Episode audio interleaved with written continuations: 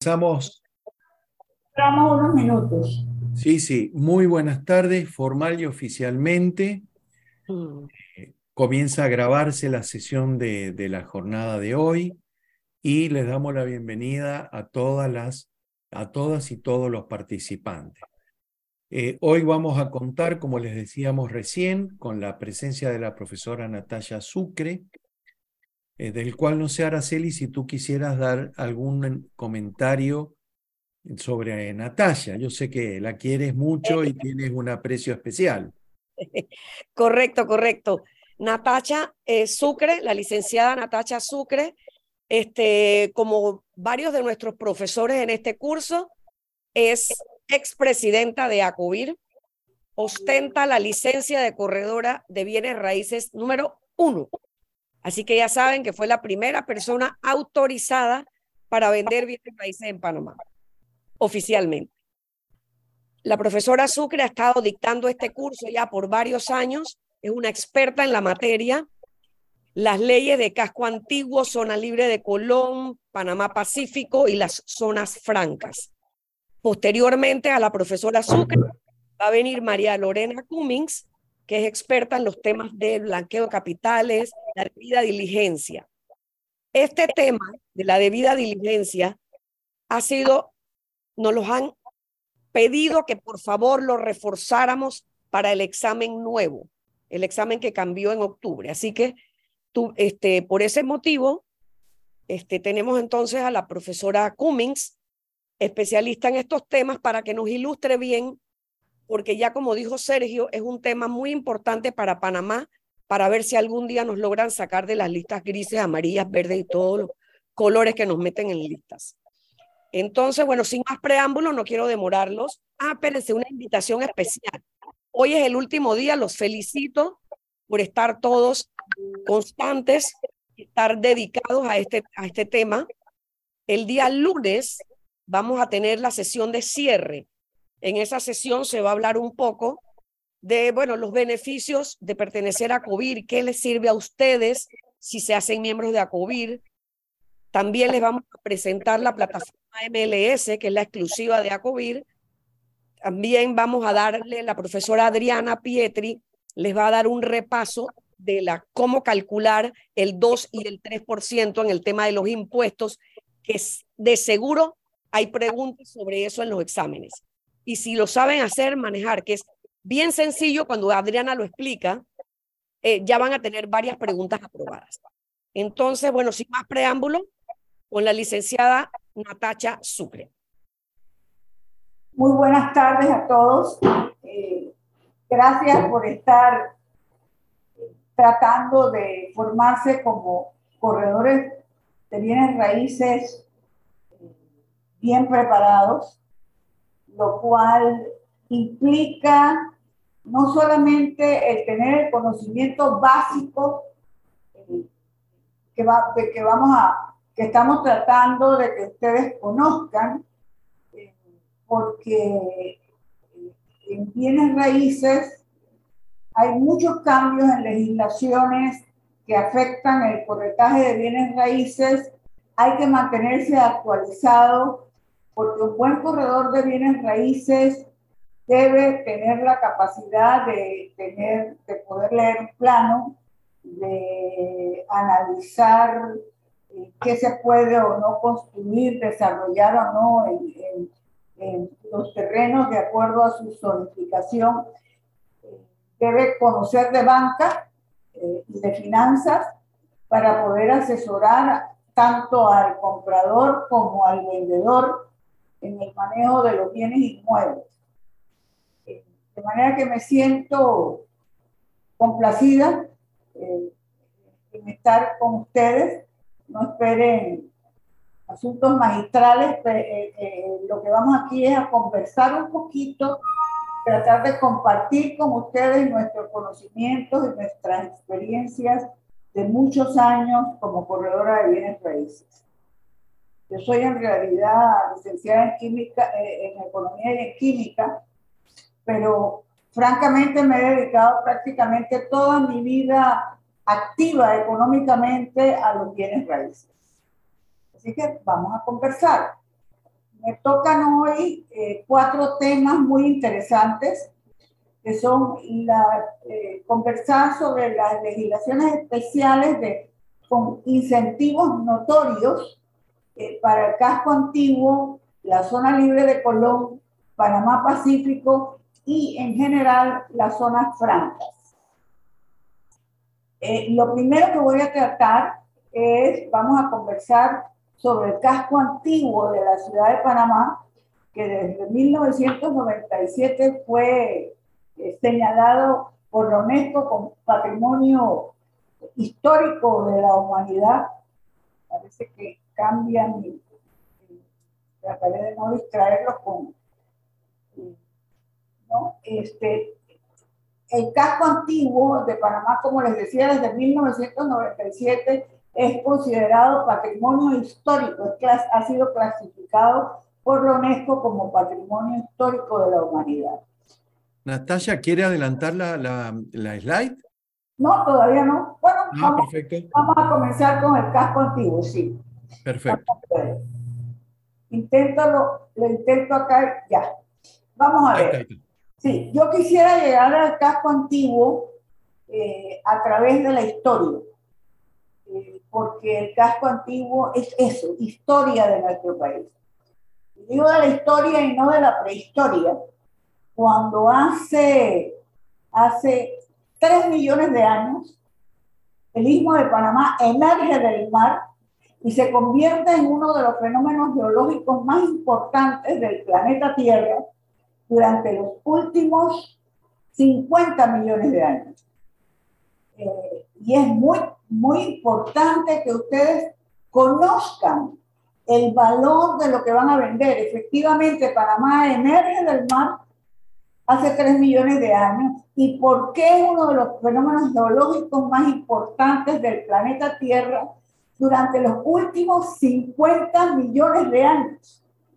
Porque une eh, dos grandes masas continentales, que es eh, Norteamérica con todo el resto de Sudamérica eh, y Sudamérica. Al emerger el istmo de Panamá, separa ese enorme mar, eh, que es una alacena que si no seguimos echando plástico o si logramos limpiarla podrá eh, alimentar por millones de años más a la especie humana y a los demás seres vivos. De manera que Panamá une las dos grandes masas continentales, separa el enorme mar convirtiéndolo en el Océano Atlántico y el Océano Pacífico y atempera Europa. Al, al, emerger el istmo de Panamá, la corriente que atravesaba ese espacio eh, de mar donde está ahora el istmo de Panamá como ya no hay esa corriente, la corriente rebota contra el Golfo de México y esa es una de las razones, y atempera Europa, es una de las razones por las cuales eh, eh, eh, Boston y, Barcelona, que están casi en un mismo paralelo, tienen, tienen climas tan diferentes. Es decir, la vida es posible de manera eh, más, más, más fácil en una gran parte de Europa porque Panamá, el istmo de Panamá emerge del mar y genera esa corriente que le da calor a la parte, a, Europa, a la Europa que, que, que, eh, está bañada y al norte de África por el Océano Atlántico. De manera que son cosas que uno debe conocer porque si para vender un carro uno tiene que conocer de motor, si es eléctrico, si es, si es mixto, si es eh, de, gasolina, ¿no? Eh, cuando uno va a vender algo tan valioso como un pedacito de tu tierra o como un pequeño monumento eh, arquitectónico, que es lo que constituye, monumentos arquitectónicos, lo que constituye nuestra mayor riqueza arquitectónica, que es el casco antiguo de Panamá, conocido por todos como el barrio de San Felipe, nosotros tenemos conocer, que conocer de qué estamos hablando.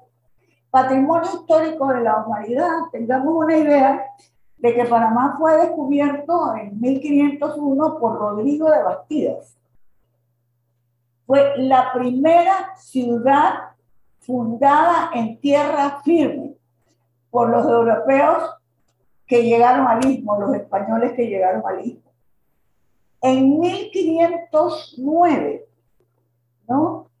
Perdón, perdón, se descubre en, 1501, en 1509, ¿no? Se, eh, se, se, es la fundación de la ciudad Santa María la Antigua del Darién. Esa es la que es la primera ciudad en tierra firme eh, fundada por los, por los españoles. En 1513, eh, yo como soy una eh, panameña enamorada de mi tierra, siento que en 1513 es cuando realmente comienza la globalización, porque un aventurero llamado Vasco Núñez de Balboa, de la mano de su amante india, Anayansi, él era un plebeyo, ella era una princesa, de la mano de su amante india, dice la leyenda, eh, comienza desde el, desde el Atlántico, sube una de nuestras montañas y avisora él por primera vez el mar Pacífico. Ustedes saben que cuando los europeos ven algo ellos por primera vez, asumen que ellos lo descubrieron, pero habían civilizaciones importantes ya, indígenas, que conocían perfectamente el mar Pacífico y la pequeña distancia que existe entre el mar Pacífico y el, mar y el Océano Atlántico en este lugar único que se llama Panamá, donde un suspiro de distancia, un suspiro de distancia separa los dos más grandes océanos del mundo. 60 kilómetros.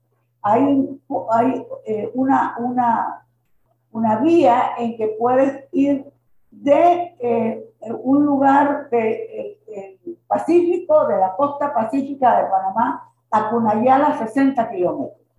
El canal fue construido donde hay 80 kilómetros de distancia entre el Pacífico y el Atlántico. ¿Qué significó descubrir el Mar del Sur?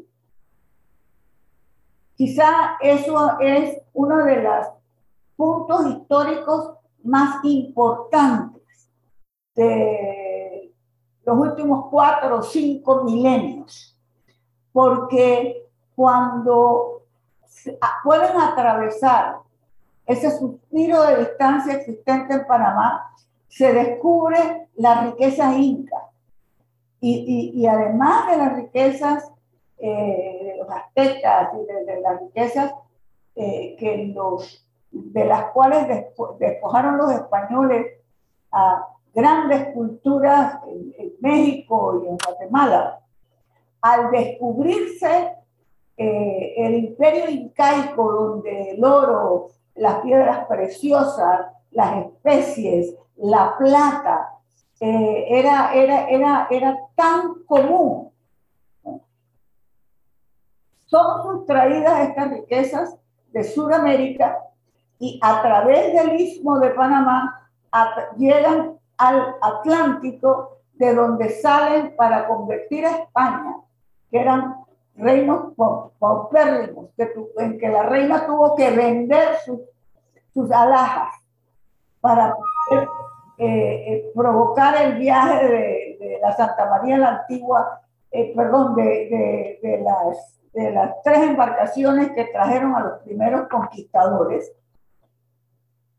Eso, esos pequeños y pobres reinados se convierten en un imperio económico. En gran parte porque existe un suspiro de distancia en este pequeño istmo que emergió del mar para transformar la tierra hace tres millones de años. De manera que tenemos que tener una idea, pero hay otras cosas que ocurren en 1519 se funda, el 15 de agosto de 1519 se funda la ciudad de Panamá, es fundada por Pedro Arias de Ávila, y dicen por allí que es desde entonces cuando los panameños, ya conociendo que había un suspiro de distancia entre los dos océanos, al vuelco de la mirada queremos ver el Pacífico y el Atlántico. Y lo digo porque la torre de Panamá, de la iglesia de, la ciudad, esa, la primera ciudad eh, de Panamá, que es la que nosotros conocemos como, como Panamá la Vieja, esa, la torre de esa iglesia con solo 27 metros de altura resultó por más de siglo y medio la edificación más alta construida por los europeos en América. De manera que hay muchas, muchas cosas interesantes que conocer acerca de Panamá. Eh, vamos a ver, en enero de 1671, como 152 años después de fundada, el pirata Morgan llega a el Atlántico auspiciado por el, por, por, por, el reinado inglés, ¿no? por la monarquía inglesa, y saquean eh, la, la, ciudad en el Atlántico y es tan corta la distancia que se vino, vinieron eh, personas que estaban en el Atlántico a avisar a la ciudad de Panamá en el Pacífico que había llegado el pirata Morgan y que se dirigía hacia la ciudad de Panamá para eh, saquearla. Algunos dicen que el pirata Morgan saqueó eh, la ciudad y le hizo un gran grandes daños.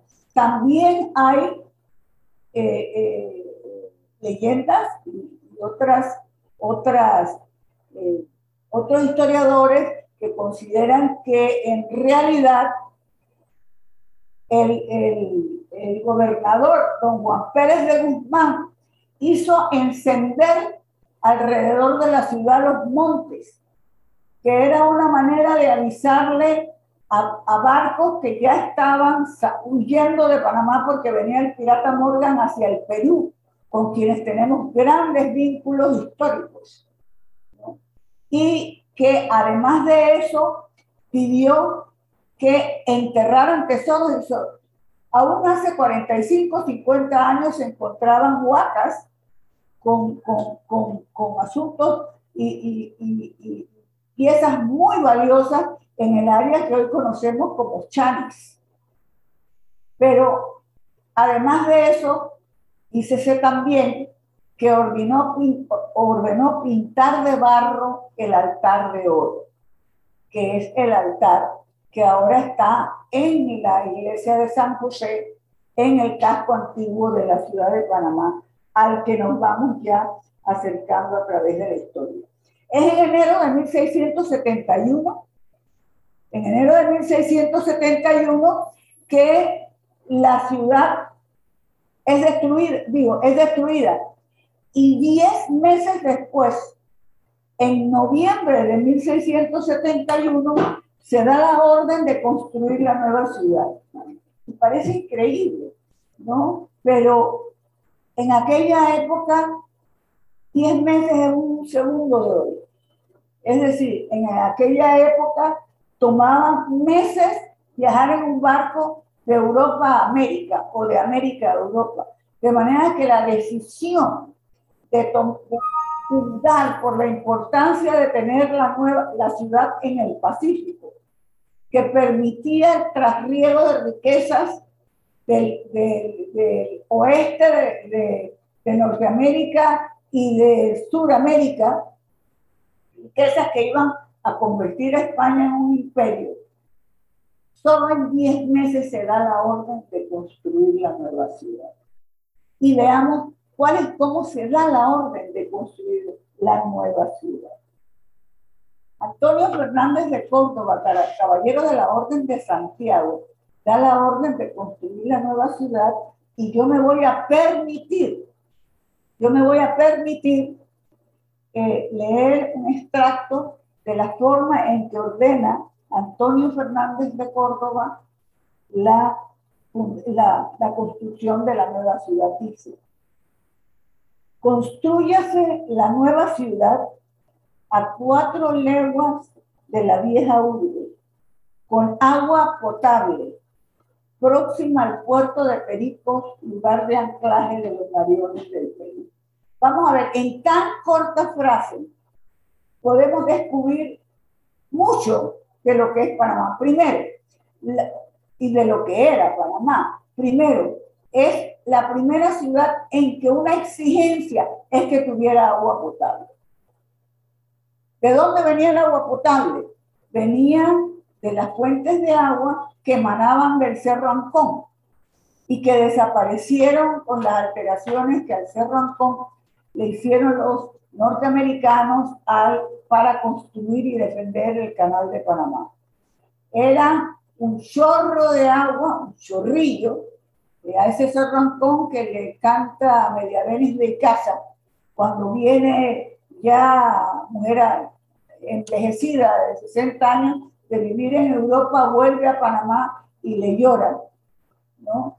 A lo que había desaparecido el Cerro Ancón es un poema que todos los panameños y los que aquí viven deben conocer. Pero bueno, ese chorro de agua corría por lo que ahora le llamamos, o por lo que se llamó desde entonces el chorrillo, y llegaba tan pura y cristalina al casco antiguo, a la ciudad de Panamá, que era potabilizada de manera muy sencilla y muy ágil.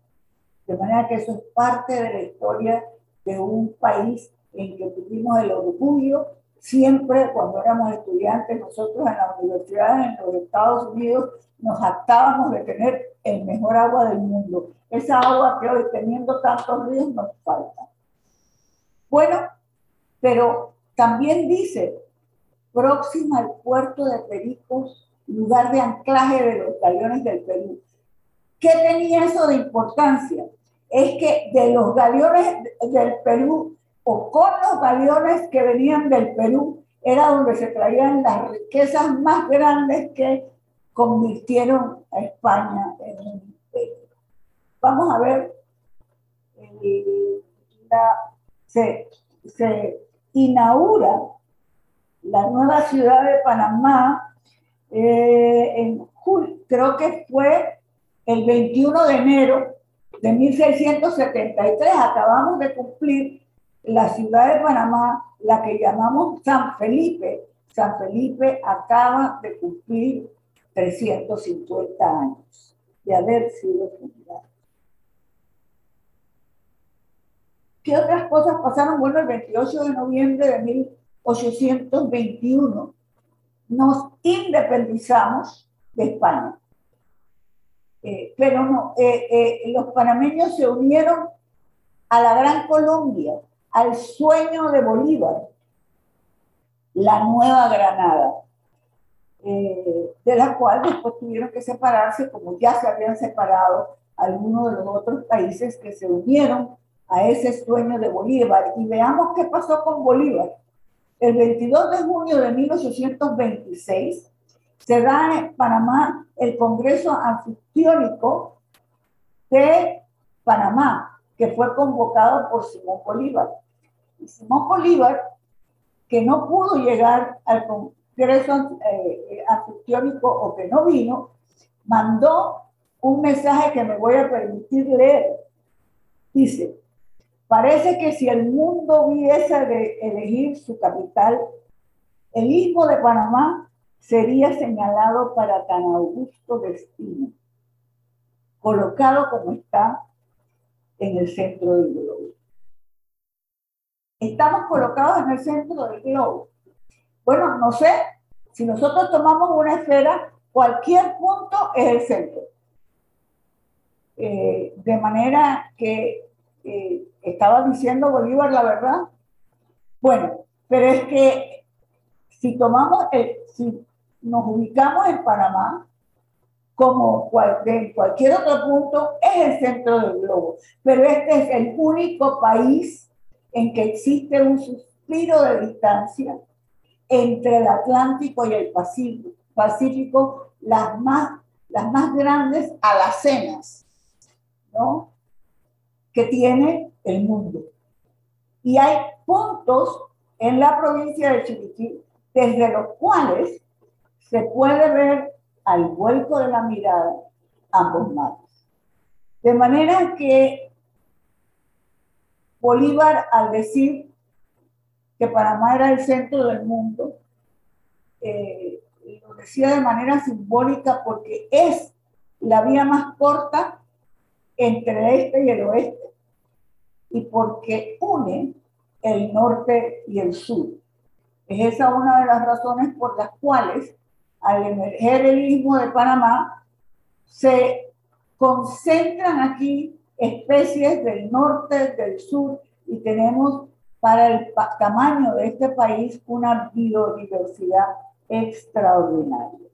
Bueno, ya en 1850, 1865 se construye en Panamá el primer ferrocarril interoceánico del mundo. Panamá fue el primer país que por tren pudo conectar el este y el oeste, pasar del Océano Pacífico al Atlántico y del Atlántico al Pacífico. Y fue tremendamente importante. Yo quisiera que esos que han dedicado en Hollywood mucho tiempo, dinero y esfuerzo para mostrar las, los, las, ¿cómo se llama? Las excursiones del este de los Estados Unidos para la conquista del oro de California. Eh, a través de miles de kilómetros, eh, luchando con indios y demás, recordaran que probablemente alrededor del 50-55% de la primera parte de la conquista de California se hizo a través del Istmo de Panamá. Entonces, estamos en este lugar maravilloso que es testigo eh, eh, universal de muchas cosas, que se llama Istmo de Panamá. En ese Istmo de Panamá nuestra mayor riqueza arquitectónica es el casco antiguo de la ciudad de Panamá. Esa construcción se da de 1850 a 1865, era un boom económico entonces en Panamá, trajeron barcos con chinos para trabajar desde entonces. Por eso es que los panameños comemos desayunos chinos y hablamos de desayunos chinos como de tomarnos un sancocho, porque comienza la influencia profunda de la cultura china desde 1850. En 1865 se termina de construir el ferrocarril interoceánico en los Estados Unidos, convirtiéndose en el segundo ferrocarril que atraviesa de, este a oeste o de oeste a este y que permite pasar del Océano Atlántico al Pacífico y viceversa. El 1 de enero de 1880, llega a Panamá la Compañía Universal de Panamá, liderizada por Fernando de Lesseps, quien había, el ingeniero francés que había logrado construir el canal de Suez, pero que no pudo construir el canal de Panamá. El 3 de noviembre de 1903 nos separamos después de, eh, eh, de haber sido Estado federado, eh, de haber tenido grandes panameños como, como Justo Arosemena, eh, que lucharon por, por, por, dignificar la ciudadanía panameña y mejorar el estado político y deplorable eh, y el abandono en que Colombia tenía a Panamá, pero Panamá entonces se separa de Colombia el 3 de noviembre de 2000 de 1903. De 1904 a 1914 se construye el canal, digo, perdón, se construye el canal de Panamá. Eh, hay un momento histórico que acaba de, pues, celebrarse también, que es eh, el 9 de enero de 1964 en que los estudiantes del Instituto Nacional eh, acuden a la zona del canal, a la ex zona del canal, a, a, izar la bandera panameña tal y como habían acordado, se había acordado eh, en, un acuerdo del presidente Kennedy con el presidente Chiari y que, y que no se había respetado y son eh, agredidos por eh, lo, que llamamos zonas. Es, es, un pasaje en que un presidente panameño, Roberto F. Chiari, con una dignidad extraordinaria, es el primer país que se atreve a romper relaciones con los Estados Unidos de América, ya enormemente poderosos.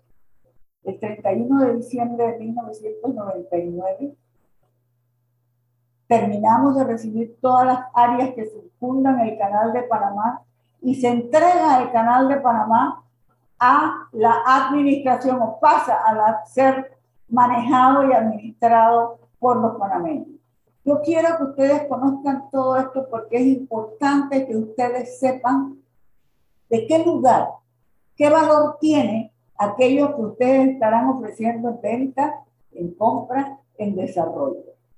Es importante, además, Panamá ha manejado el canal de Panamá con la mayor eficiencia, eh, con mucho mayor eficiencia que fue manejado cuando lo manejaba los Estados Unidos, se ha convertido en, en un factor extraordinario, de extraordinaria importancia para la economía de Panamá. Es orgullo de todos los panameños y además el 26 de junio del 2016 se inaugura el canal ampliado, ampliado por el, canal de Panamá, manejado por panameños de manera extraordinaria y considerada una de las empresas modelos del mundo. Estamos ya en el casco antiguo de la ciudad de Panamá.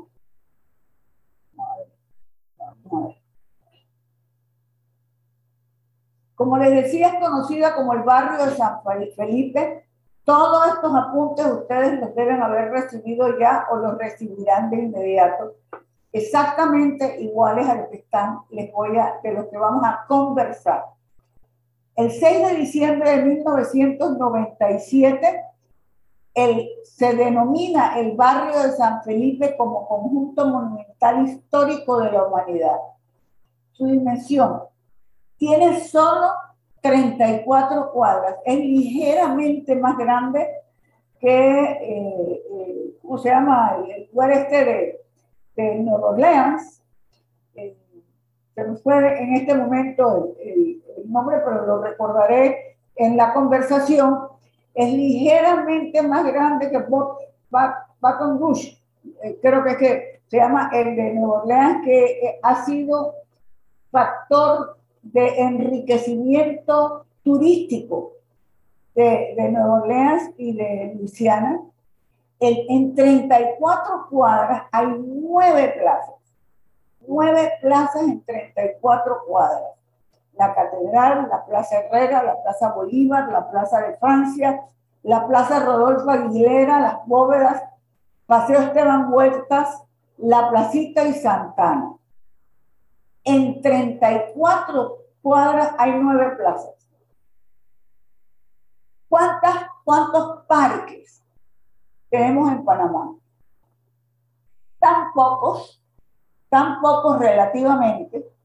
En, en el parque, en los parques se hacía la vida social, la vida política. Todo el mundo se conocía.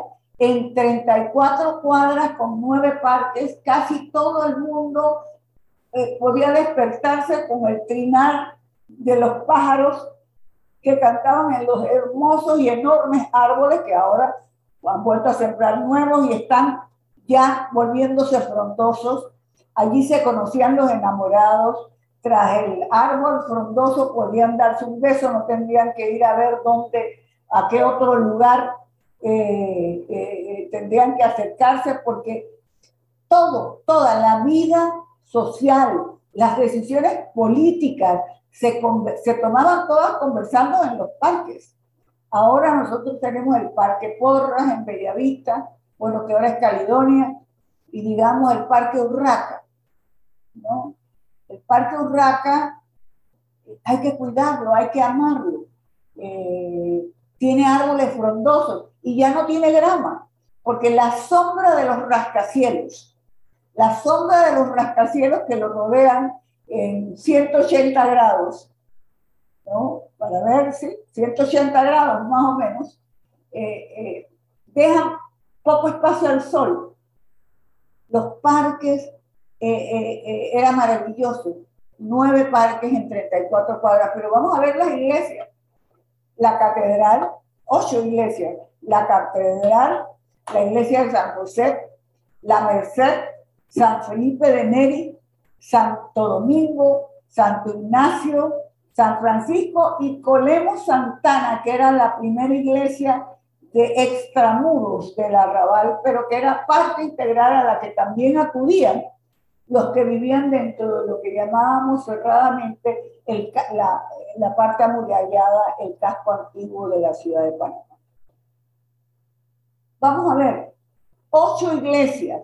Ustedes se pueden imaginar la influencia de la iglesia católica en una ciudad de 34 cuadras en que hay ocho iglesias, en que los curas de esas iglesias escuchan todas las confesiones, todas las ilusiones.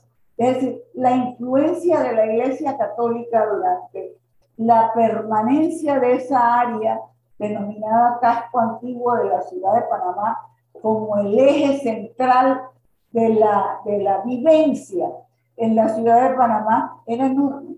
Era enorme. Su estilo es colonial español, mezclado con neoclásico francés, que es influencia de las últimas décadas del siglo XX, del siglo XIX, cuando llegaron los franceses.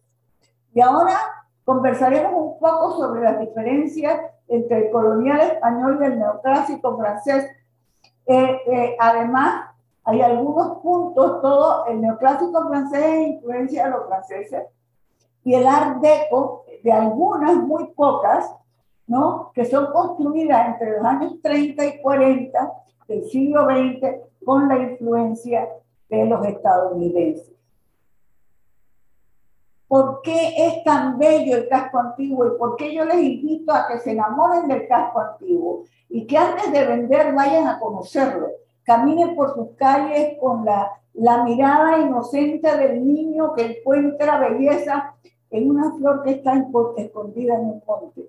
Pero ahora el casco antiguo de la ciudad de Panamá cada vez se recupera más, está más hermoso. Ahora, ¿por qué es un casco antiguo tan especial porque si ustedes van a Cartagena de Indias, a Puerto Rico, a República Dominicana, el estilo es colonial español. Todos los balcones en esos lugares son de madera. Aquí hay la influencia neoclásico francesa que está en los balcones y los barandales y las ventanas y los portones de hierro. Es, eh, son bellísimos. Cada uno es un detalle diferente. Una vez cuando conversaba con alguien, uno de los estudiantes me dijo, pero señora Natasha, eh, la verdad es que ahora nosotros tomamos la foto de uno de esos, de un pedazo de esas verjas, muchas de las cuales desaparecieron porque se fueron para el cangrejo, para la urbanización o barrio o lo que fuera.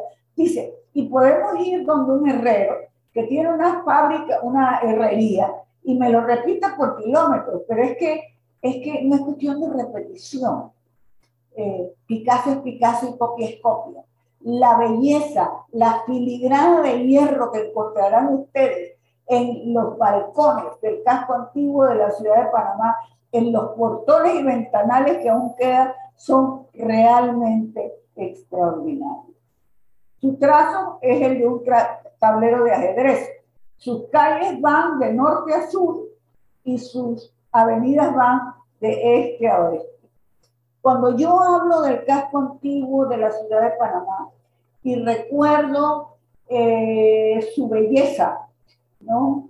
Eh, el casco antiguo de la ciudad de Panamá, como decía Octavio Paz, Octavio Paz, ese maravilloso escritor, creo que era arquitecto también, eh, un hombre de la humanidad mexicano, uno de los muchos o de los numerosos latinoamericanos que ha ganado el premio Nobel de, de literatura, me atrevo a citarlo, aunque no lo puedo leer bien aquí, pero hasta donde recuerdo y puedo ver, dice, la, la arquitectura es testigo insobornable de la historia, porque no puede hablarse de un gran, no, se, no puede hablarse de un gran edificio, eh, eh, de un gran edificio sin reconocer en él el testimonio de una época, su sociedad y su intención. Estamos en el casco antiguo. Vamos a hablar ahora de los detalles de las leyes que cambian, que están o que no están, ¿no? Pero sientan lo que es el casco antiguo, porque el casco antiguo es una muestra de lo que es Panamá. En el casco antiguo te vas a encontrar, como digo, colonial español, con neoclásico francés, con art deco, porque se combinaron aquí todas las culturas de las personas de todo el mundo que llegan a este pequeño, y de todas las razas y de todas las religiones, que llegan a este pequeño país y se sienten bienvenidos y lo convierten en su hogar. Y han hecho de este país uno de los países más enriquecidos por los chinos, por los franceses, por todas las culturas y todas las personas que han llegado a nuestro país. La arquitectura es definitivamente testigo insobornable de la historia. Y yo quisiera decir que es testigo insobornable de lo que es este país, la arquitectura del casco antiguo de la ciudad de Panamá. Estoy tratando de ponerlo, profesor Sergio. Sí, Natalia. Ya, funcionó, ya funcionó. Sí, sí, sí, vamos bien, vamos bien.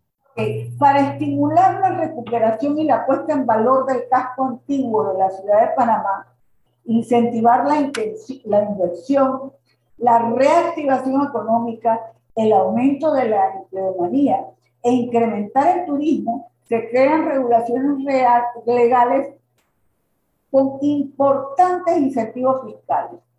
Y es importante que ustedes tengan claros los incentivos fiscales que existen porque son realmente asombrosos para invertir en el casco antiguo de la ciudad de Panamá.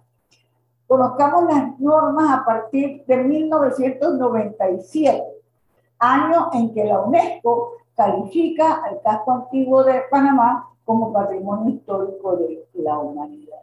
El decreto ley 9 del 27 de agosto de 1997 establece incentivos para la recuperación impuesta en valor del casco antiguo.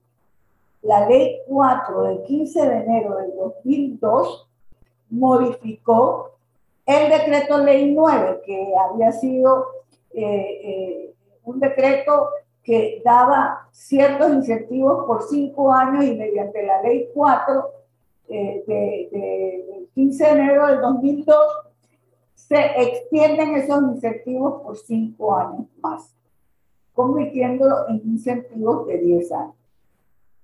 La ley 136 del 31 de diciembre del 2013 actualizó el decreto ley 9 y el régimen y, el, su régimen fiscal e incluye áreas adyacentes y de transición. Estamos ya hablando de cómo van uniéndose el casco antiguo, eh, lo que conocemos, el área esa del mercado y, el área que llamamos barrio chino, eh, eh, Chorrillo, parte de, de todo eso se va es lo que se consideran áreas adyacentes y de transición. La ley 53 del 4 de julio del 2017 está vigente hasta el 2027, adiciona y modifica la ley 36, 136 del 2003. El decreto ley 9 del 27 de agosto de 1997, como les dije, eh, al ser modificado por la ley, eh, la ley 4 de enero del 2002, quedó vigente hasta agosto del 2007 y quienes obtuvieron los incentivos oportunamente mantienen el derecho adquirido y ahora vamos a hablar sobre eso. ¿no? Eh, la ley 136 del 31 de diciembre del 2013 estuvo vigente solamente por dos años, del 17 de enero eh, del 2014 hasta el 17 de enero del 2016. Esa ley actualizó el régimen fiscal aplicable para la rehabilitación impuesta en valor del conjunto monumental histórico de la ciudad de Panamá y incluye, como les dije antes, eh, las áreas adyacentes y de transición. En el casco antiguo de la ciudad de Panamá se clasifican en tres, en cuatro órdenes diferentes todas las mejoras, todas las, estructuras que hay sobre los terrenos del casco antiguo de la ciudad de Panamá. Las de primer orden son anteriores a 1850 y posteriores algunas si son máximos ejemplos de la arquitectura de su época. Las de segundo orden son parcialmente de gran valor, unas construidas antes y otras después de 1850. Las de tercer orden son de poco valor arquitectónico, pero tienen gran valor ambiental. Y las de cuarto orden fueron construidas posteriores a 1940 y no tienen, tienen poco o ningún valor arquitectónico.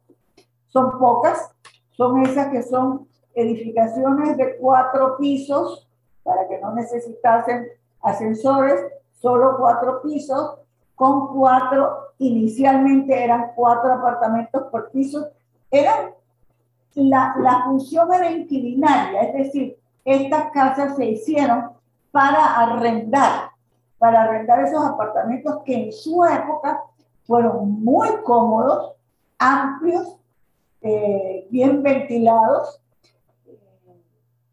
pero que después cuando salió, como en todos los países, abandonan los cascos antiguos, las familias ricas, y eso se llenó, eh, eh, los cuartos ya se alquilaron por habitación y no por apartamento y demás. y ahora pues ya se están tratando de restaurar porque como todo, como ocurre con todas estas ciudades hermosas, ¿no? extraordinariamente bellas, donde vivieron los ricos, lo venden por nada, se van a vivir fuera y ahora vuelven a comprar un pedacito de lo que tuvieron sus abuelos por una fortuna. Así es. Ahora, vamos a ver el grado de intervención permitido se determina por la categoría o el orden en que se clasifica en la estructura. Es inversamente proporcional. Las de primer orden, que son de gran valor, unas construidas antes de 1850 y otras de gran valor arquitectónico construidas después de 1850, se es sumamente estricto en cuanto a la intervención arquitectónica que se va a hacer en ellos porque se exige que mantengan características, fachadas y una serie de, de, cosas muy importantes.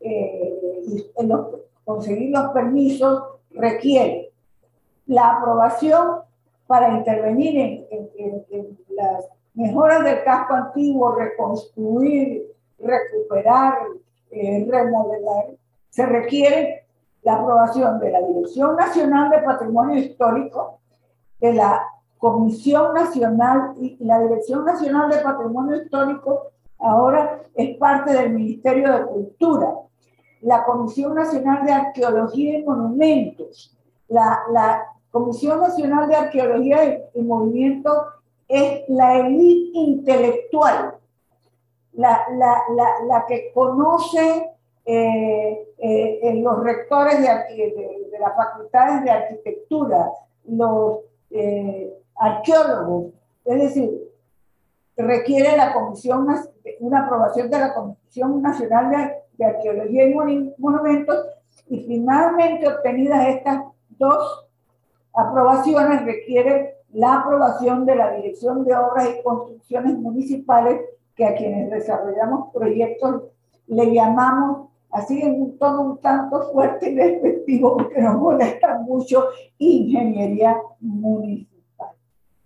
De manera que, ya les digo, hay cuatro órdenes, deben conocerlas eh, y estas son las instituciones que tienen que aprobar las intervenciones que en ellas se hagan.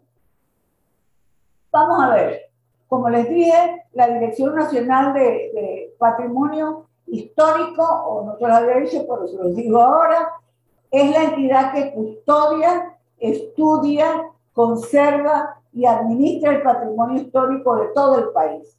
La Comisión Nacional de Arquitectura y Monumentos está integrada por los representantes de lo que podríamos denominar la Academia Intelectual, Histórica y Antropológica Panameña. La Dirección de Obras y Construcciones, bueno, es la que se conoce como Ingeniería Municipal, depende de, la Alcaldía de Panamá.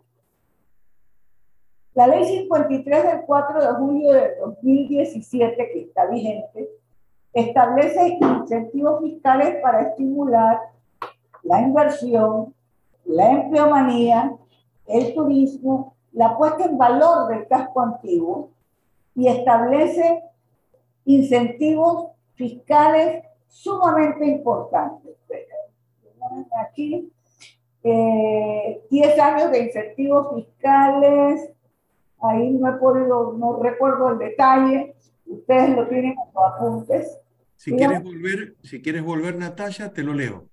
Me lo, sí, me lo lees, por favor. Establece 10 años de incentivos fiscales que... Vigentes, vigentes hasta el 7 de julio del 2027. Correcto, son los 10 años. Gracias. Vamos, vamos a ver. Incentivos fiscales que contempla la ley 53 del 4 de julio del 2017, algunos de los cuales vienen desde el decreto ley 9 de, de 1997. Tiene intereses preferenciales. El tramo diferencial es hasta el 3% aplicable a préstamos, escuchen esto bien, para compra, restauración y construcción. Ustedes han, creo que ya han pasado y han conversado sobre los intereses preferenciales que tienen un objetivo social y que ahora se dan, creo que hasta los 180 mil balboas en edificaciones de viviendas nuevas, recién construidas. Y hay un tramo del 4%, otro del...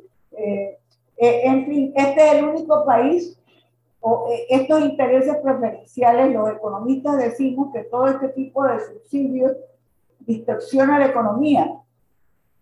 Bueno, en Panamá es cierto que distorsiona la economía, porque es un país privilegiado en que personas con ingresos reducidos tienen acceso a tener vivienda propia.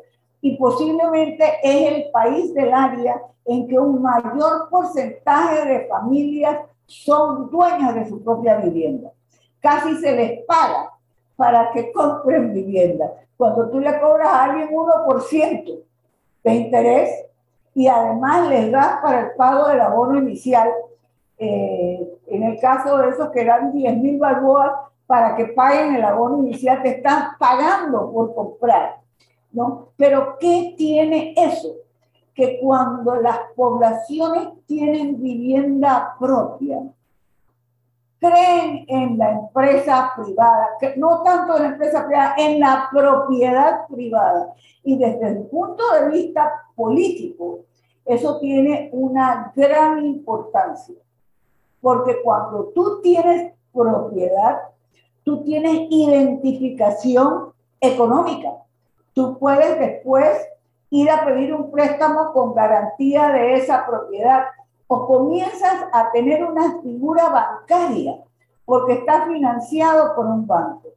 Y eso es lo que hace que en Panamá los eh, grupos de extrema izquierda eh, no logran inscribirse o logran inscribirse como partidos y cuando van a las votaciones no, no tienen, eh, no adquieren ni los votos con los cuales se inscribieron, porque el panameño cree por esta facilidad extraordinaria que tiene, que se debe al incentivo de los intereses preferenciales, que se debe a que tenemos una banca que dedica un gran esfuerzo, ¿no? Para los desarrollos de construcción y el financiamiento de vivienda. Eso tiene, como les digo, y no me dejen irme por allí porque entro en otra materia, pero efectivamente Panamá tiene el privilegio de tener intereses preferenciales. Y ustedes me dirán, pero bueno, los intereses preferenciales de índole social son más altos. Ah, sí, son, eh, es decir, son más bajos. el, el, diferencial es mayor al punto de llegar casi a prestarse sin que paguen intereses. Pero tienen un límite. Pero tienen un límite de tiempo. En cambio, los intereses, ah, y además solamente son para la compra de la vivienda en que va, que va a ser ocupada por la familia. Aquí también es para la compra, para la restauración, para la construcción. Nosotros desarrollamos proyectos, mi empresa es una empresa múltiple, también desarrollamos proyectos y nadie nos da intereses preferenciales que para lo que le llamamos eh, financiamiento interino, que es durante el tiempo de la construcción. Al contrario, nos dan intereses al 7 a 8% y además nos cobran un 1% de FESI. Porque no, pero en el casco antiguo, para la construcción y la restauración, también te tratan con intereses preferenciales. Los préstamos hipotecarios. ¿Qué tienen los préstamos hipotecarios del casco antiguo de la ciudad de Panamá? Los, los, los, los intereses preferenciales aplicables en el casco antiguo de la ciudad de Panamá son por tanto tiempo como dure el préstamo. Y en Panamá se hacen los préstamos de 20, 25, 30 años. ¿no? Durante todo ese tiempo pueden obtenerse intereses preferenciales o puede mantenerse un préstamo con intereses preferenciales cuando en otros en otras áreas está por cinco años o está por, por, por, por diez años. No recuerdo ahora mismo cuántos años es, la última ley de intereses preferenciales de índole social. Pero además, tú puedes transferir, es decir, es con independencia del monto y del término. Tú puedes, al vender, si tú compraste y tenías un préstamo con intereses preferenciales, para el, en un apartamento en el casco antiguo de la ciudad de Panamá, ¿no? Y ha transcurrido cinco años de 25 de hipoteca. Bueno, lo que te falta por pagar cuando lo vendes, el comprador tiene derecho a que esa parte del precio mantener los intereses preferenciales. Es transferible, ¿no? Y por supuesto, ¿a quién le cuesta eso? Nos cuesta a todos porque cuando el banco da intereses preferenciales, es decir, deja de ganar en su préstamo un montón de dinero en intereses, adquiere un crédito fiscal que le da la nación, el gobierno o, la DGI, es decir, lo que no ganó, de todas maneras lo gana porque lo gana en crédito fiscal. Son cosas muy importantes que hay que entender y el casco antiguo de la ciudad de Panamá tiene unos incentivos realmente enormes. El impuesto de transferencia está exenta la primera transferencia de la propiedad intervenida o no intervenida si la inversión no es menor de 50 mil balboas. Es decir, intervenida o no intervenida es la primera transferencia, es con una inversión, siempre que la inversión no sea menor de 50 balboas.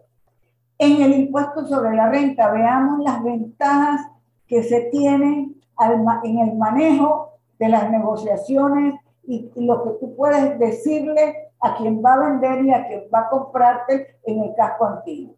En el impuesto sobre la renta, está exonerada por 10 años sobre las utilidades comerciales o por primera venta o transferencia. Exonerado del pago de impuestos sobre la renta. Por 10 años también está utilizada, eh, está exonerado del pago de impuestos sobre la renta cuando se tiene un terreno, se gasta un poquito de dinero, se aplana, se le pone eh, piedra y lo usa para estacionamientos comerciales. Todo lo que ganas, que te paguen por estacionar los, los automóviles en ese, en ese lugar, por 10 años no pagan impuestos sobre la renta. Es decir, está exonerada del pago. Deducible del impuesto sobre la, sobre la renta de los inquilinos el pago de alquileres residenciales por cinco años, me corrigen, no estoy leyendo, estoy hablando de memoria porque me lo tapan mis, instrucciones aquí. Te, lo leo, te lo leo, Natalia, es... Léelo para estar segura, pero te repito, creo que es deducible del impuesto de la renta de los inquilinos, el pago del alquiler de, de las residenciales por cinco años contados a partir del permiso de ocupación. ¿Estoy en lo correcto? Exacto, exactamente tal cual, Natalia. Miren, esto tiene una enorme importancia. Si uno compra un apartamento en el casco antiguo de la ciudad de Panamá, y bueno, de pronto es una pareja, ella queda embarazada, estamos al, lado del bar, eh, qué rico, estamos cerca de donde está Rubén Blex, que es muy, que es muy importante, pero también estamos arriba de un lugar fabuloso donde bailábamos todas las noches, pero ahora vamos a tener una bebé y nos tenemos que, nos vamos a tener que ir por lo menos por algunos años del casco antiguo. Cuando esa persona va a alquilar, alquila altísimo, porque en Panamá los precios son altísimos exorbitantes. ¿Por qué? Porque en Panamá hay muchas personas ¿no? que ganan mucho dinero y que pueden pagar 1.500, 2.000, 2.500 algo por un apartamento tipo estudio en el casco antiguo de la ciudad de Panamá que tiene en un mismo ambiente su recámara, que a lo mejor la cama la bajan del, del techo, de, la pared, que tiene su, su, su, su, su sillón, su comedorcito, su cocineta, todo en 20, 25 metros cuadrados, 30 metros cuadrados. Pero quien le va a alquilar le puede decir, tú como inquilino, como arrendatario, me quedan cuatro años de los cinco primeros años del permiso de ocupación, yo te lo alquilo, tú tienes derecho a declararlo y es deducible del impuesto sobre la renta de ese montón de billetes que te dan. Es decir, yo no conozco en ningún país del mundo que, una, que un incentivo de esta naturaleza se dé, excepto este, que es un país increíble, fabuloso llamado Panamá.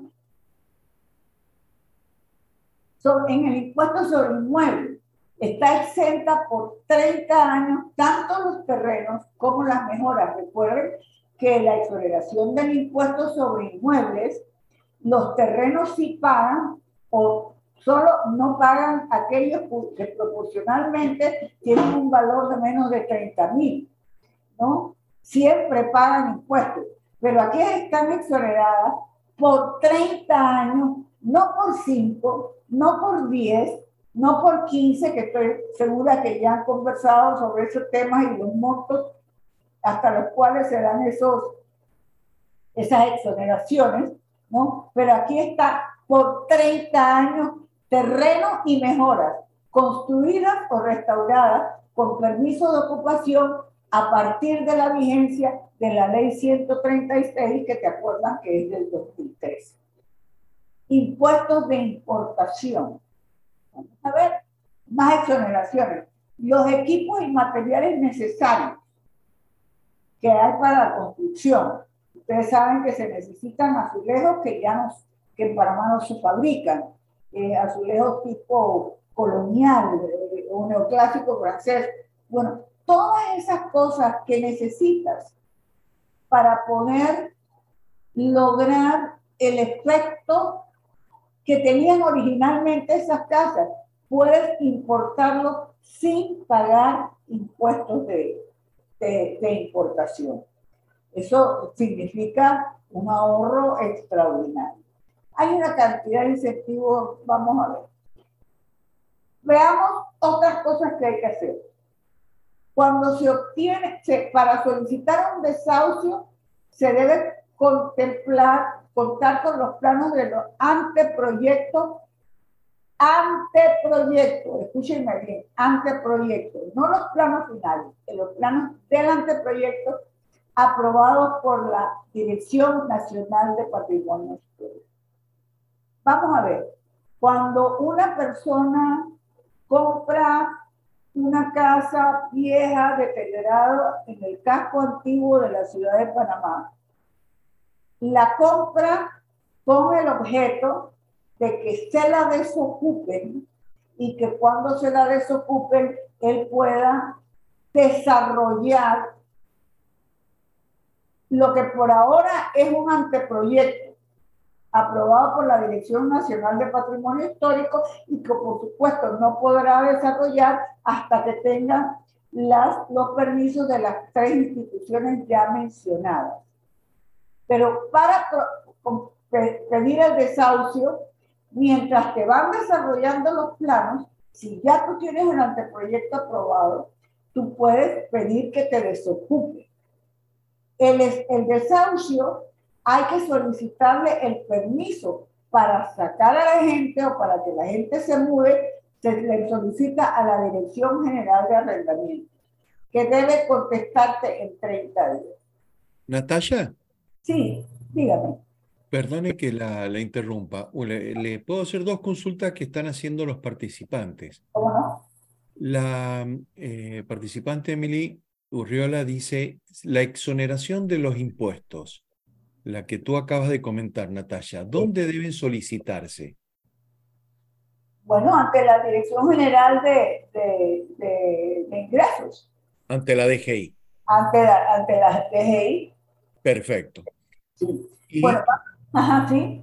Y una última, la, la consulta Juan Tello, la, la exoneración de las viviendas nuevas y o restauradas, ¿tiene un límite en cuanto al valor del inmueble? No, no, no, no. Eso es lo maravilloso aquí, que es con independencia del monto, ¿ok? Y con independencia del tiempo. Perfecto. Perfecto. eso, eso, eso, es lo, lo, lo, lo, que es extraordinario si lo comparas con aquellas y eh, eh, eh, es decir, con aquellas intereses preferenciales, por ejemplo, que le dan a los de los de intención social. Eso tiene un límite de tiempo, ¿no? Con independencia y tiene un límite de, costo. Pero aquí no, es con independencia de, del, del costo, del gasto, del valor y del tiempo del préstamo hipotecario. Excelente. Adelante nomás, Natalia. bueno, entonces, como decía, los desahucios se solicitan a la Dirección General de Arrendamiento. La Dirección General de Arrendamiento debe contestar si acepta o no la solicitud de desahucio en 30 días. Son pocas las instituciones en Panamá que dan respuesta en 30 días. A lo mejor ellos sí, no sé. Yo no he desarrollado ningún proyecto en el campo antiguo, aunque estoy enamorada de él. Eh, vamos a ver, si en 30 días no te contestan, se da por hecho que han aceptado tu solicitud de desahucio. El plazo máximo que le das a las personas para que desocupen el lugar o el, bien en donde viven es de un año. La indemnización es de acuerdo al tiempo de ocupación legítima y se paga al desocupar. ¿A qué llamamos ocupación legítima? Es decir, que la persona no es un intruso que se metió ahí a vivir allí y no tiene pruebas de que nadie le ha dado permiso para vivir allí. Tiene que haber, por ejemplo, eh, eh, en un apartamento de esos maravillosos frente al Parque Herrera, en donde vive una enfermera que tiene 60 años y que, y que toda la vida se ha despertado con el trinar de los pájaros. Bueno, resulta que esa enfermera a lo mejor falleció, pero la hija se quedó viviendo allí y el hijo de la hija se quedó viviendo allí. Ahí se puede dar fe, pruebas con recibos pagados de que hay una ocupación legítima. Aquellos que fueron sacados de, por fuegos en el chorrillo y les asignaron una casa en el casco antiguo eh, eh, o habitaciones en el casco antiguo de la ciudad, eh, del casco antiguo de la ciudad de Panamá, ellos pueden probar que les asignaron ese lugar para vivir. Y probablemente tienen que pagar el resto y tienen los recibos con qué probar eso. De manera que tienes que probar ocupación legítima. Si eres un intruso no tienes derecho a nada.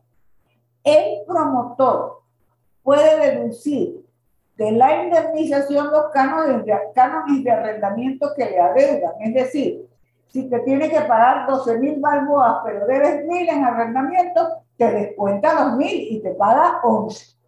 Es decir, el promotor no pierde nada y el otro tampoco porque está pagando de lo que le correspondía de indemnización. El promotor recibe créditos fiscales por el monto de la indemnización. Es decir, tiene que indemnizar. Tú no puedes desarraigar a alguien que ha vivido en un lugar donde hay nueve plazas en 34 cuadras, ocho iglesias, cada una más bella que otra en 34 cuadras. Que has vivido en ese ambiente por muchísimos años, bueno, hay que indemnizarlos. Pero el, promotor no pierde nada, porque todo lo que dé indemnización se lo dan en créditos fiscales. ¿Quién paga? El Estado. ¿Y quién es el Estado? Somos todos. De manera que todos estos subsidios son pagados por el resto de la sociedad a través de otro tipo de impuestos, a través de servicios y demás. Las personas de la tercera edad del Ministerio de Vivienda y Ordenamiento Territorial le da prioridad para su reubicación en proyectos dentro del mismo casco antiguo. Ver cómo andamos en tiempo. El crédito fiscal, el arrendador, propietario o inversionista tiene derecho a créditos fiscales equivalentes a las indemnizaciones pagadas. Y les he incluido un cuadro de las indemnizaciones que hay que pagar. Si la familia tiene más de 40 años de vivir en el casco antiguo, tienen que ser indemnizados con 12 mil balboas. De esos 12 mil, como decíamos, le pueden descontar alquileres si los debe, ¿no? Eh, y las deudas que tenga sobre el bien arrendado. De 30 a 40 años, 10 mil, de 20 a 30 mil, 8 mil, de 10 a 20, 6 mil, menos de 20, 5 mil. Miren, eh, de 10 a 20, aquí, léeme la última línea porque no recuerdo exactamente. Bueno. Debajo, de 10 a 20, de 6 mil. Los de 5 mil son de... De 5 a 10 son 5 mil balboas. Si esto es plata y compensa, no lo sé. Ese es un análisis sociológico que tendríamos que hacer, pero el hecho es que al promotor a la larga no le cuesta nada, porque todo lo que ve es deducible, es decir, no es deducible, se le dan créditos fiscales que además son transferibles y por lo tanto puede negociarlos y son dineros que el fisco deja de percibir, pero como el fisco no, el fisco no puede dejar eh, eliminar un impuesto, pues de alguna manera, eh, ahora el ITBM es 7%, ojalá no, suba, no siga subiendo, pero todo lo que se, todo subsidio de esta naturaleza es en realidad pagado por el resto de la población. Sobre las sanciones administrativas, las multas por no mantener el inmueble, la, la, la estructura del inmueble sana para que no se desplome eh, y no atender ciertas cosas, no serán menores de 5 mil ni mayores de 150 mil. Para expropiar un bien inmueble, la Dirección Nacional del Patrimonio Histórico, a través del Ministerio de Educación, podrá solicitar al órgano ejecutivo la expropiación por motivos de interés social. Hasta ahora no conozco ninguna. En caso de expropiaciones, la indemnización al propietario será equivalente al valor catastral del bien. Esto es muy importante porque la gente trata de mantener los valores catastrales bajos para pagar menos impuestos, aunque hay una serie de exoneraciones y beneficios en cuanto a los impuestos de inmuebles en el, casco antiguo.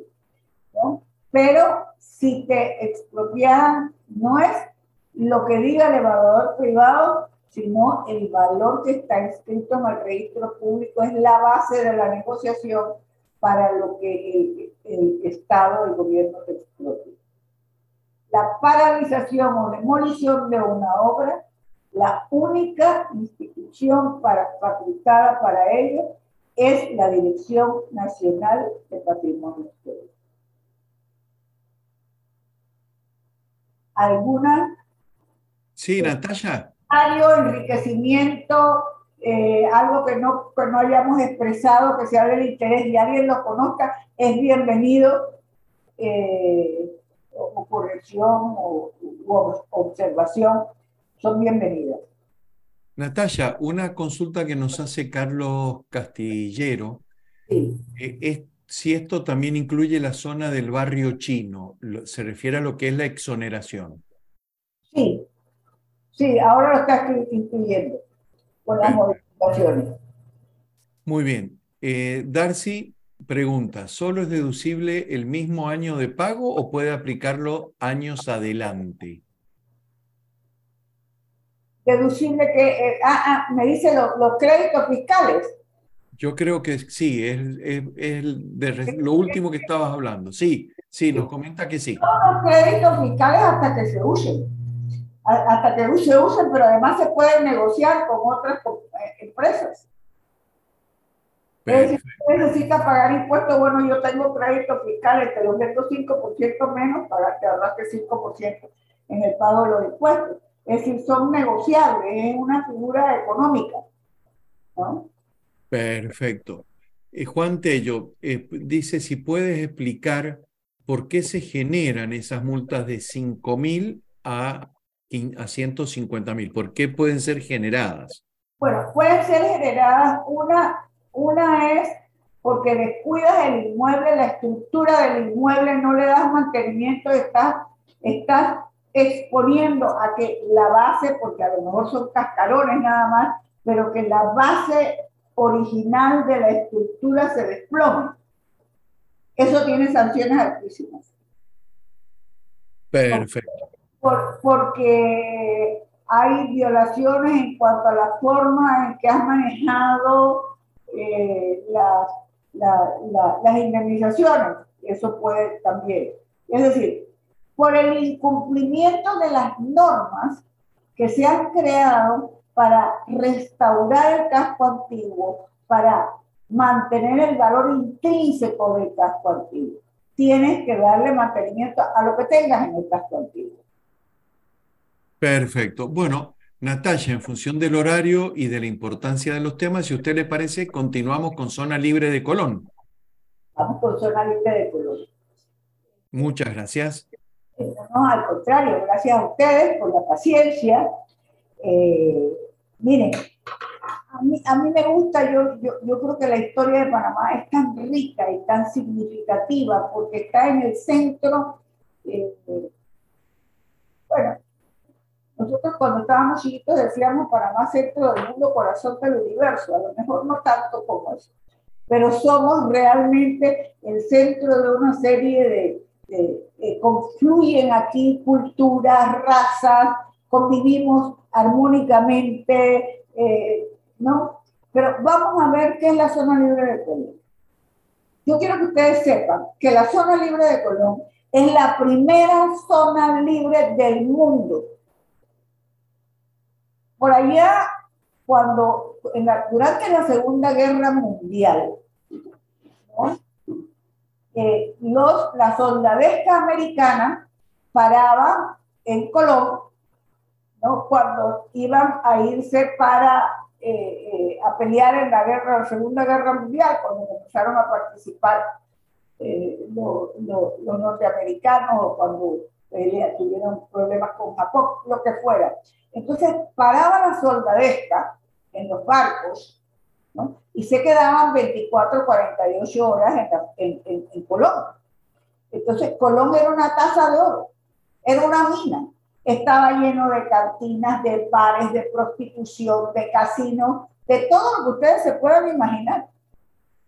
Cuando termina la Segunda Guerra Mundial es como cuando terminaron en 1860 eh, de pasar, lo, de, de, pasar lo que iba, ya, ya había el tren en los Estados Unidos, ¿no? Y se genera un, un, desplome, un, un, desmejoramiento de la economía cuando en 1865 los norteamericanos acabaron de construir su ferrocarril.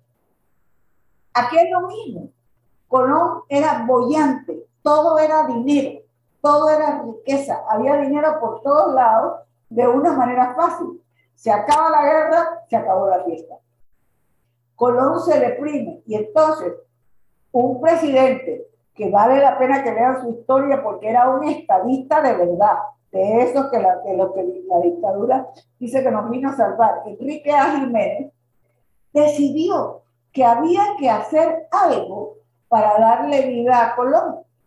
Inventó, es la primera vez que se genera en el mundo un área amurallada para que desde allí se importara, porque Panamá está muy bien ubicado, porque la mayor parte eh, del traslado de materiales, y sigue siendo, era por barco, teníamos el canal de Panamá, y funda la zona libre de Colón, sin impuestos, para que se importara desde China, desde los lugares de alta producción, y se reexportara a otros lugares. Y por eso es amurallado. ¿no? Entonces, la idea de zonas libres como tal, donde no hay vivienda, es de un panameño, el presidente Enrique A. Jiménez, que entonces sacó el decreto ley 18 del 17 de junio en 1948. Eso es como cuando yo tengo que decir mi edad, cuando naciste, en 1900 nunca. ¿No? Entonces, es la primera zona libre fundada en el mundo por la creación de un, de un presidente panameño, Enrique A. Jiménez. Leer la historia de Enrique A. Jiménez, vale la pena leerla, eh, es muy interesante.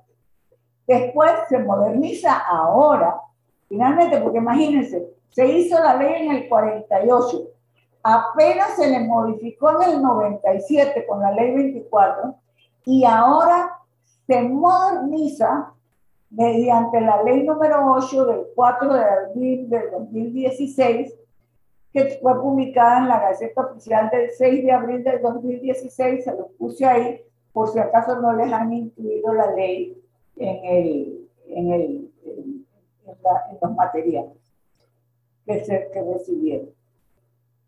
Vamos a ver, ¿qué es la zona libre de Colón? Es un área de libre comercio internacional es una institución del Estado con personería jurídica propia, autónoma en su régimen interior y área de libre comercio internacional. Constituye un área amurallada. Su superficie inicial en 1948 era de 36 hectáreas.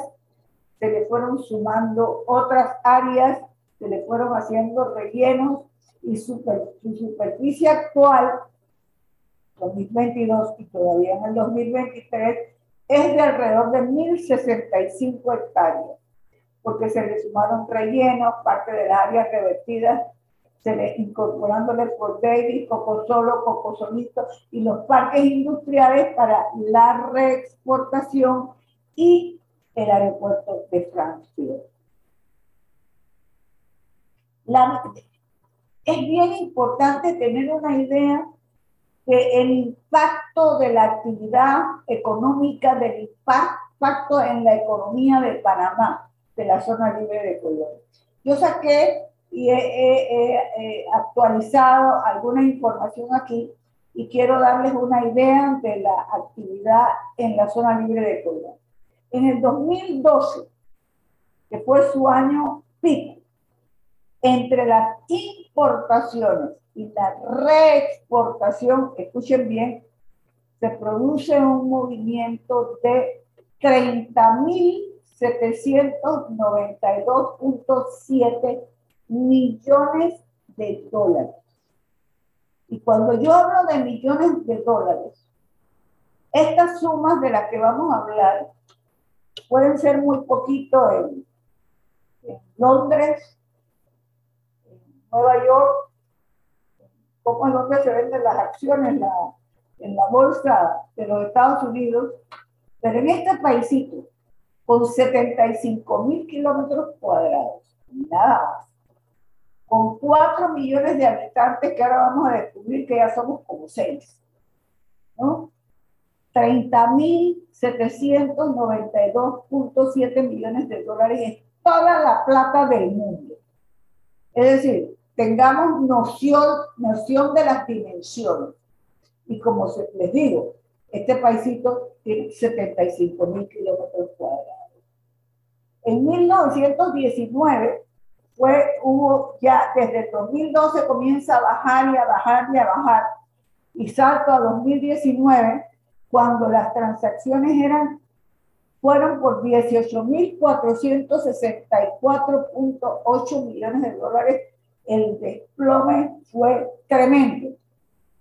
Y, e incluyo el 2020, porque el 2020 fue el año de la pandemia, donde se paralizó toda la economía del país y todos hemos sido afectados.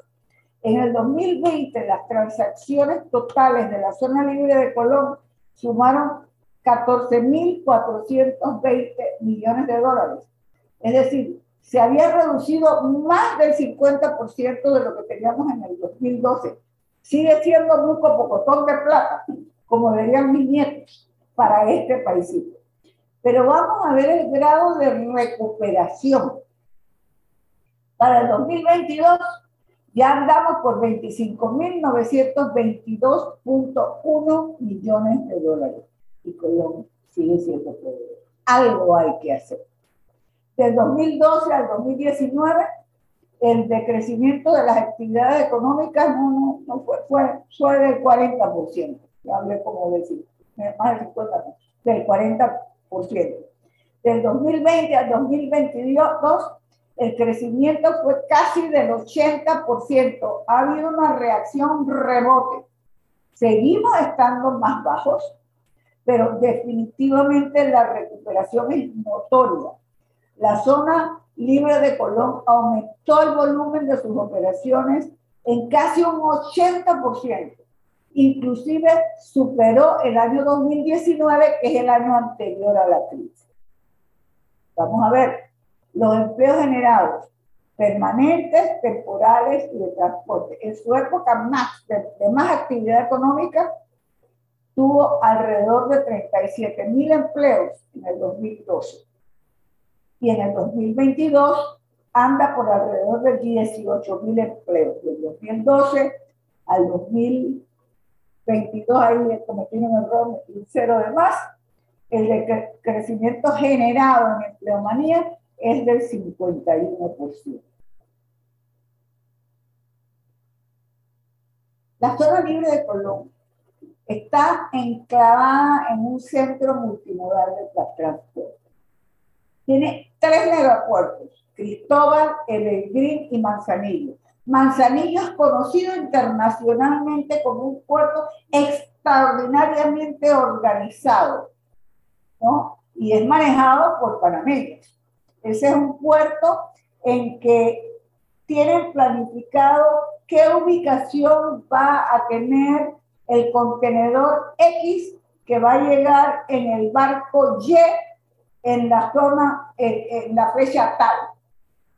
Y cómo se va a movilizar. Está totalmente eh, o casi totalmente eh, manejado a través de, tecnología moderna.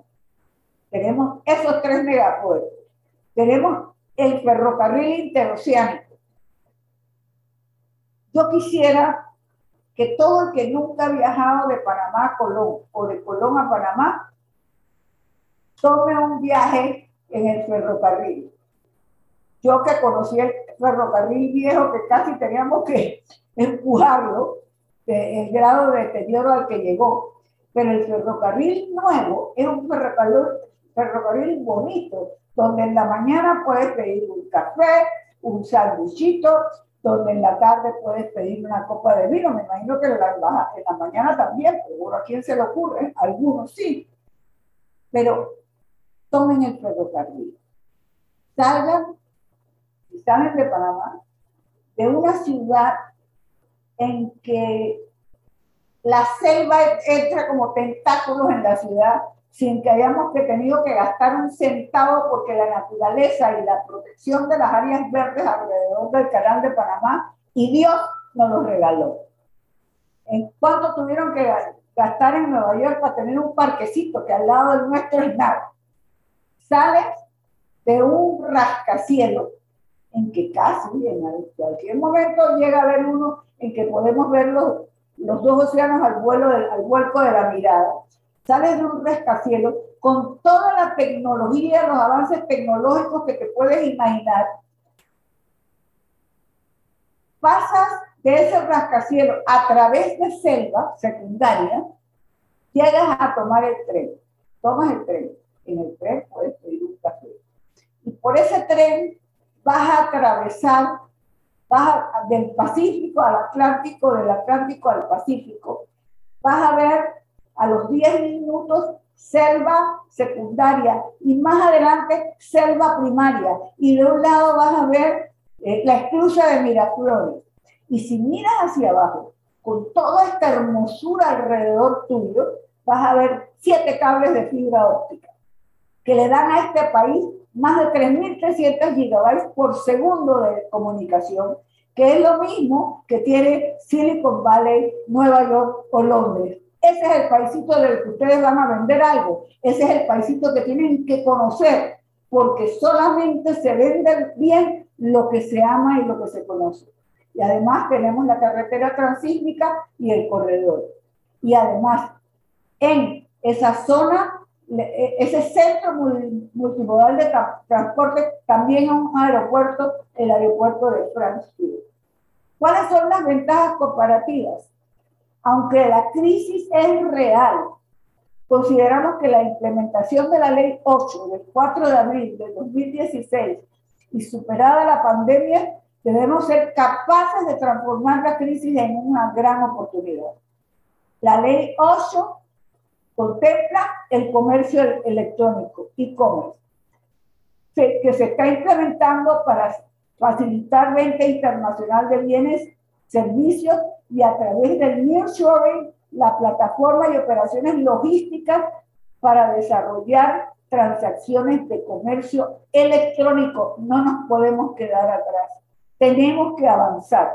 Y lo digo yo desde mis largos años de vida y mi eh, edad, en que hay que cambiar, hay que aprender, hay que mejorar. Y todo lo que está sentado allí ante su computadora o ante su teléfono son más jóvenes que yo y yo quiero aprender, ustedes deben aprender más y los felicito porque están viniendo a estas charlas, ojalá que no les resulte aburridas, a recibir mayor información.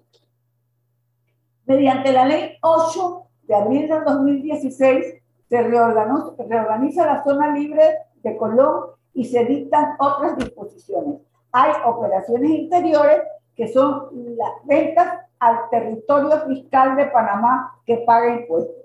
Por ejemplo, cuando nosotros acabamos un edificio, digamos, de, de, desarrollar un edificio Ocean Drive, por ejemplo, en Punta Pacífica, cuando el edificio está listo, a nosotros, mucha gente lo hace años después, nos gusta entregar el edificio totalmente equipado. Su área social, su salón de fiesta, su gimnasio, todo, todo instalado, todo ya eh, porque si no, se demoran años en ponerse de acuerdo con una cuota extraordinaria y porque además te ayuda a vender los últimos apartamentos, que todo esté listo. Yo me iba, por ejemplo, a la zona libre de Colón, porque aquí encontraba tres mesas de un tipo en un lado, dos mesas de otro tipo y necesitaba 12 mesas eh, para las terrazas, por ejemplo. iba a la zona libre de Colón y en uno de los almacenes grandes, Macy's, eh, que está por aquí cerca ahora, bueno, no me acuerdo, compraba todo, era una compra fiscal de Panamá. Entonces yo tengo que importar a Panamá y por lo tanto tengo que, me, me hacían mis declaraciones de compra, tengo que pagar los impuestos y puedo trasladarlos a Panamá una vez que yo haya cumplido con mis obligaciones fiscales. Las operaciones exteriores o de exportación son las ventas a personas naturales o jurídicas fuera de Panamá o dentro del área de libre comercio internacional. Otras zonas francas, aeropuertos y otras. Vamos a ver. Sí, vienen, venían mucho Colombia no tiene, no quiere comprar zapatos chinos, protegiendo sus zapatos de cuero, eh, le ganamos, pero bueno, como sea. Venían de Venezuela, eh, vienen de México, eh, de Costa Rica, a comprar en los almacenes de la zona libre de Colón. Esos bienes se van sin pago de impuestos, solamente pagan el ITDMS. No tienen ningún otro tipo de impuestos se trasladan a ese país y en ese país tendrán que pagar los impuestos de entrada y demás. Pero aquí, porque es de exportación, porque se va para el exterior, no tiene que pagar impuestos. Ahora, como decía en antes, ¿no? Que fuera de Panamá o dentro de áreas de libre comercio internacional. Por ejemplo, si van de una de las zonas francas, sobre la que hablaremos más tarde, a comprar a la zona libre de Colón, esa zona franca es como si fuera otro país. Y por lo tanto, de la zona libre de Colón a esa zona franca no tiene que pagar impuestos nada más que el ITBM. Ahora, no puede salir de esa zona franca, se tiene que quedar allí. No puede de la zona franca sacarte, sacarla a un pueblo cercano de la zona franca. No, tiene que quedar dentro de la zona franca porque es una operación de exportación.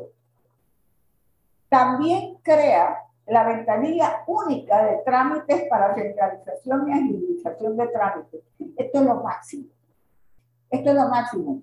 Pero imagínense, desde el 2016, yo cada vez que voy a conversar sobre esto para ver cómo ha adelantado, todavía no han abierto la ventanilla única de trámites en la, en la zona libre de Colón, porque no tienen el espacio, porque han estado muy ocupados, pero es un absurdo, porque ¿qué es una ventanilla única de trámites?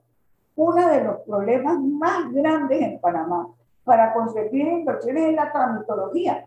Aquí, para conseguir un permiso de, o una, eh, no sé cómo le llaman, para traer una medicina a Panamá pasan dos y tres años. Es más, ya la medicina salió del mercado y todavía no le han dado el permiso.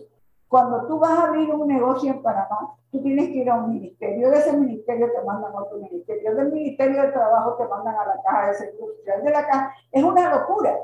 Es la tramitología con las distancias y además en un lugar te dicen que lleves X cosas al otro lugar y en ese lugar te dicen, no, esto no es lo que yo necesitaba porque desde ayer se creó un, un burócrata, creó nuevos pasos para justificar su existencia y tiene que traerme esto, esto y lo otro. La ventanilla única, ¿qué significa? Que en un gran salón o en un gran espacio hay representantes con suficiente eh, capacidad de mando de los diferentes de, de, las diferentes secciones del Estado, por ejemplo, de migración, de la Caja de Seguro Social, de la APTPT, de, de todas las instituciones que tienen que hacer todos los permisos que te van a dar, ¿no? Y entonces todo se tramita en un mismo lugar. Y lo que tuviera tomado seis meses, un año hacerlo, de oficina en oficina, de ministerio en ministerio, puedes tramitarlo básicamente en dos o tres días y quizás hasta en un día dentro de una misma edificación. Pues esto es importantísimo, lo contempla la ley 8 de, de, la zona libre que modifica la zona libre de Colón, desde el 2016. Y todavía yo no entiendo cómo a estas alturas no tienen su oficina de ventanilla única de trámites. Vamos a ver. Ah, bueno, sí, sobre los impuestos y gravámenes yo no lo puedo ver porque me lo tapa lo que tengo aquí, pero solo paga, se paga el ITBMS, como explico, solamente en las operaciones interiores de la zona libre a la República de Panamá, ya sea Colón, puede ser a la ciudad de Colón o a, la, Santiago del Agua, tienes que pagar impuestos y tienes que hacer una liquidación y pagar todos los impuestos porque estás importando de la zona libre. Sí, Natalia, dice solo ITBMS. Sí, correcto. Eso, ese es el único impuesto que tienen que pagar todas las operaciones. Vamos a ver qué más qué más tiene la, la ley 8 de como disposiciones que pueden ayudar al desarrollo de Colón, a la, recuperación total y aún más crecimiento de la zona libre de Colón. Vamos a ver, hay una nueva clase clave de operaciones para el e-commerce. Mediante la resolución de Junta Directiva número 6218 del 17 de octubre del 2018, se crea y se reglamenta una clave de operaciones complementaria que permite realizar la venta directa de bienes o productos a un consumidor final a través de la plataforma de comercio electrónico, e-commerce. Nos estamos modernizando, estamos aprendiendo, tenemos que ponernos a la altura de los avances que, que han logrado otros. Y a los operadores logísticos al prestar servicios asociados o transacciones de e-commerce. Miren, la zona libre de Colón creo que tiene alrededor de 2.000 negocios. Hasta la fecha, solamente se han adscrito al comercio electrónico e-commerce 30 empresas que han obtenido y generado para sí nuevas ganancias con esta modalidad. Ahora, en la zona libre de Colón me explican cada vez que converso, investigo y critico que no todos los comercios se pueden por su naturaleza manejar como, a través de e-commerce y que eh, poco a poco van descubriendo aquellos que sí lo pueden hacer y entonces están pidiendo esa nueva clave de operaciones para trabajar con e-commerce. Alquileres de lotes y otros rubros mediante la resolución de Junta Directiva número 005 del 2022, de 7 de abril de 2022, se aprueba el reglamento de tarifas de lotes y otros rubros, se crea una nueva tasa, se deroga la resolución de Junta Directiva del 2009 y se subroga la resolución del 2006. Aquí se crean los nuevos cánones de arrendamiento que ahora les voy a explicar. Eh, los cánones de arrendamiento de los terrenos que la administración de la junta directiva alquila a los que tienen clave. Vamos a ver. Panamá realiza un gran esfuerzo mediante legislaciones en procura de prevenir o minimizar el riesgo de ser utilizadas para el blanqueo de capitales, el financiamiento del terrorismo y el financiamiento de la proliferación de armas de destrucción masiva y otros delitos. Eso lo verán ustedes en detalle a partir de las 8 de la noche. Las empresas de la zona libre de Colón son identificadas en la ley 23 del 2015 como sujetos obligados no financieros, no, como lo son también los corredores de bienes raíces, por lo que están obligados a cumplir con la ley 23 sobre la cual hablarán posteriormente y el decreto ejecutivo 363, ambos del 2015, la ley 124 del 7 de enero del 2020 y la resolución S-010-2021 de la Superintendencia de Sujetos Financieros No Obligados. En consecuencia, las empresas de la zona libre de Colón están obligadas a conocer su cliente, registrarse ante la Superintendencia de Sujetos Obligados No Financieros, presentar ante la Unidad de Análisis Financiero UAP los reportes de las transacciones sospechosas ROS y las transacciones en efectivo, como me lees ahí abajo, por favor. sí, vuelve un, un eso, transacciones sospechosas. Sospechosas son ROS. Y, las, transacciones, en efectivo que son RTE. Sí, sí. Esas hay que hacer unos reportes, les explicarán a partir de las 8 de la noche lo relacionado con esto. Vamos a ver otras. Los aspectos legales importantes que tiene que conocer de verdad, sin tener dudas, un corredor de bienes raíces que quiera hacer negocios en la zona de, la, de, zona libre de Colombia. La tierra es propiedad del Estado.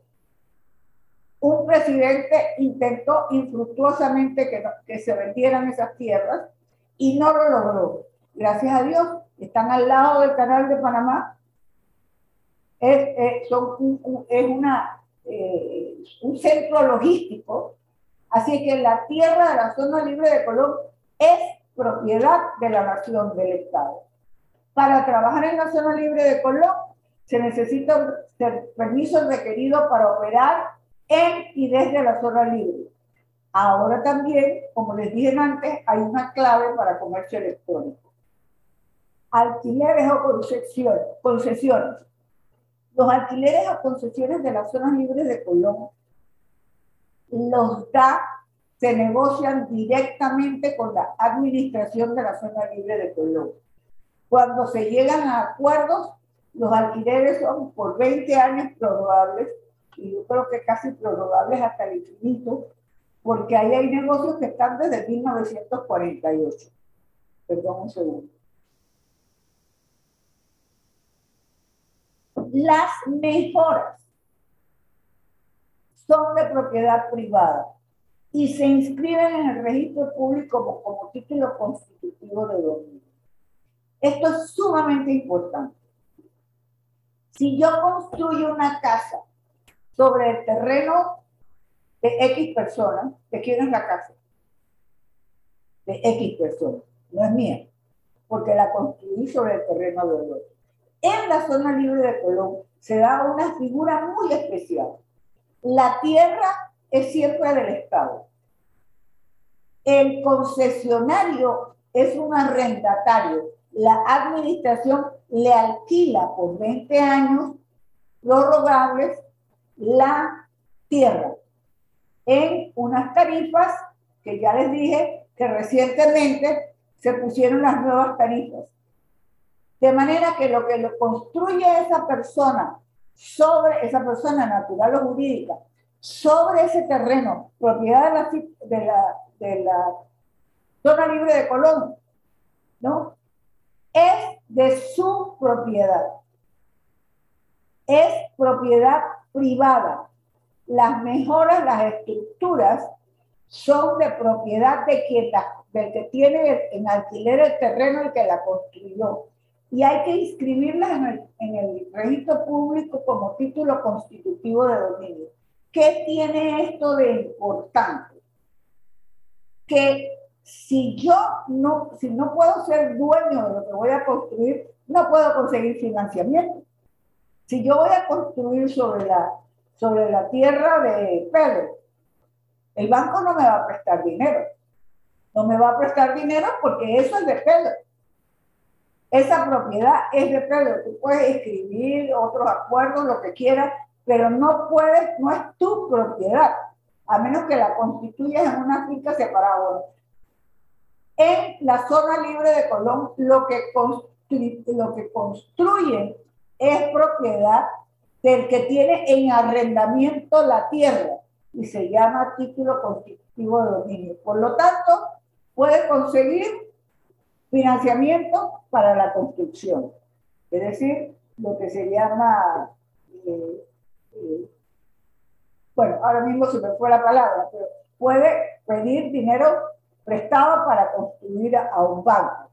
Una vez que construyó, puede conseguir una hipoteca para cancelar lo que pidió prestado como para construcción. Puede dividirlo y elevarlo a propiedad horizontal. La propiedad horizontal tiene la característica de que siempre se dice proporcionalmente cuánto le corresponde de la tierra a cada finca que se crea como propiedad horizontal. De manera que esa finca tendrá que pagar de lo que se paga de alquiler a la zona libre de Colón, lo que proporcionalmente le corresponde, así mismo como se paga lo que proporcionalmente le corresponde por eh, cuota de mantenimiento. ¿Cuál es el papel del corredor de bienes raíces? El corredor de bienes raíces puede gestionar la venta o alquileres de mejoras que tienen título constitutivo de dominio a favor de terceros cuando está autorizado para ello por el propietario de esas mejoras y por ello acuerda y cobra comisiones. Espero que esto esté bien claro, vamos a seguir ampliando. El alquiler o venta de tierras y mejoras en la zona libre de Colón. Las tierras ventas son de la propiedad de la nación, no se venden. El alquiler de las tierras es una transacción que hace entre la administración de la zona libre de Colón y el concesionario que tiene que tener clave para operar en la zona libre de Colón. Los cánones de arrendamiento son fijados por la administración. Me dijeron que hay unas preguntas sobre eso, así que yo les pongo al final unos cuadros que tienen que, cuáles son los cánones de arrendamiento que se han fijado últimamente cambiando los que había mediante una resolución del 2009. Vamos a ver las mejoras. Ahí entra el corredor de. Las mejoras son los locales, las galeras, los showrooms, los depósitos que se construyen en las tierras arrendadas a la zona libre de Colón. La gestión de venta y alquiler, como son propiedad privada, los corredores de bienes raíces pueden gestionarla. La comisión a cobrar son las que pacten las partes entre el corredor y el propietario, el que tiene el título constitutivo de dominio. Los precios de venta y o alquiler de mejoras son libre oferta y demanda. Los precios los determina el mercado. En el, en el 2012, cuando estaban al máximo las actividades de la zona libre de Colón. No, había espacio de alquiler. Así es que el propietario, el que tenía el título constitutivo de dominio, le ponía el precio que le daba la gana. Porque cuando la oferta es menor que la demanda, el precio sube. Pero cuando la oferta es excesiva, el precio baja. Ahora mismo, el que va a, el que quiere y necesita un local de la zona libre de Colón está en condiciones de mejor negociación, porque hay muchos locales todavía desocupados. Este, han crecido mucho los negocios, pero todavía hay mucho, mucho. Así es que en libre oferta y demanda, los precios los, los determina el mercado. Entonces tengamos claro todo lo que tiene que hacer con las tierras, el alquiler al concesionario, se tramita con la administración de la zona libre de Colón. Pero todo lo que tiene que hacer con las mejoras que hay en locales, galeras, showrooms, depósitos, etc., lo puede gestionar un corredor de bienes raíces y hay algunos corredores de bienes raíces que viven de gestionar en la zona libre de Colón. Están pendientes de quienes están pidiendo eh, eh, la clave para poder operar en la zona libre de Colón y comienzan a buscarles y a negociar precios y comisiones con los propietarios que tienen título constitutivo de dominio. Natalia. sí. Sí, le, perdone que le interrumpa. ¿Le puedo hacer un par de preguntas? ¿Cómo no? Sí, Lina Pereira dice, si en esa tierra con título constitutivo de dominio, obviamente en zona libre, ¿no? Si se puede pedir financiamiento interino. Sí, ese es el financiamiento para la construcción. Claro.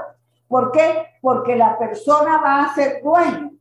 Si yo voy a ser dueño de una propiedad, cuando yo desarrollo un proyecto, yo puedo acercarme al banco y decirle, necesito financiamiento interino para construir. Y después vendo y recupero y le pago al banco. Pero en el caso del que desarrolla la zona libre de Colón, por ejemplo, si solamente desarrolla algo que él va a ocupar y necesita una hipoteca, le dan una hipoteca y cancela entonces el financiamiento interino. Muy bien, Natalia. Juan Tello consulta, si las tierras de zona libre son del Estado y las mejoras son privadas, ¿se requiere del consentimiento del Estado para declarar las mejoras privadas en tierras estatales? Bueno, todo eso es un procedimiento legal.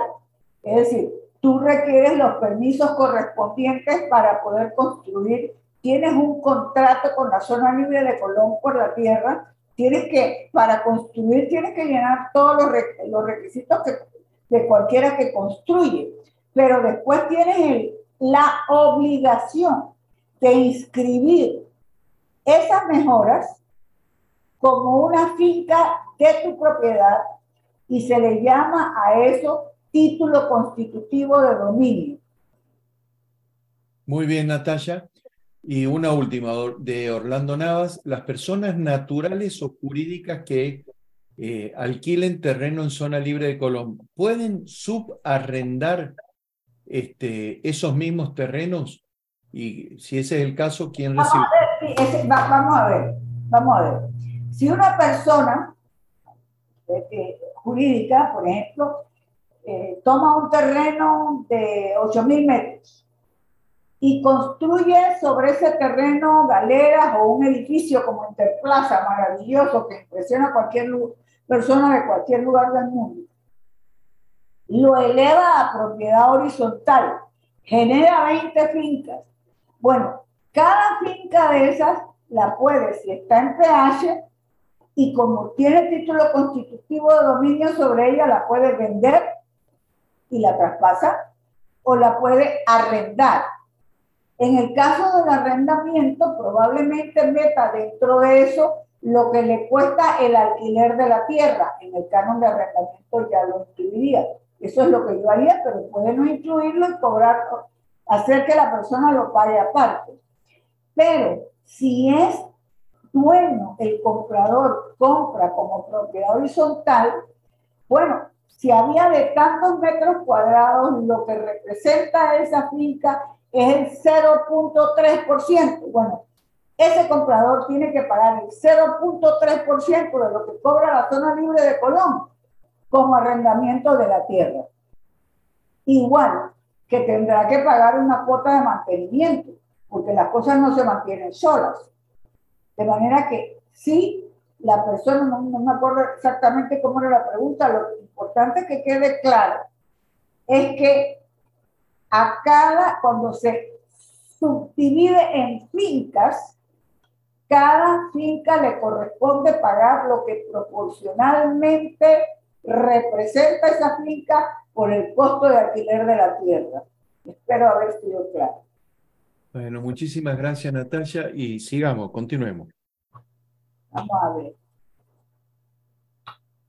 Recuerden siempre entonces que las tierras de la zona libre de Colón son propiedad del Estado, están bajo el control de la administración de la zona libre y es esta la que arrienda a los concesionarios. El corredor de bienes raíces no gestiona tierras.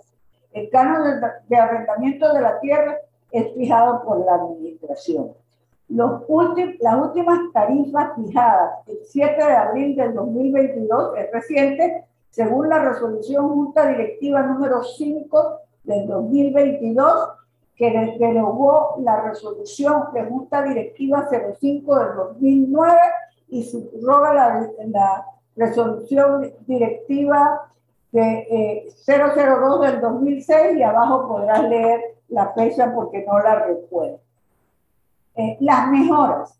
Las mejoras construidas en la zona libre de Colón son propiedad privada del concesionario que las construyó sobre tierra, a tierras arrendadas a la administración.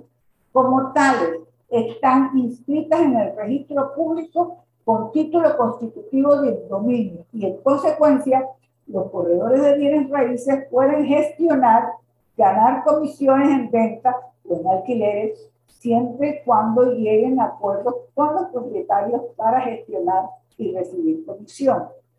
Los precios son determinados por la zona, por la libre oferta y demanda sujetas a la realidad del mercado.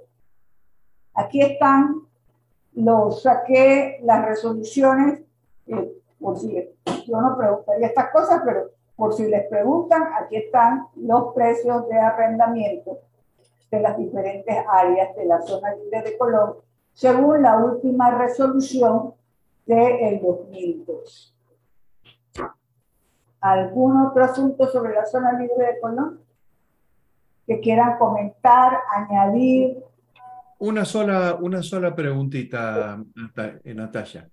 Eh, de Emily Yao. Si se subarrienda en la zona libre de Colón, ¿cómo se comparten la clave de operaciones original? No, no, la, la, la, clave de operación, cada empresa tiene su clave de operación. Son individuales. Eso no tiene nada que hacer con el, con, con el local.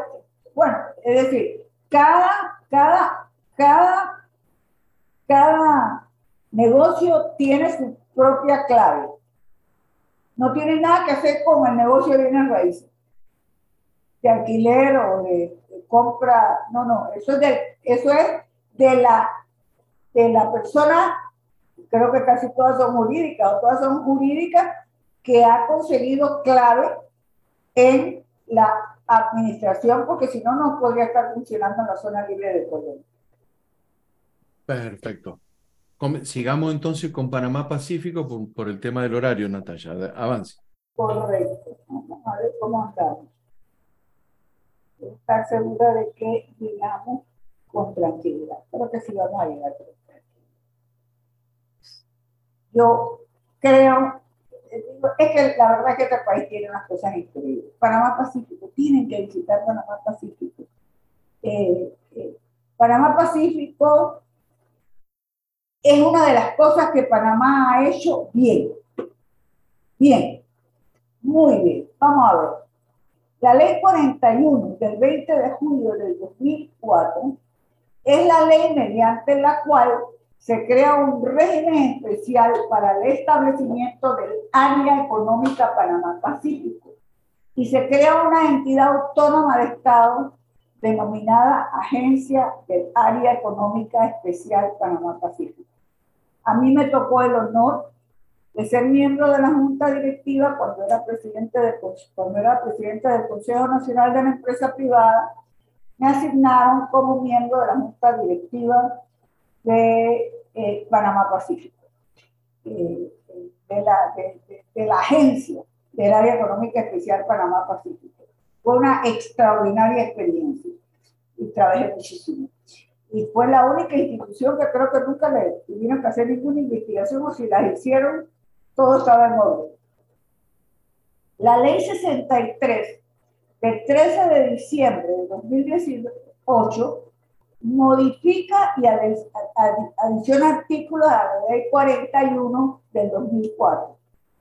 Operadores y desarrolladores maestros están libres de todo impuesto Espérate, léeme el, el, el, no quiero equivocarme en la última línea. Sergio, por favor. Sí, perdón.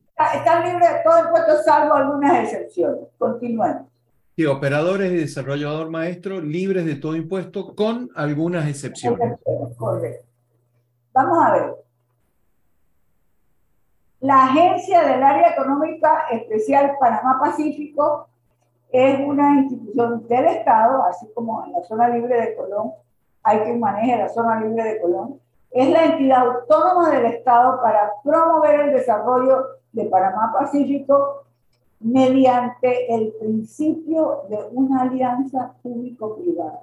Adiciono, o, agrego yo, es una alianza público-privada ejemplar que ha dado muestras de que en este país cuando las cosas se quieren hacer bien, se pueden hacer bien.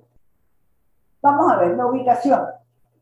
Panamá Pacífico está en la antigua base de Howard, corregimiento de Veracruz, distrito de Arraiján, provincia de Panamá Oeste.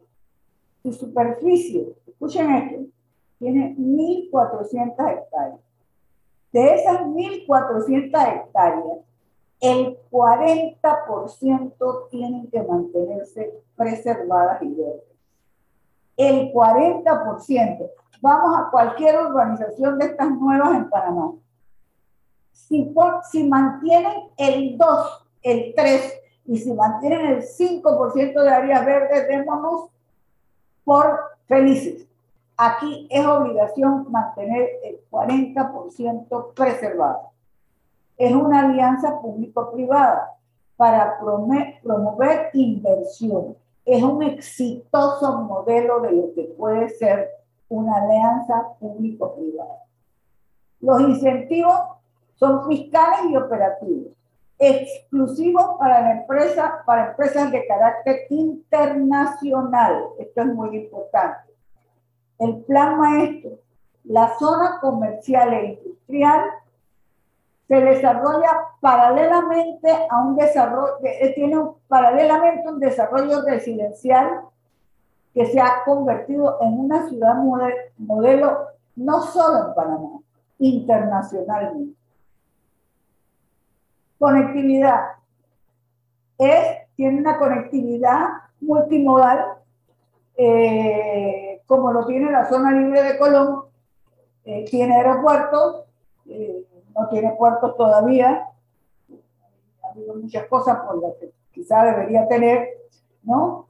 Y está, los incentivos fiscales son exoneraciones totales o parciales de impuestos en actividades internacionales, ¿no? en, los comercios, en las cuestiones de índole internacional. Vamos a ver los incentivos laborales. laborales. Las tasas fijas del 25% por horas extras en días regulares de descansos y festivos. Vamos a ver todos los problemas que hay en Panamá, o problemas no, situaciones, llamémosle para que no me caigan eh, eh, los líderes eh, de los trabajadores, es que en Panamá, por ejemplo, hay días en que tú tienes que pagarle al empleado dos veces y media su salario. Su salario más regular más una vez y media el salario. ¿No? Eh, creo que domingos, eh, días de, de fiesta nacional, etc. Esto hace que se suban los costos enormemente en meses como, digamos, diciembre, en noviembre, eh, y, mantienen zozobra porque puede que en esos meses la producción no sea tan buena. En, en Panamá Pacífico, ¿ok? Las tasas fijas, esto es para los que trabajan dentro de las áreas industriales y comerciales para exportación las tasas mías son del 25% por horas extras en cualquier día. Entonces, ¿qué ocurre? Tienen salarios más altos, porque ya el, el, promotor puede planificar mejor. Entonces, prefiere pagarle mejor porque los, los, eh, los recargos por horas extras los días regulares de descanso y festivos son el mismo. Entonces se llegan a acuerdos más amigablemente. Esto permite operatividad 24/7. ¿Por qué? Porque hay negocios allí que tienen que trabajar, sus negocios son con China. Y en China, cuando aquí es de día, ya es de noche y viceversa. Pero tú tienes que trabajar 24 horas, porque tú tienes que trabajar 24 en las 12 horas del día de Panamá, porque tienes que preparar material, tienes que avanzar cosas aquí, pero tienes que estar trabajando las otras 12 horas porque tú trabajas con China y tienes que estar trabajando cuando ellos están despiertos. Ellos no van a decir, en Panamá están durmiendo, lo dejamos para mañana. Entonces, este, este tipo de salario que se puede ajustar y planificar mejor permite la operatividad 24/7 porque el costo es el mismo. Entonces, la empleomanía está sujeta a demanda. Hay productos que, se, que, que tienen mucho mayor producción durante X época de año. Entonces, durante ese tiempo la gente contrata a más gente, pero no tiene obligación de mantenerla allí cuando viene la época en que hay menos trabajo. ¿No? Es, es, es decir, la empleomanía, tú puedes tener muchos empleados en una época y pocos en otra. Depende de la demanda de tus necesidades. No estás obligado, aunque se te caigan los negocios, aunque sean los meses en que no produce nada, mantener empleados que no necesitas. Entonces, el también le permite un mayor porcentaje de extranjeros de los que permite el código de trabajo. Los migratorios. Vamos a ver. Los trámites de inmigración, simplificación y visas especiales para inversionistas y trabajadores son extensibles a sus familiares. Y tiene lo que llaman SIT, Sistemas Integrados de, de, Trámite, la bendita ventanilla única. En, en un solo lugar en Panamá Pacífico están representantes, eh, son como pequeños cubículos del Mitradero, Ministerio de Trabajo, de migración para los trámites de migración de los extranjeros y de los que vienen a poner los negocios, de la aduana para tener todas las relaciones con aduana para poder planificar sus operaciones, de la Caja de Seguro Social para inscribir a sus empleados de inmediato, sin tanto enredo, de la ATTT eh, ¿De qué más tenemos ahí? Del municipio de Reiján Melés, para ver si me falta alguno. Dice, Sistema Integrado de Trámites, bueno, el SIT, Ventanilla Única, Mitradel, Migración, Aduana, Caja del Seguro Social, IDAN, ATTT, MIBI, ANAM, MIDA y Municipio de Arraiján. Te puedes imaginar que tú no tengas que ir de un extremo de la ciudad a la otra con 20 tranques, sino que tú te metes, tus abogados o tus directivos entran a un gran salón con, con pequeñas eh, en que hay un empleado que tiene la capacidad de tomar decisiones, que tiene la autorización para decir sí o no, te lo doy o no te lo doy. Se presenta todo en un mismo lugar se va de un pupitre al otro, al otro. Usted se puede imaginar lo que significa eso en ahorro de tiempo y tramitología, que es una de las cosas que más dificulta la instalación de negocios en Panamá, no solamente extranjeros, también panameños. La tramitología aquí es infernal. Aquí todo está en un lugar, y que la zona libre de Colón, que ya tiene demasiado tiempo sin haberlo logrado, tenga esa, esa una, una ventanilla única donde se puedan hacer todos los trámites que se requieren, yo les digo que el cambio va a ser gigantesco. Aprovecho, Natalia, que están consultando Lina si esa ventanilla única es solo para empresas. Solo para empresas. Perfecto. En el numeral 5 de la ley 66 del 13 de diciembre de 2018, se determina que el impuesto sobre inmuebles, sobre las mejoras comerciales e industriales y sobre el terreno y las mejoras de bienes raíces que se compren dentro del área Panamá-Pacífico tienen exoneraciones del pago de impuestos sobre inmuebles contados a partir del 1 de enero del 2019 así. 30 años para el desarrollador maestro. Ahora les explico quién es el desarrollador, qué es el desarrollador maestro y quién es. 10 años para las empresas que compren dentro de Panamá Pacífico. Es la ley 66 del 13 de diciembre del 2018.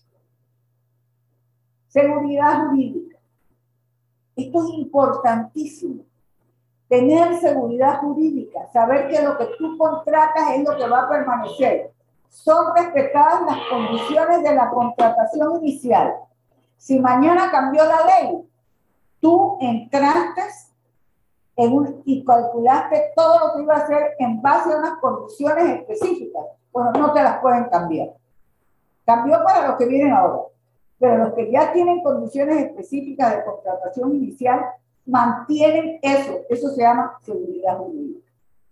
Importante, para las unidades residenciales y negocios internos al detalle, se aplican las leyes generales de la República de Panamá. Es decir, para los residentes, las mismas leyes que Panamá tiene tal exoneración, tiene que pagar tus impuestos, tiene que pagar TBMS, tiene que pagar impuestos sobre la renta. Allá hay, por ejemplo, ya creo que hay 10.099 eh, y un montón de negocios. Todos es cine, todos esos negocios, como son para la, la población en general, principalmente para la que vive dentro del Panamá Pacífico, ellos pagan los mismos impuestos que se pagan en Panamá los demás de igual categoría. Contrato con el desarrollo maestro, desarrollador maestro. El desarrollo maestro, maestro, el desarrollador maestro se llama London and Regional Panamá SA. Y es el contrato número 2 del 2007. El contrato fue ganado en licitación internacional por presentar el mejor plan para el desarrollo de desarrollo para uso mixto, comercial e industrial, para exportación de bienes y servicios para, y paralelamente residencial. Escuchen bien esto con cuidado y todo eso espero que lo tengan ya. Contempla construcción de un millón de metros cuadrados para uso comercial y 20.000 unidades residenciales. la duración del contrato es de 40 años. Generará, se estima que alrededor de 40.000 empleos. Y recuerden que de las 1.400 hectáreas tienen que mantener 40 hectáreas verdes, es decir, sin intervención, sin concreto y sin cemento. Avance en el desarrollo del plan maestro. Esto es importante, corredores de bienes raíces, pongan mucha atención a futuros corredores de bienes raíces. Hasta diciembre del 2022 hay aproximadamente de uso residencial construidas 3.700 unidades. Recuerden que lo que se espera construir son 20.000. Así es que se ha construido menos del 20%. Hay 80% por vender. Es decir, 80% por construir son oportunidades de venta. Uso comercial. Aproximadamente entre oficinas y bodegas se han desarrollado 300 mil metros cuadrados 300 mil metros cuadrados de un millón de metros cuadrados. Así que lo desarrollado hasta ahora representa el 30% nada más. Aquí viene lo que considero es muy importante que lo conozcan.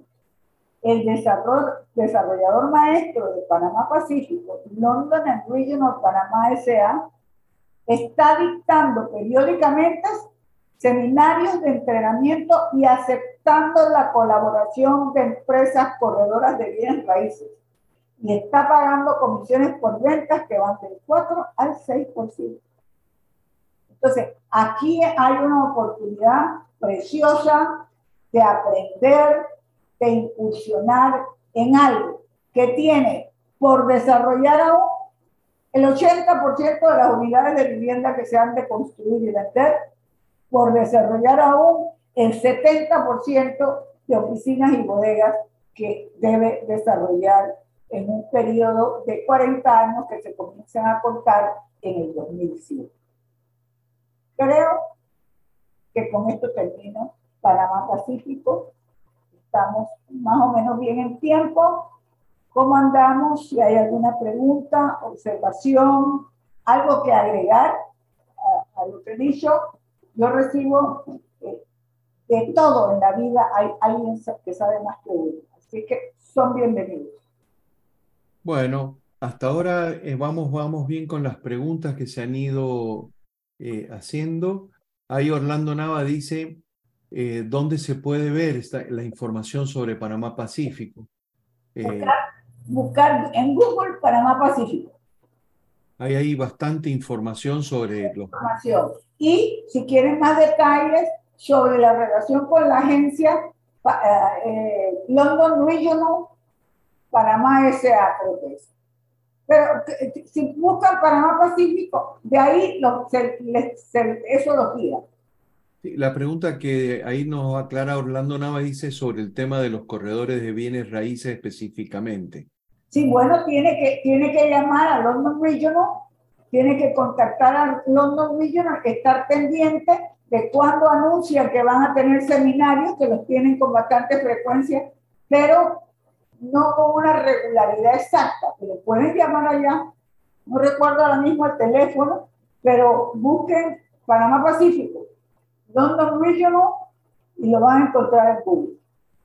Muy bien, Juan Tello pregunta si se puede, si usted puede repetir los periodos de exoneración del impuesto de inmueble en Panamá Pacífico.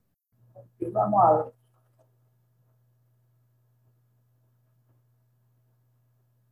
Ok. 30 años para el desarrollador maestro. Es decir, el desarrollador maestro tiene una extensión eh, de exoneración de impuestos por 30 años, de impuestos sobre inmuebles, contado a partir del 1 de enero de 2019.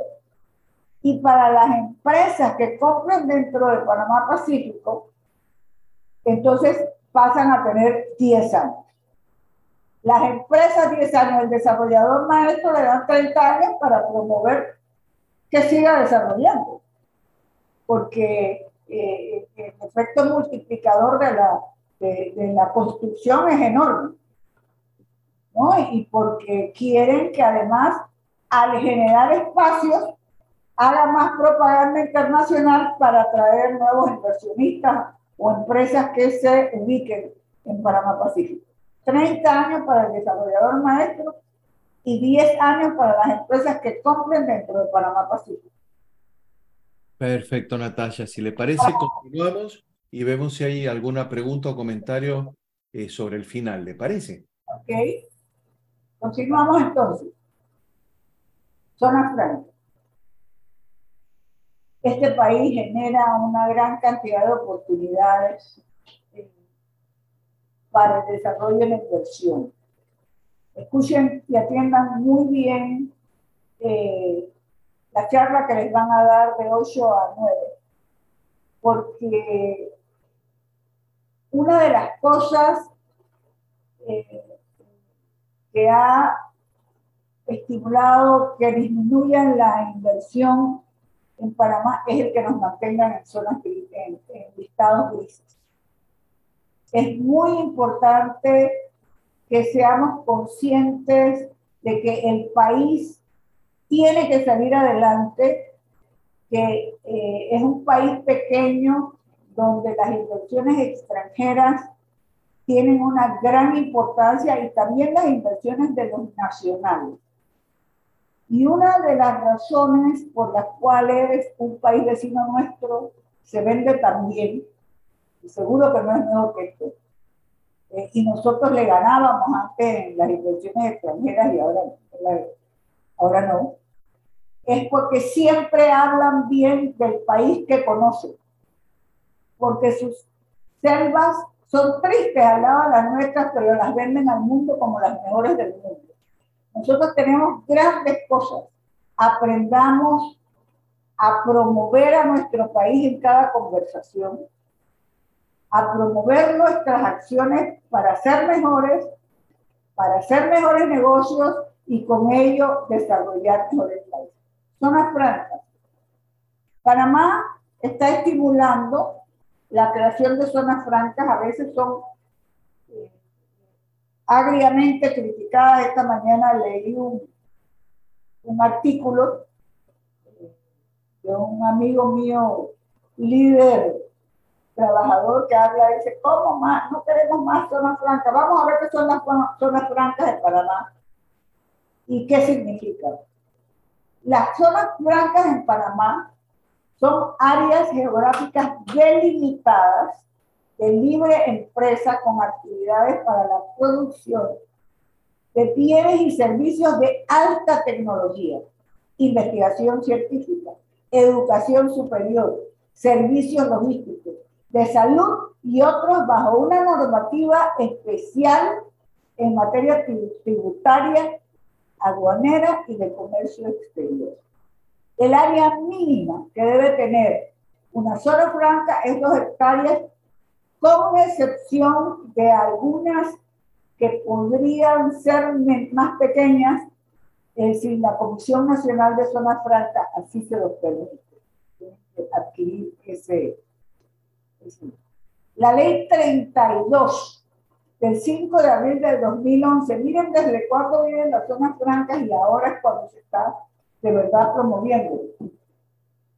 Instituye un régimen especial, integral y simplificado para el establecimiento y operación de zonas francas y dicta otras disposiciones. ¿Cuál es el objetivo?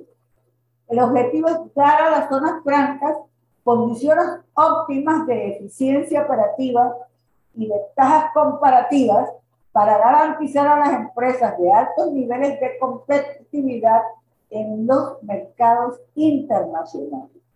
Las zonas francas están hechas para eso, para conseguir unos niveles de eficiencia que nos permitan competir de verdad en mercados internacionales. Si lo hacemos bien en el canal, ¿por qué no lo podemos hacer en otras cosas? Claro que podemos. Los panameños hemos logrado una cantidad de cosas. Eh, eh, bueno, sigamos trabajando con dignidad en pro de nuestro país y por supuesto eh, eso da provecho personal también pero piensen más allá de ustedes, porque eso es lo que hace un país grande. ¿Cuáles son los resultados que se esperan de la zona franca? La generación de empleos, la generación de divisas, la generación de valor agregado. Es decir, en las zonas francas se trata de que un producto llegue de manera elemental y se le dé valor agregado mediante la transformación de ese producto, de manera que tú estás teniendo trabajadores que lo están transformando, que causan un efecto multiplicador y que especialistas, especialistas, especializas a personal panameño para lograr avances tecnológicos y educativos importantes. También esperamos incorporar el país a una economía global de bienes y servicios para promover inversión, desarrollo científico, tecnológico, económico, cultural, educativo y social. Esperamos también simplificar procedimientos y producción de bienes y servicios para facilitar ventas estimular la inversión tanto nacional como internacional, fomentar el desarrollo industrial, científico y cultural de nuestro país. Vamos a ver la ley 32 del 5 de abril del 2011. Crea la Comisión Nacional de Zonas Francas. adscrita al Ministerio de Comercio e Industria. Tiene nueve miembros, son cuatro ministros, eh, directores de aduanas y de migración, secretarios de tecnología e innovación, un representante del sindicato de industriales y un empresario promotor de la misma zona franca. Pregunto, eh, profesor Sergio, ¿incluyeron la ley 32 en el material dado a ellos? Dados a los estudiantes. Hola. ¿Me están escuchando? Sí, profesora. Sí, profesora Natalia, la estamos escuchando. ¿Me puede Sí, la pregunta es si le incluyeron a los estudiantes la ley 32 del 5 de abril de 2011. Sí, Natalia, está en la plataforma. Perfecto. Es importante porque cuando hablo de nueve miembros, yo no quiero hacer una pregunta al ministro de Comercio, el ministro de tal o el ministro de tal, sino que todo eso pues está en la misma ley. Yo le estoy dando eh, de manera sucinta lo que contiene la ley. Vamos a ver. Eh, la Comisión Nacional de Zonas Francas, como le decía, está adscrita al Ministerio de Comercio, tiene nueve miembros ahí. Podrán ver quiénes son. Autoriza la creación de zonas francas en áreas específicas y delimitadas. Son áreas específicas, no es todo lo alrededor son áreas específicas, me imagino que muchas de ellas están eh, eh, cerrándose, amurallándose. Otorga la licencia de zonas francas para promotores, operadores y empresas de la por el cumplimiento de la ley. La Secretaría Técnica está a cargo de la Dirección Nacional de Promoción de Inversiones del Viceministerio de Comercio Exterior. Los incentivos fiscales para los negocios que operan en las zonas francas son múltiples y amplios, como estar exentos del pago de impuestos directos e indirectos, contribuciones, tasas, derechos y gravámenes nacionales como los siguientes. Operaciones, transacciones, trámites de bienes muebles e inmuebles, compra de equipos y materiales de construcción materias primas, maquinarias, herramientas, accesorios, insumos y lo que requerido para su operación dentro de la zona franca. No es para que se lo lleven a su casa, no es para donde viven los que trabajan en la zona franca. Todo esto es para facilitar el que se cuente dentro de las zonas francas con todos los materiales, equipos y materia prima y maquinarias que necesita para operar y producir lo que es el propósito de esa zona franca. También la licencia de operación puede estar exenta. El impuesto de inmuebles podrá ir desde 0 hasta 2%, dependiendo de la zona franca, la ubicación y las leyes a ser aplicadas. Vamos a ver, hay varios tipos de zonas francas. Un momentito de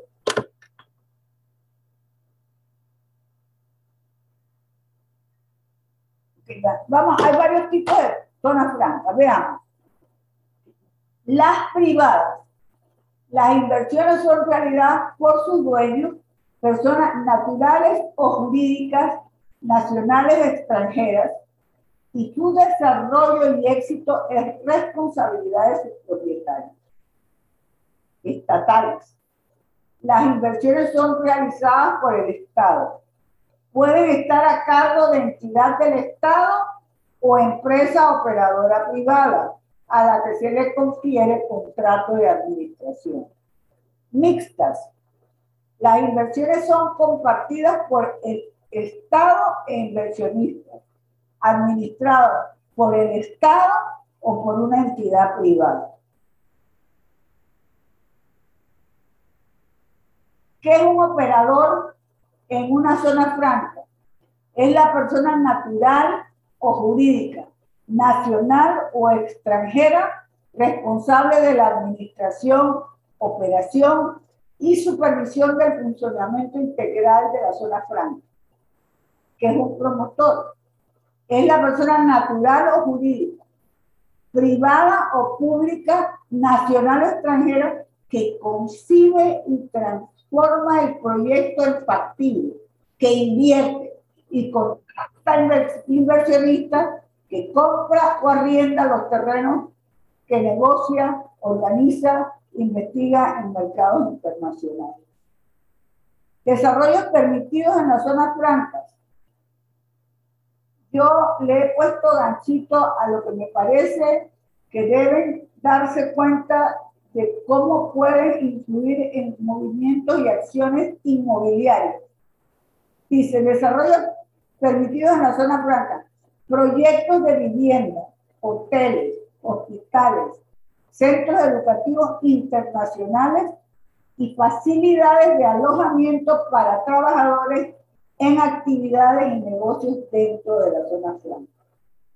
Operación de aeropuertos, puertos, muelles, calles, estaciones, vías ferroviarias, etcétera, cumpliendo con las regulaciones vigentes.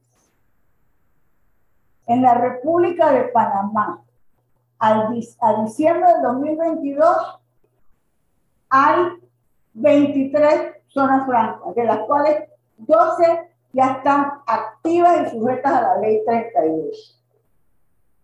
Ventanilla única, de acuerdo con el artículo 69, está en funcionamiento en el Viceministerio de Comercio Exterior, BICOMEX, y da atención a las necesidades de los operadores, promotores y empresas.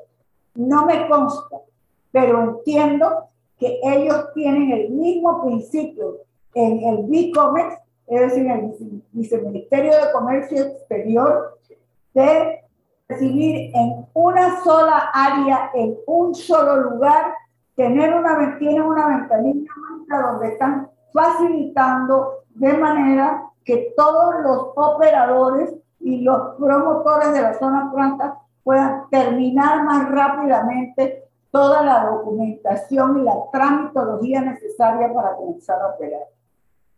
¿Dónde está esa ventanilla única? Está en la planta, planta baja del edificio Plaza Edison, que es donde está el Ministerio de Comercio Exterior, el Ministerio de Comercio.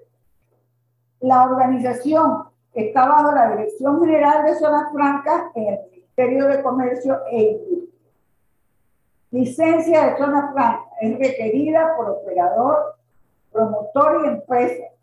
Es otorgada por la Comisión Nacional de Zonas Francas e inscrita en el Registro Oficial de Zonas Francas que funciona en la Secretaría Técnica del Ministerio de, Comercio Exterior. Actividades en o de las zonas francas. Miren esta actividad urbanizar y construir para su propio o para la venta o el arrendamiento a terceras personas que se instalen dentro de la zona franca, para uso propio, perdón, vender o arrendar lotes de terrenos a personas naturales o jurídicas nacionales y extranjeras.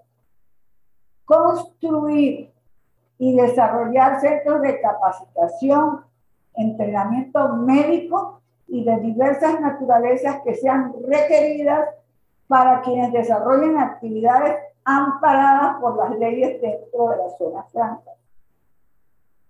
Instalar y operar sistemas de producción de servicios públicos y sistemas que se requieran para la operación de zonas francas previa coordinación con respectivas entidades públicas.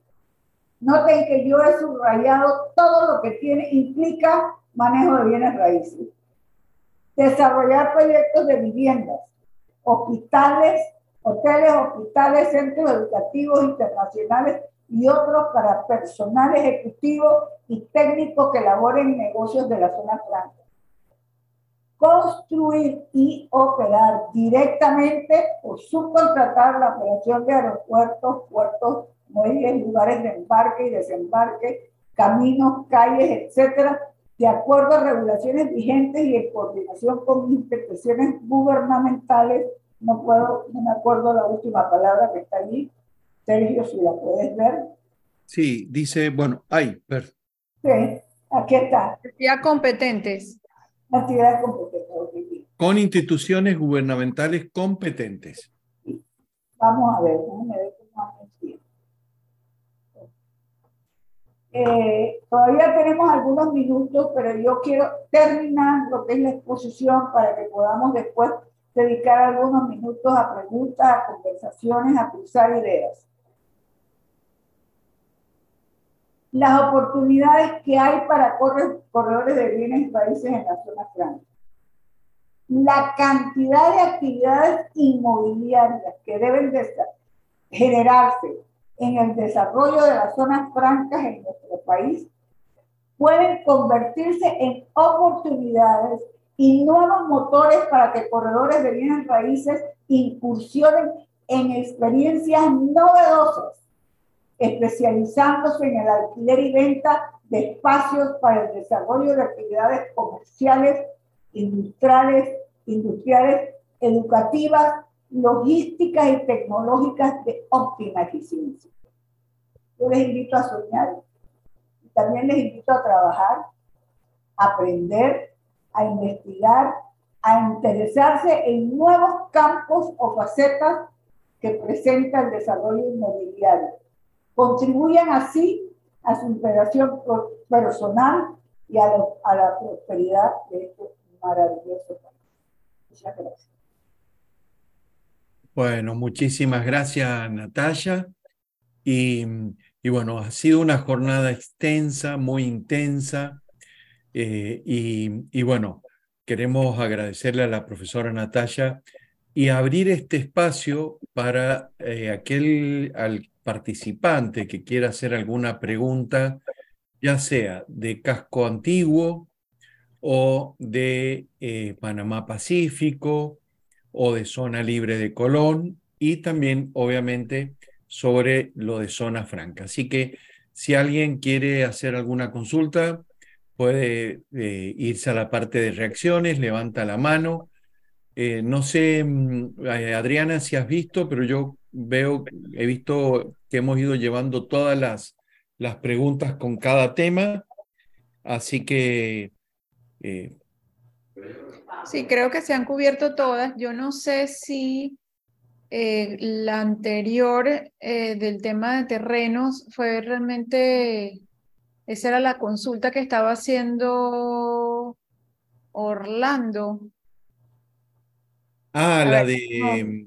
Que la repita, por favor. Sí, la de Orlando Navas, que si eh, las personas naturales jurídicas que adquieren terrenos en la zona libre de Colón pueden subarrendar esos mismos terrenos y que si es el caso, ¿a, quién recibiría todos los beneficios? O sea, porque antes usted la contestó abordando el tema de que hubiesen eh, mejoras, pero no sé si la consulta de él se refería exclusivamente a que el terreno bueno, eh, ser subarrendado. Me parece que sí se puede subarrendar parte del terreno, eh, por ejemplo, para estacionamiento o lo que sea, pero dentro de ese canon de arrendamiento que le fijen al inquilino, para que quede claro, porque arrendador es el dueño, el, que, el que da en arriendo, el arrendatario es el inquilino. Dentro de ese canon de arrendamiento, el inquilino tendrá, el, el canon de arrendamiento posiblemente incluya lo que proporcionalmente le corresponde a esa área y que tiene que pagar el que tiene la concesión a la zona libre de Colón. De algún lugar tiene que salir el dinero, ya sea que se lo cobren separado o que esté incluido dentro del canon de arrendamiento y el, concesionario paga completo por todo el terreno a la administración de la zona libre de Colón. Muy bien, Natalia.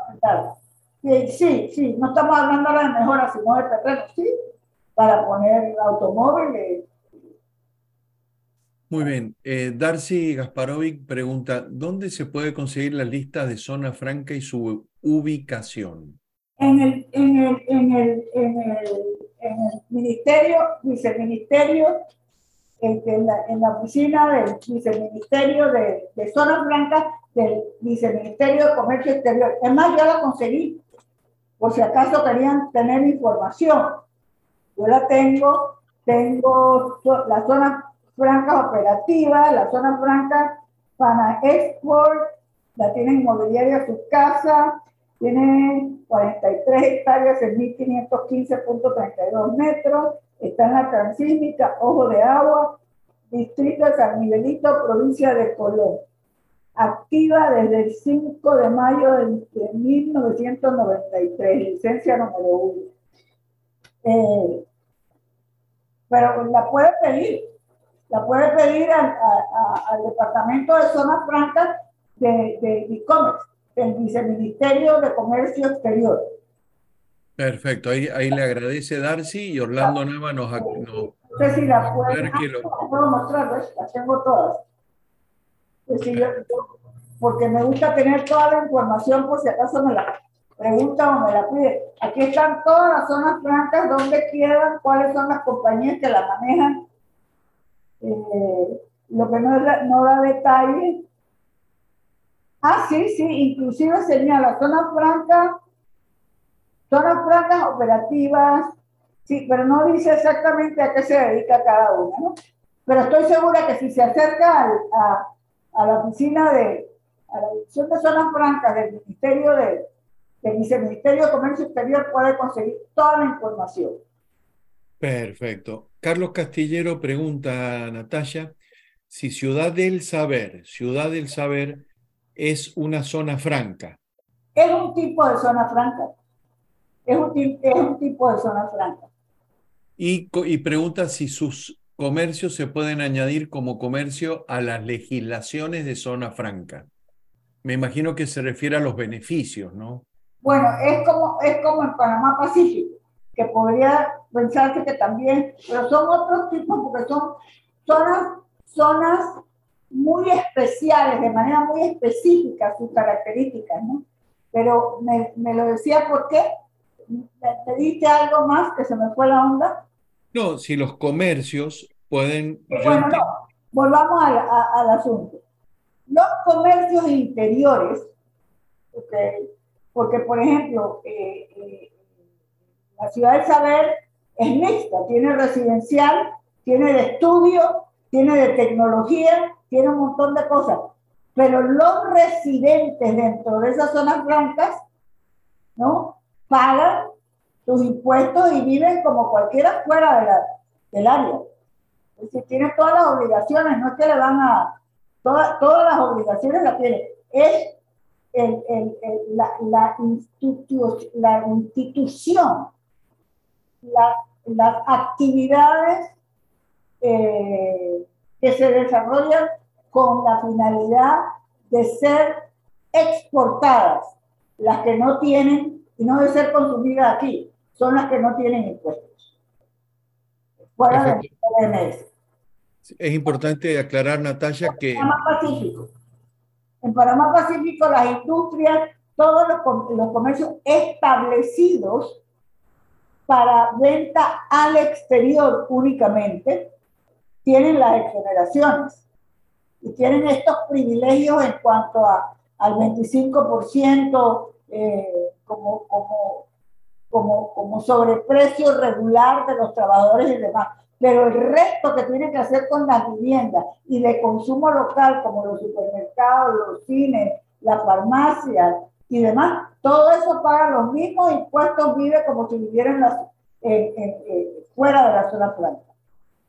Muy bien, Natalia. Sería bueno también comentarles que Ciudad del Saber es producto de eh, un nacimiento y una ley de la fundación Ciudad del Saber. Tiene una ley propia y que en el caso específico, como dice Natalia, de cada una de estas eh, leyes especiales de incentivo, eh, lo más recomendable es que puedan ingresar a la, a la a la ley, busquen la ley de la Fundación de Ciudad del Saber y ahí van a encontrar también los beneficios fiscales, migratorios, laborales, etcétera, ¿no? Eh, Marifili Almao pregunta a Natalia si un agente de bienes raíces, eh, digamos un corredor de bienes raíces, puede publicar libremente las propiedades de zona libre y casco. Creo que dice caso, pero me imagino que es casco. Bueno, vamos a ver. Las propiedades con, que puede manejar un corredor de bienes raíces en la zona libre de Colón eh, son, tienen, tienen, son de índole privada, porque son las mejoras.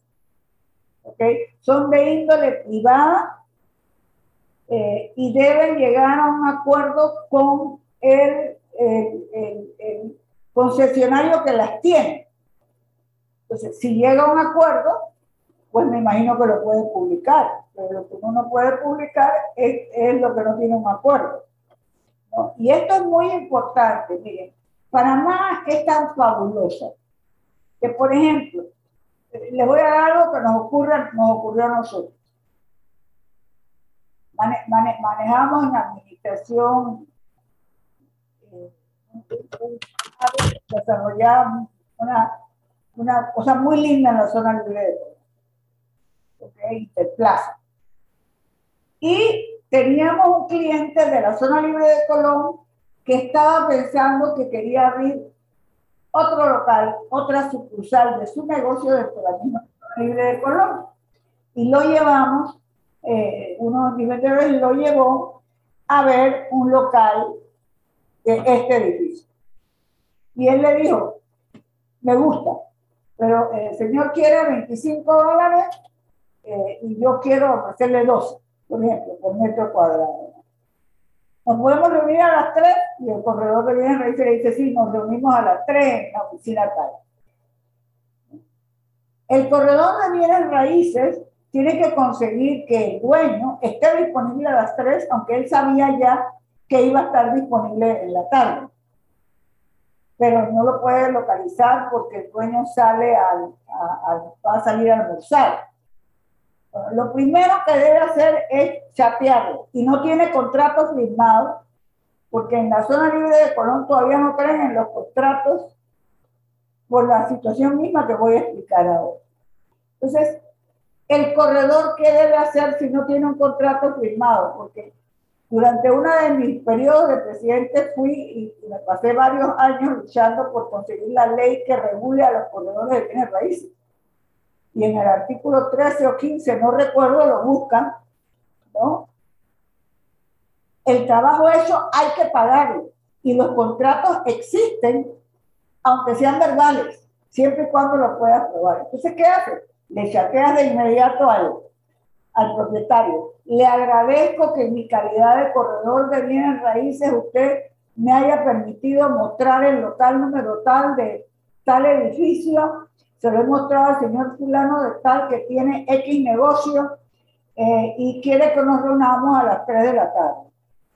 A lo mejor le pones, él ofrece 5 dólares para que te conteste y te diga, dile a ese señor que ni venga a visitarme, ya te dijo que ese cliente es tuyo. Tú le has dicho que el cliente es tuyo, le has dado las gracias porque tú no eres, tú no eres eh, Tú, no eres, ¿cómo se dice? Los que, los que llevan a los turistas. Tú eres un corredor de bienes locales para venderlo, para alquilarlo.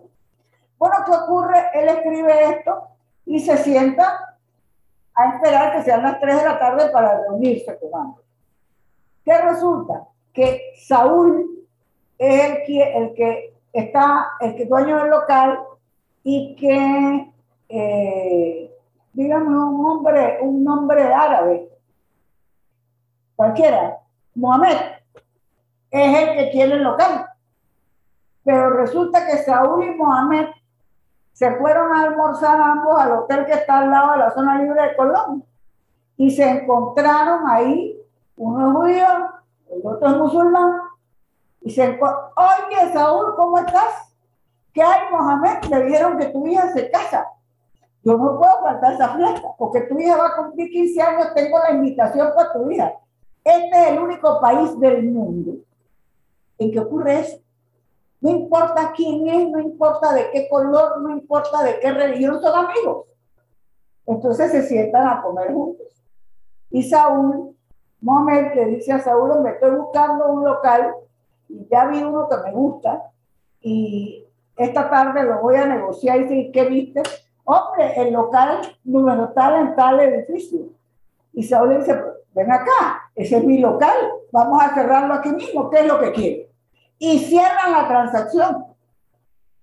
Y cierran la transacción y no es que están pensando quitarte una comisión, es que cuando hay que cerrar una contrato, cuando la persona saca la chequera, cierra la transacción, pues si se la vuelve a, guardar en el bolsillo, ahora les estoy hablando como corredora de bienes raíces, si se la vuelve a meter en el bolsillo no sale más, o hay el riesgo de que no salga. Entonces, Saúl y Mohamed se ponen de acuerdo ahí. Ah, pero ya yo le había mandado a Saúl una nota diciéndole, gracias por fui a ver como corredora de bienes raíces tal cosa y estoy entusiasmada, eh, digo, tengo al cliente entusiasmado, el señor fulano de tal, y él te contestó que no, se lo iba a alquilar en 5 dólares, o le dijo, te dijo, vengan a 3 de la tarde, bueno, tú puedes probar que el cliente es tuyo, y que tienen que pagar la comisión si la transacción se cierra. Entonces, aprendan cosas que hay que hacer porque todavía en Panamá muchísima gente no quiere firmar los contratos. Cada vez lo firman más. Y porque vuelvo, le repito, este es un país maravilloso en que Saúl y Mohamed se invitan a los matrimonios y 15 años de sus hijas y son en otro país ni siquiera se hablaría. Yo los felicito por vivir en un país fantástico, por venir a este tipo de, webinars o como les llaman ahora, por tener interés en incursionar en, en, nuevos asuntos y recuerden siempre, todo el mundo puede vender algo, pero solo venderá mucho quien ama lo que vende, quien habla con convicción porque conoce lo que vende y sabe que es bueno y que vale mucho. Gracias. Bueno, muchísimas gracias, Natalia. Y bueno, eh, por razones también de tiempo, ya tenemos que comenzar con la profesora María Lorena. ¿Cómo le va María Lorena? Ahí ya puede habilitar micrófono. Hola, ¿qué tal? Buenas noches. Bueno, muchísimas gracias, profesora. Y si usted quisiera eh, poder compartir pantalla. Perfecto, voy, ya voy. Dame un Bueno, muchísimas gracias. Ahí le están felicitando Natalia. Gracias. Este, Orlando Nava, José Tobar, Muchísimas gracias. Carlos Castillero, Karen, Yogesh. Y bueno, obviamente le invitamos a Natalia a que nos acompañe. Sí, eso procuro hacer hasta que vengan mis nietos y me saquen de aquí. bueno. Incómodos Bueno, muchísimas gracias Natalia y eh, adelante eh, María Lorena. Sí, ¿qué tal? Bueno, buenas noches a todos. Estamos otra vez con ustedes por segunda vez. No sé si me escuchan y todo está bien. Perfecto. Y ya se ve bien la pantalla, todo. Perfecto. Entonces, bueno, nosotros en, el, en la noche de hoy, ya para terminar esta jornada, vamos a conversar un poco sobre eh, la ley de prevención. Vamos a hablar sobre el mundo de cumplimiento, que es un mundo, pues, eh, yo, para mí apasionante, entiendo que no todos lo encuentran igual, pero es parte también de su formación como corredores de bienes raíces. Y hoy en día es casi, casi que indispensable para todos los profesionales que están en los sectores regulados conocer de la debida diligencia y de la normativa de prevención de blanqueo de capitales que es comandada por la Superintendencia de Sujetos No Financieros, que es la superintendencia o el regulador que nos hace las auto auditorías de prevención, que nos solicita también información, a la cual también nosotros tenemos que afiliarnos o, por ejemplo, eh, pues estar en su plataforma para poder pues cumplir con todas estas nuevas obligaciones que ya tampoco son tan nuevas porque vienen desde el 2015 con la ley 23 y pues se han eh, realmente eh, extendido a todos los sujetos regulados no financieros eh, que incluyen no solamente a los corredores, sino al sector construcción, por ejemplo, a las promotoras, eh, a los corredores independientes y también a las empresas eh, de corretaje de bienes raíces. Entonces, la primera cosa que tenemos que recordar es que tenemos una ley marco, que es la ley 23 del 2015, y luego de eso tenemos decretos sectoriales que lo que hacen es que identifican las particularidades de cada sector. Para el sector inmobiliario tenemos el, eh, la resolución o el decreto sectorial, la resolución sectorial de Junta Directiva 2 del 2015, la cual establece las normas selectivas para su sector. ¿Por qué? Porque todos los sectores son diferentes y no cumplen de la misma forma. Hay que evaluar algunas peculiaridades y pues es muy importante tomar en consideración el modelo de negocio que ustedes tienen para poder ajustar toda esta normativa a lo que ustedes pues deben de cumplir eh, para prevenir el blanqueo y cumplir con la superintendencia con lo que regula la superintendencia, que no es lo mismo que la UAF. La UAF es un organismo separado. Luego vamos a hablar de la UAF. La UAF no es un regulador. La unidad de análisis financiero es un repositorio de información, o sea, contiene toda la información del sistema y produce análisis estratégicos para entender mejor el fenómeno de blanqueo y colabora con el Ministerio Público en la investigación adicional con otros organismos internacionales. Dicho esto, cabe recalcar entonces que son dos cosas diferentes. La superintendencia, que es el regulador de los sujetos no financieros, y los corredores de bienes raíces, las empresas promotoras y las empresas del sector de la construcción, forman parte de este sector no financiero. Y eso es importante porque así vamos entendiendo un poco la dinámica de la regulación y sobre todo podemos cumplir con los requisitos esenciales que solicita el examen de corretaje de bienes raíces. Este es un concepto que a ustedes no se les puede olvidar. Uno, que ustedes son regulados no financieros y su regulador es la superintendencia de sujetos no financieros. Luego de esto, tienen a la UAF, que sí es un organismo que recopila información y que va a tener interacción con los sujetos regulados.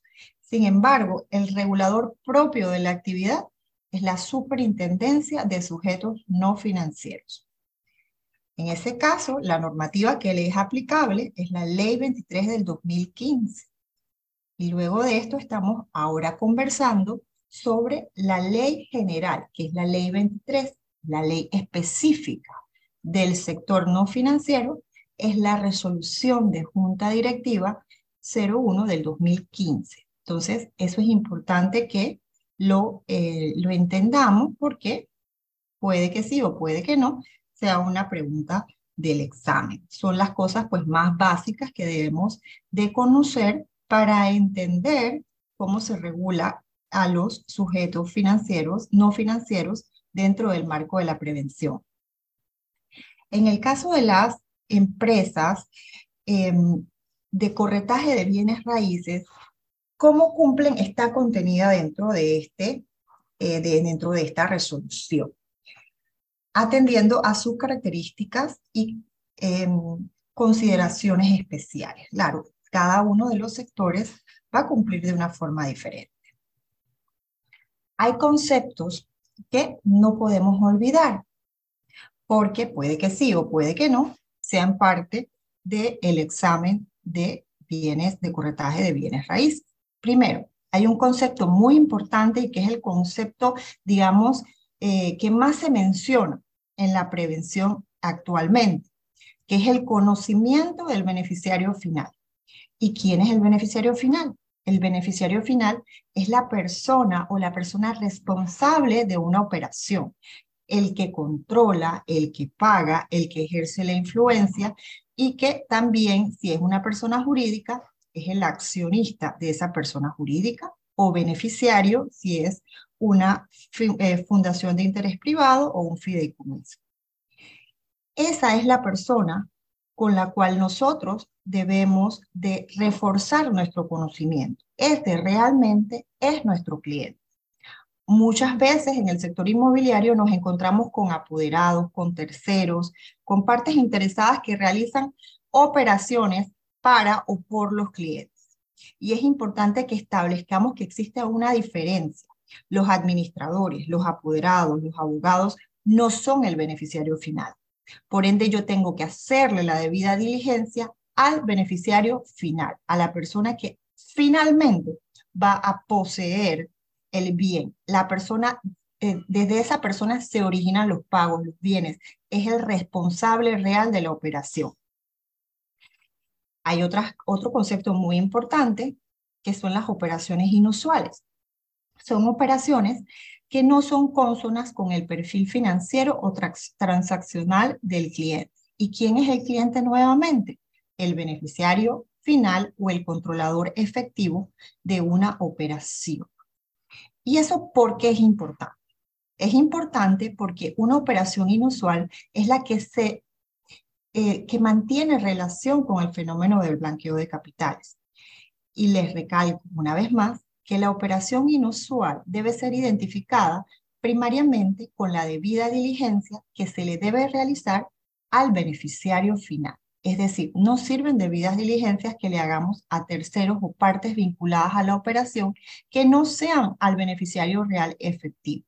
El beneficiario final, que es el dueño de la empresa, la persona que realiza los pagos, el propietario de los fondos, y que a la postre es el que va a tener el gozo y disfrute de la propiedad. En el caso de una operación sospechosa, las operaciones sospechosas son aquellas operaciones inusuales que una vez analizadas no tienen un fundamento, no tienen una razón real de ser, o la persona realmente no tiene, no tiene el origen de fondos para sustentar esa operación. ¿Por qué? Porque muchas veces también en el mundo inmobiliario de los bienes raíces tenemos personas que aparentan ser el beneficiario final, pero que realmente cuando uno empieza a analizar la operación, no tienen los medios económicos o el sustento real para poder comprar propiedades o el, interés que tiene en un proyecto inmobiliario. Entonces, eso significa que estamos ante una operación sospechosa, porque una vez analizada, no tiene razón de ser, no, tiene no puede ser justificada mediante em, la revisión documental o que no es consona con el perfil financiero. ¿Qué es el perfil financiero?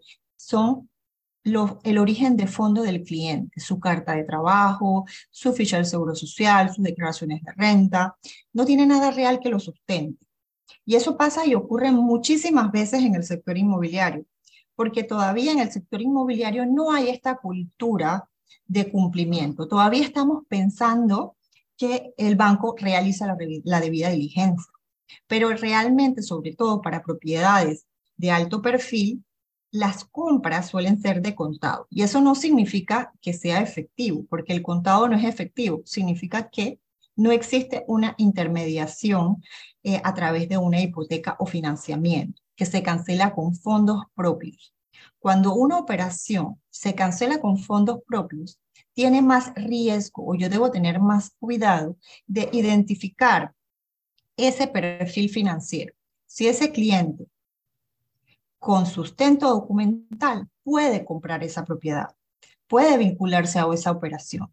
Y no solamente me lo, van a, me lo tienen que dar a mí, ahora tienen que dárselo al productor, tienen que dárselo al vendedor.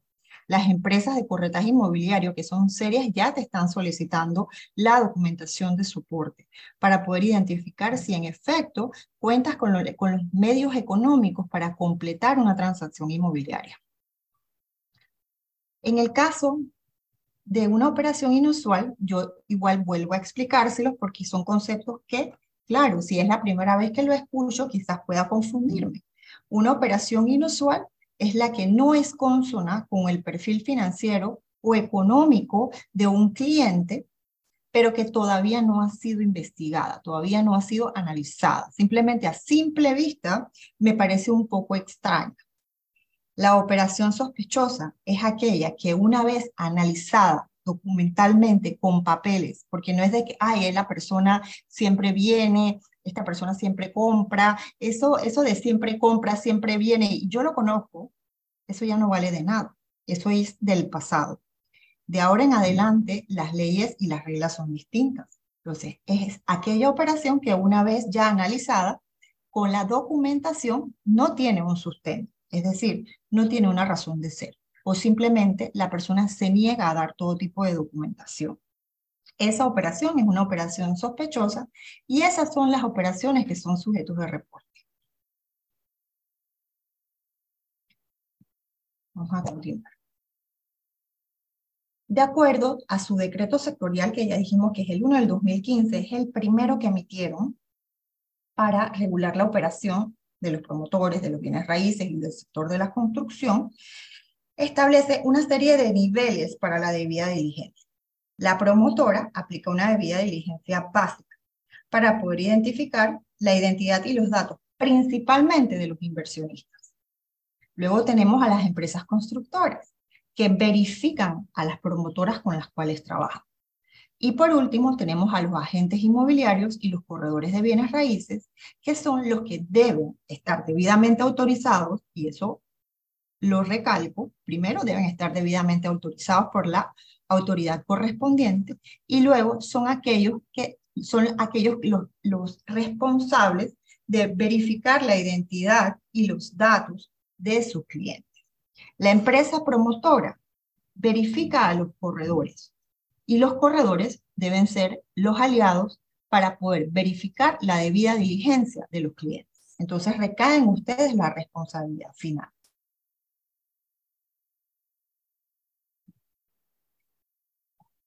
Hay diferentes tipos de debida diligencia que establece la ley 23, que es nuestra ley MAR. Recuerden que tenemos una ley marco, que es la ley 23 del 2015, y tenemos una resolución sectorial, que es la 1 del 2015. Son dos regulaciones que no se nos pueden olvidar y debemos leer con posterioridad.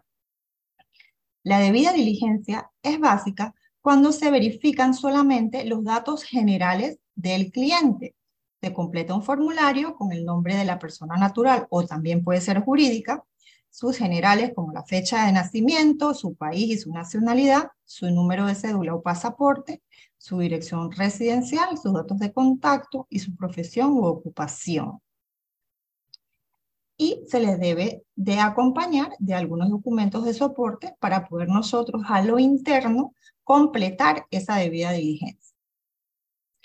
El pasaporte, en caso de ser extranjero, debe presentar el pasaporte y su carnet de residencia, ya sea temporal o permanente. A los panameños con la cédula es suficiente.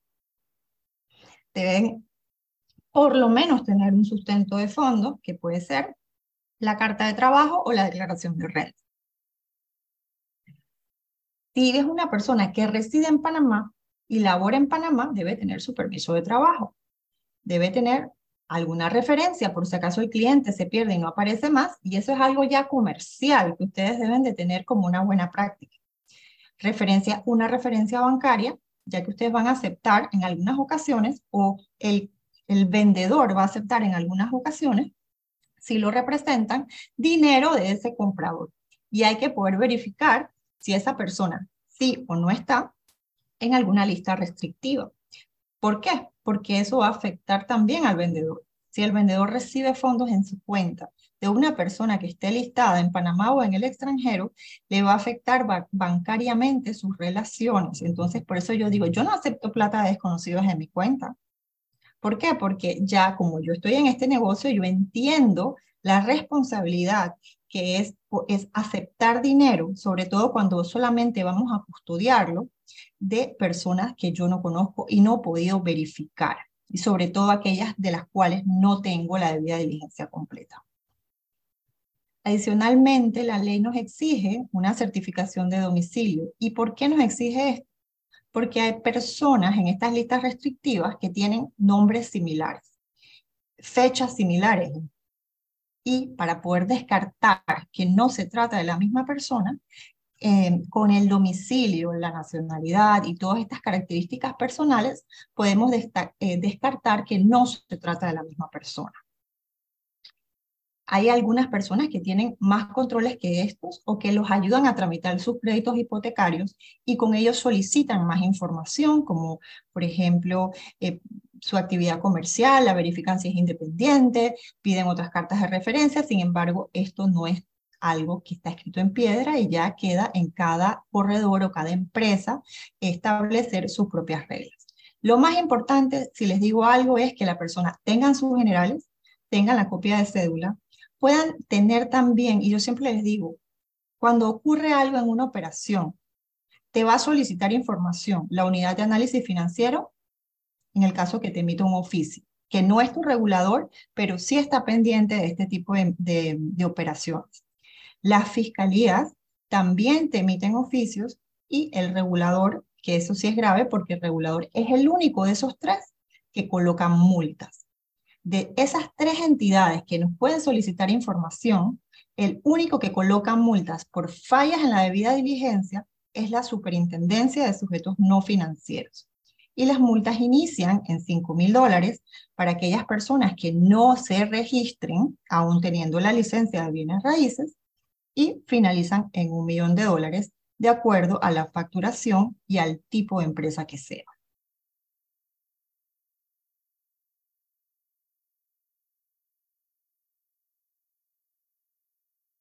En el caso de que yo cuente con algunos factores de riesgo, como por ejemplo, la persona me quiera pagar al contado o en efectivo, sobre todo en efectivo, esté en una jurisdicción de riesgo, sus actividades comerciales sean actividades que sean catalogadas por los bancos locales como de riesgo. ¿Y cuáles son esas actividades? aquellas actividades donde se maneje mucho efectivo, como los restaurantes, bares, cafeterías, los supermercados, las empresas que se encuentran localizadas en una zona franca. La zona franca, no solo en Panamá, sino en todas partes del mundo, son zonas de riesgo donde se realizan operaciones comerciales con el exterior. Y eso a nivel bancario es el nivel más alto de riesgo. ¿Por qué? Porque estas operaciones históricamente son mucho más complejas. No quiere decir que sean de lavado de dinero, pero sí facilitan em, estos temas, sobre todo porque el blanqueo de capitales ya no únicamente viene del narcotráfico. Toda actividad ilícita, ya sea evasión fiscal, por ejemplo, corrupción, peculado, tráfico de influencias, todos estos temas producen dinero y bienes, y cuando producen estos dineros y bienes, se les denomina blanqueo. Hay incluso una teoría que establece que todos los delitos graves, todos los delitos graves, cuando producen dinero, ese fruto prohibido del ilícito es blanqueo de capitales. Entonces, en la mayoría de las ocasiones, ya el tema del narcotráfico también, pues, obviamente, es históricamente el delito más perseguido, pero ya no es el más común el más común es la corrupción y muy seguido de la evasión fiscal. Entonces, cuando yo tenga dudas o cuando yo me encuentre con una operación que sea de alto riesgo porque es con un político, que se le denomina en este argot persona políticamente expuesta o PEP. La persona venga de una jurisdicción de riesgo, de la GAFI o de conocimiento general, como por ejemplo Colombia o Venezuela. Número tres, que esté en una zona franca, por ejemplo, o las zonas que establezca la evaluación nacional de riesgo como de mayor incidencia de actividades criminales, que en este caso, eh, de hecho, los más riesgosos somos nosotros los abogados y la zona franca. Entonces, cuando yo me encuentre con ese tipo de actividades con las cuales yo tengo que tener más cuidado, yo debo hacerles una debida diligencia ampliada o reforzada. ¿Y qué quiere decir eso? Que yo voy a solicitar un poquito más de información. Voy a establecer o verificar la documentación que me entrega ese cliente voy a prestar atención a tener completo todos los documentos. ¿Y eso qué quiere decir? No me va a hacer falta el pasaporte, ni el origen de fondos, ni la declaración de renta. Y adicionalmente, yo puedo tener tengo que tener copia del contrato, cómo se pagó, cómo fueron eso, cómo se hizo el intercambio, es decir, si pagó en contado, si pagó con préstamo, si pagó con transferencia, tengo que saber identificar cómo fue esa operación. Yo debo de tener los documentos de soporte de las operaciones que yo realizo. Y esos documentos de soporte los debo de mantener por cinco años. Y pueden ser escaneados, pueden estar en el mundo digital. De eso, por eso no pasa nada. Así que esa es la debida diligencia ampliada o reforzada. Cada vez que yo me encuentre con una operación de alto riesgo, que también la ley define muy bien y hay una resolución 35 eh, que se metió en septiembre del año pasado, que además nos aclara, nos coloca numeral por numeral cuando una operación es de alto riesgo. Y como les digo, lo más importante que deben recordar es que siempre que exista una persona políticamente expuesta, la operación es de alto riesgo y tiene que estar completa la documentación, sobre todo el soporte económico. Es decir, si yo me encuentro con un P que gana 10 mil dólares en el gobierno y no ha tenido ninguna herencia, pero se está comprando cinco casas en Santa María de 2 millones de dólares, la otra parte de los fondos tiene que haber salido de alguna parte. Entonces, ojo con esa operación, porque le puede, le puede representar un riesgo en el futuro no quiere decir que no haga la operación, sino que establezca y tenga el sustento del origen de fondos número uno, que el señor le llene su formulario de debida diligencia, que usted conozca y establezca que la operación básicamente ha sido un curso normal y que la persona sustente que puede comprar esa propiedad, porque si no, eso es problema seguro. Puede ser que no ahora, pero en tres años, en dos, cuando cambie el gobierno. Eso es lo más común. Entonces, esa es, por ejemplo, un ejemplo de una operación de alto riesgo. También les dije que las zonas francas o las personas que utilizan efectivo son personas de alto riesgo.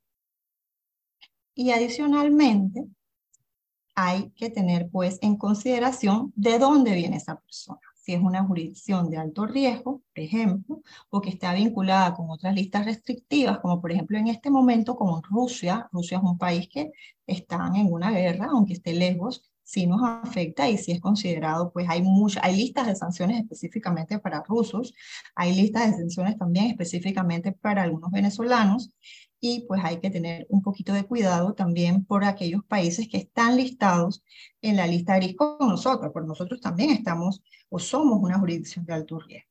Entonces, al ser nosotros de alto riesgo y haber algunas otras jurisdicciones que utilizan Panamá que también son de riesgo, tenemos que eh, eh, prestar un poquito de atención.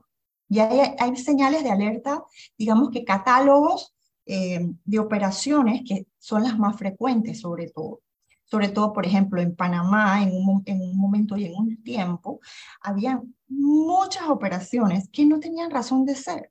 Personas que venían de muy lejos y compraban inmuebles en Panamá sin ninguna razón aparente. La razón aparente era porque este era el país más bello del mundo. Y sí lo es, pero posiblemente habría otra razón de por medio.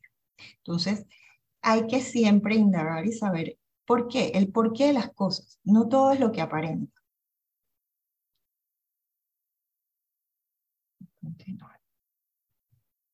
Bueno, en el caso de las personas jurídicas también hay que identificar o tener una copia de la persona jurídica y sobre todo del beneficiario final, porque aquí en la persona jurídica tenemos una sociedad o una fundación que tiene directores, que tiene un representante legal, pero en este país todavía se vale tener directores nominales o testaferros, que no son realmente los responsables de la operación. Es por esto que tengo que tener una constancia de que el dueño real de la sociedad es tal persona. Si le mienten o no le mienten, bueno, eso nosotros no venimos aquí tampoco a reemplazar a la autoridad competente, venimos a decir lo que la ley nos dice que tenemos que hacer. Entonces, tenemos que cumplir con lo que dice la ley. Ya más allá de que si me miente o que no me miente, que cualquiera, eso ya es harina de otro costal. Importante verificar quién es el beneficiario final. Le puede firmar incluso una carta el presidente y representante legal estableciendo que el beneficiario real de la sociedad es tal persona o brindarle una copia de las acciones que o reglamento que yo lo veo más difícil. Pero sí es importante que tengan la seguridad de que el beneficiario real es X persona con su pasaporte y con sus generales. También la sociedad, también ustedes tienen que solicitar los documentos de soporte, eh, una copia del pacto social, si es una sociedad operativa su aviso de operaciones, algún tipo de referencia bancaria, si la sociedad no tiene del beneficiario final, pero de alguien usted tiene que solicitar eh, esta, esta seguridad de que la persona es bancarizada y que va a realizar los pagos de una cuenta válida.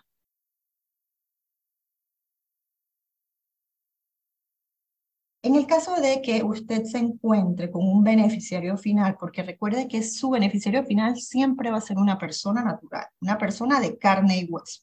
Eso que la sociedad tiene a, otro, a otra persona jurídica de accionista, eso ya no vale. Usted tiene que aceptar beneficiarios finales de carne y hueso. Eso de papeles, eso ya también queda en el pasado. Cuando usted verifica y tiene dudas algo en esa operación no le huele bien, entonces usted, y sobre todo, la ley establece que aquellas operaciones que involucren personas políticamente expuestas, zonas de alto riesgo como las zonas francas, personas que quieran pagar en efectivo, personas que no presenten la documentación completa, que una vez también presente en la documentación a usted le queda duda, entonces usted realiza una debida diligencia ampliada porque son operaciones de alto riesgo. Y como les digo, las operaciones de alto riesgo siempre van a requerir una debida diligencia ampliada, ya sea como persona natural o a través de una persona jurídica que puede ser una sociedad o una fundación.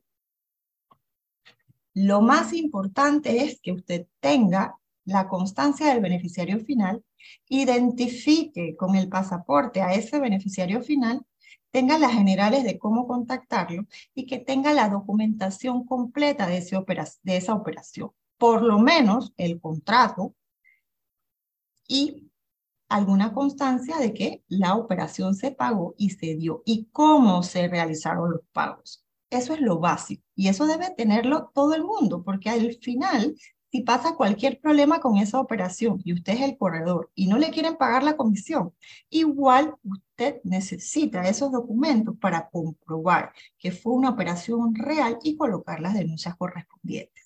Entonces, no solamente porque mucha gente me dice, ay, ese montón de cosas, ay, ¿para qué? Yo no, yo no, yo, yo solo quiero vender. Sí, pero es que no es solamente vender por vender. Esta es una profesión que ha cambiado con el tiempo y es una profesión demasiado técnica. Entonces, para que usted también pueda colocar las denuncias, para que usted pueda hacer valer sus derechos, usted debe tener la documentación completa. Sin documentación no existe nada, solo su palabra. Entonces, además de sus contratos de corretaje y todo lo demás, usted tiene que establecer históricamente cuántas operaciones ha hecho en el año con quién ha realizado esas operaciones, cuánto es lo que le deben, de cuánto fue esa venta, cómo se pagó, cuánto le falta, sino qué clase de corredor se puede ser. Es un corredor no vende y se desaparece. Un corredor acompaña hasta el final de la operación. Y si todo sale bien, perfecto. Usted guarda su documentación, perfecto, no pasa nada. Recuerde que es por cinco años y la puede digitalizar, pero si pasa algo, usted tiene cómo defenderse tanto en la parte del blanqueo como en la parte comercial. Entonces, de verdad, acostúmbrense a hacerlo y tendrán menos sobresaltos en su vida profesional.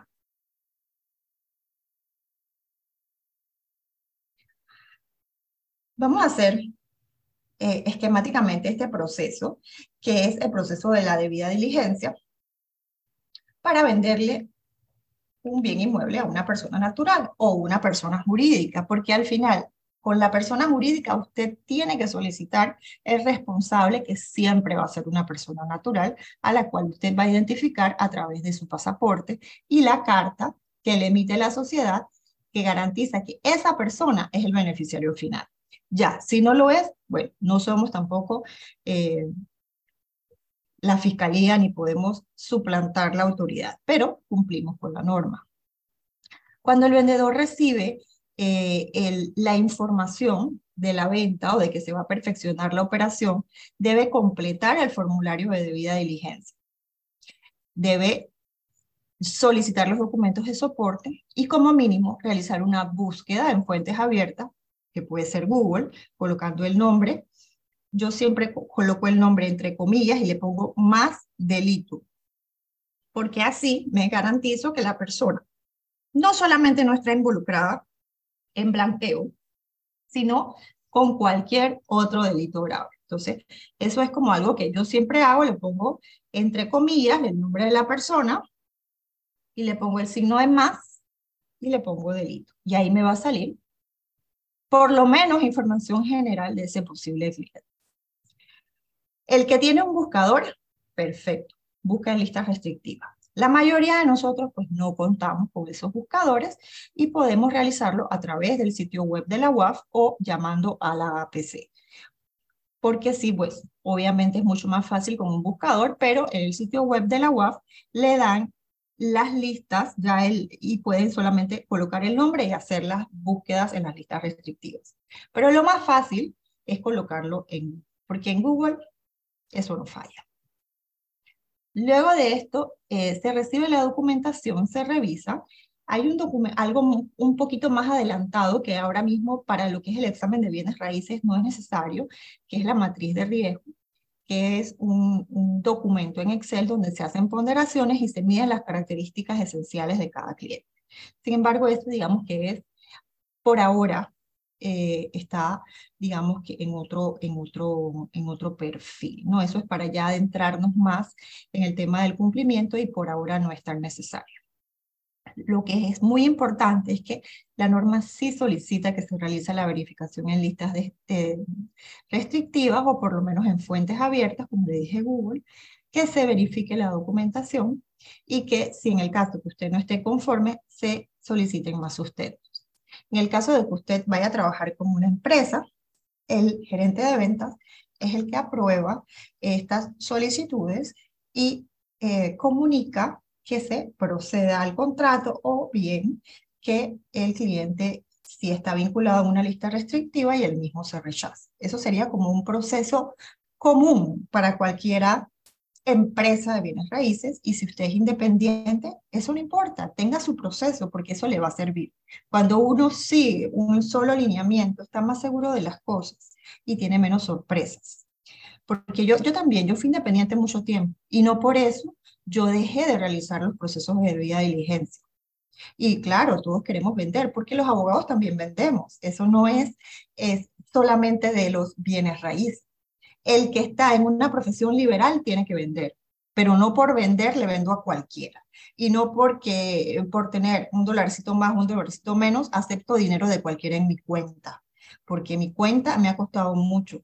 Y la relación bancaria, aunque para nosotros en Panamá sea algo muy fácil, no es tan fácil nada. Y solamente con estar vinculado a un proceso con la superintendencia de sujetos no financieros, yo me gano un gran dolor de cabeza. Y si soy sancionada, y ya hay muchos sancionados de su sector, no solamente es el dinero, porque el dinero va y viene, pero la reputación no, no, tiene, no tiene precio. El precio de la multa, 5 mil, 10 mil, 15 mil, 20 mil, eso cuesta en estos tiempos más, pero la reputación vale mucho más que eso. Cuando uno es sancionado por la superintendencia, esta información es pública. Y bueno, digamos que en Panamá estamos muy acostumbrados a las personas que aún siendo sancionadas siguen su vida normal.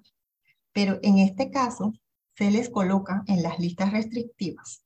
¿Qué significa eso? Que usted, cuando lo van a buscar para la visa de Estados Unidos, lista restrictiva, restrictiva significa que te restringen. Cuando va, cuenta de banco cerrada. Cuando vas hipoteca denegada. Entonces, sí, es, sí tiene unas consecuencias muy importantes y tenemos que empezar a pensar. Ya las cosas no son como antes ni van a regresar a ser. Entonces, el mundo ha cambiado. Es más regulado. Pero eso no quiere decir que sea peor.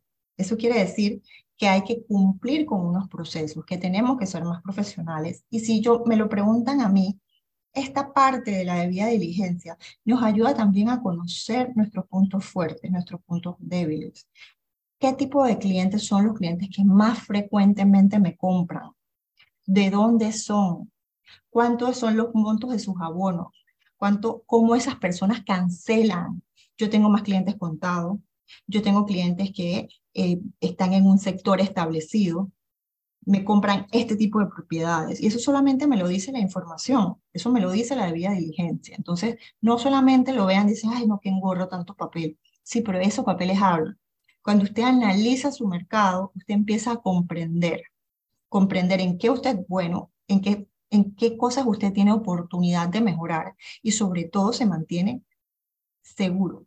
Porque créanme que estar vinculado a este tipo de cosas no deja dormir tranquilo algunas de las cosas que hemos conversado, ya como para ir eh, también un poquito em, aterrizando los conceptos, es que existe una ley marco, que es la ley 23 del 2015.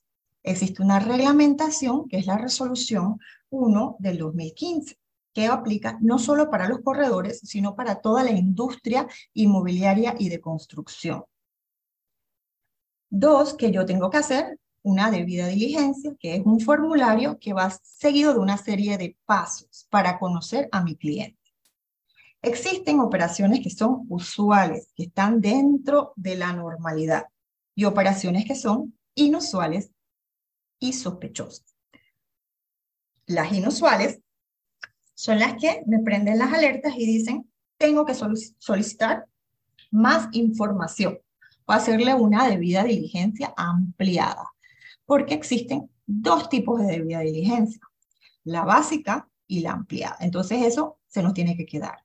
Las operaciones inusuales son cuando salta la alerta y tengo que solicitar más información.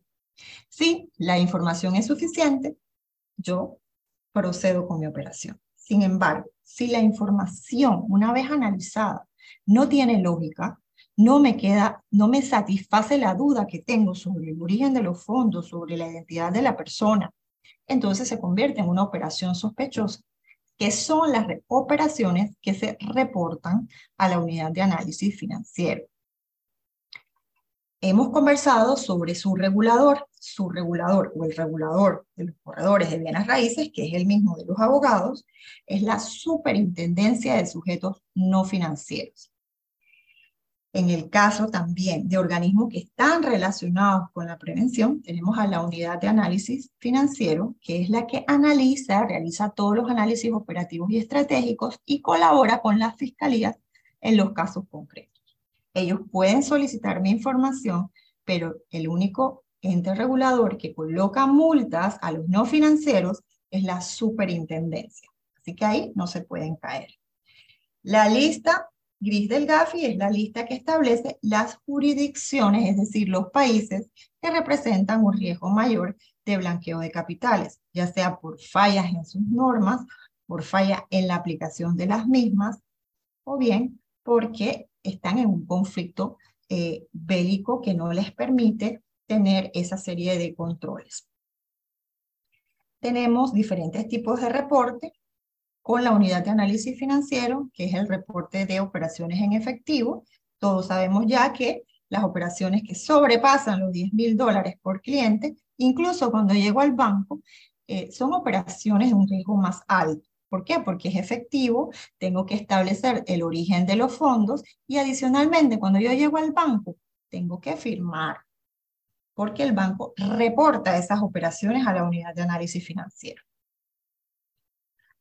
Si usted no recibe efectivo, usted es un corredor que se registra tanto en la UAF, porque el primer registro es con la unidad de análisis financiero a través del portal de la UAF, y usted establece que usted no trabaja con efectivo, porque eso no le interesa, ni recibe efectivo en su cuenta.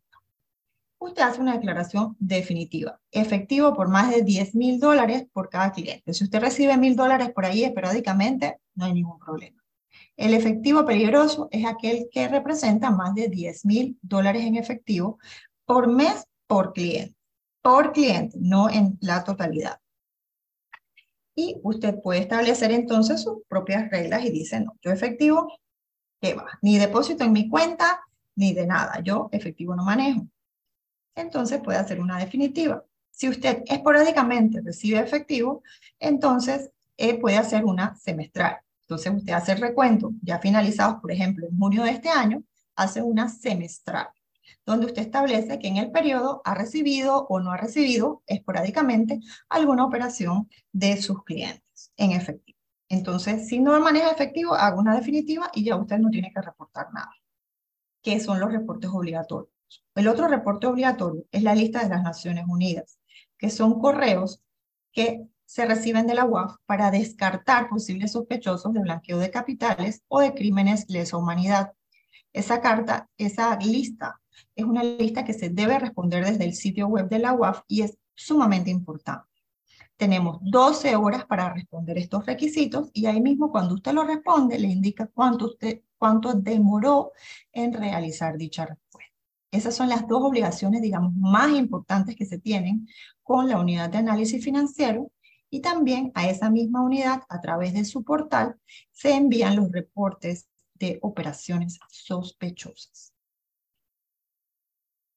Nuestro regulador ocasionalmente nos solicita información en encuestas, formularios, también nos solicita información puntual de clientes en el caso de ser necesario y nos supervisa de forma aleatoria eh, a través de visitas in situ en nuestras oficinas el regulador, que es la superintendencia, recuerden que es el único que coloca multas.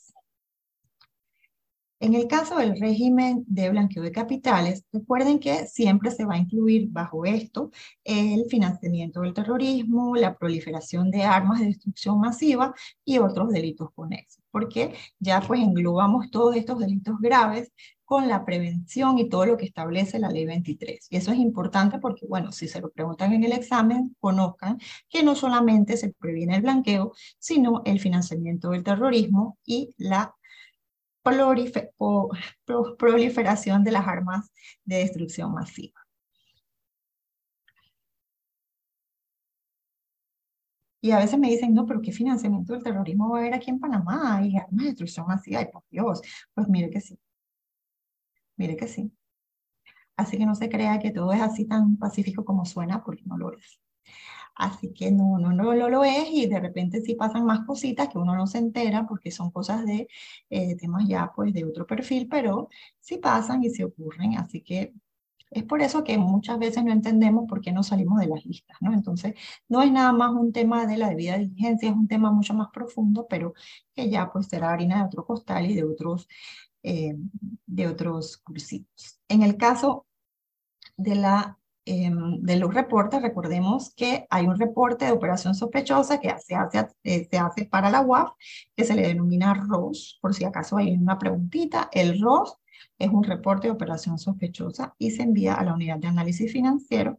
Y en el día de hoy hemos conversado bastante sobre en qué consisten estos reportes.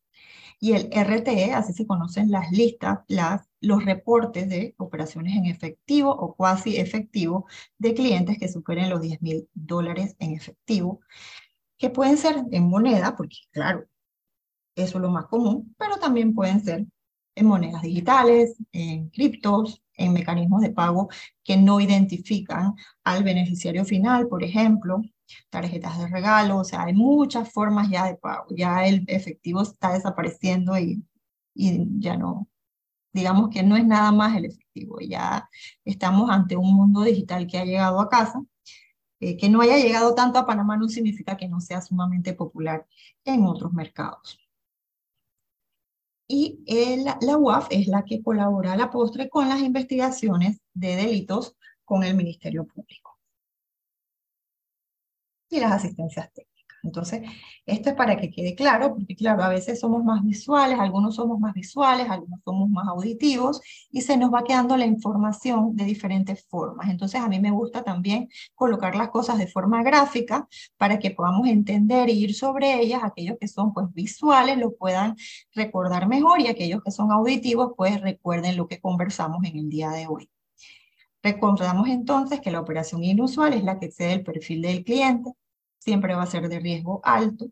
Si no es sustentada, se convierte en una operación sospechosa, que en el argot de la UAF se le denomina ROS. en el cual pues nosotros reportamos a esa entidad esa operación que no pudimos sustentar y nos desvinculamos de cualquier proceso que se inicie contra la misma. Porque cuando uno envía esos ROS, uno simplemente corta allí por lo sano cualquiera eh, vinculación posterior que pueda haber en, cualquier proceso. Estas operaciones son confidenciales, no pueden revelarse, ellos tampoco le pueden revelar a nadie que yo he enviado información, son completamente anónimas y existen reglas muy estrictas, nunca se ha filtrado ningún tema con la UAF, ha sido pues, una de las instituciones que ha mantenido esa parte de la confidencialidad y quiero que sepan que los bancos son los que más reportan. Los bancos ven una noticia negativa, ya sea que eso salga en Twitter y reportan al cliente. Los bancos son los que más utilizan esta herramienta. Y por eso es que muchas veces nos preguntamos ¿qué los bancos, por qué los banqueros, por qué los bancos nunca son llamados a los procesos. Por esto mismo, porque los bancos reportan todo lo que no les suena. Son muy diferentes al resto de nosotros, que no queremos reportar a nadie porque nos da miedo, porque no tenemos los documentos de sustento, porque no nos encontramos seguros, no nos gusta reportar a los clientes. El banco es completamente lo opuesto. El banco ve algo raro y lo reporta. Y por eso, por eso es que ellos nunca son llamados al proceso.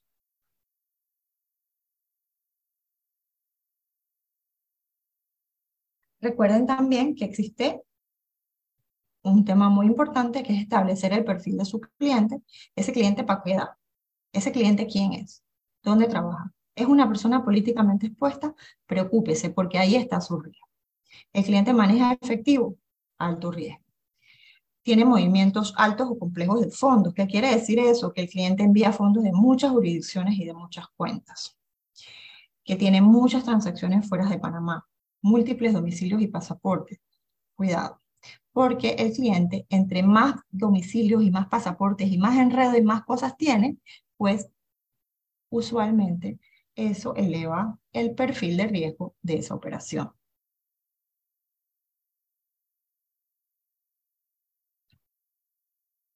Para crear entonces un perfil del cliente o una debida diligente, es importante que nos establecemos, establezcamos el nivel de riesgo. Si cumple con esas características que acabamos de mencionar, va a ser de riesgo alto.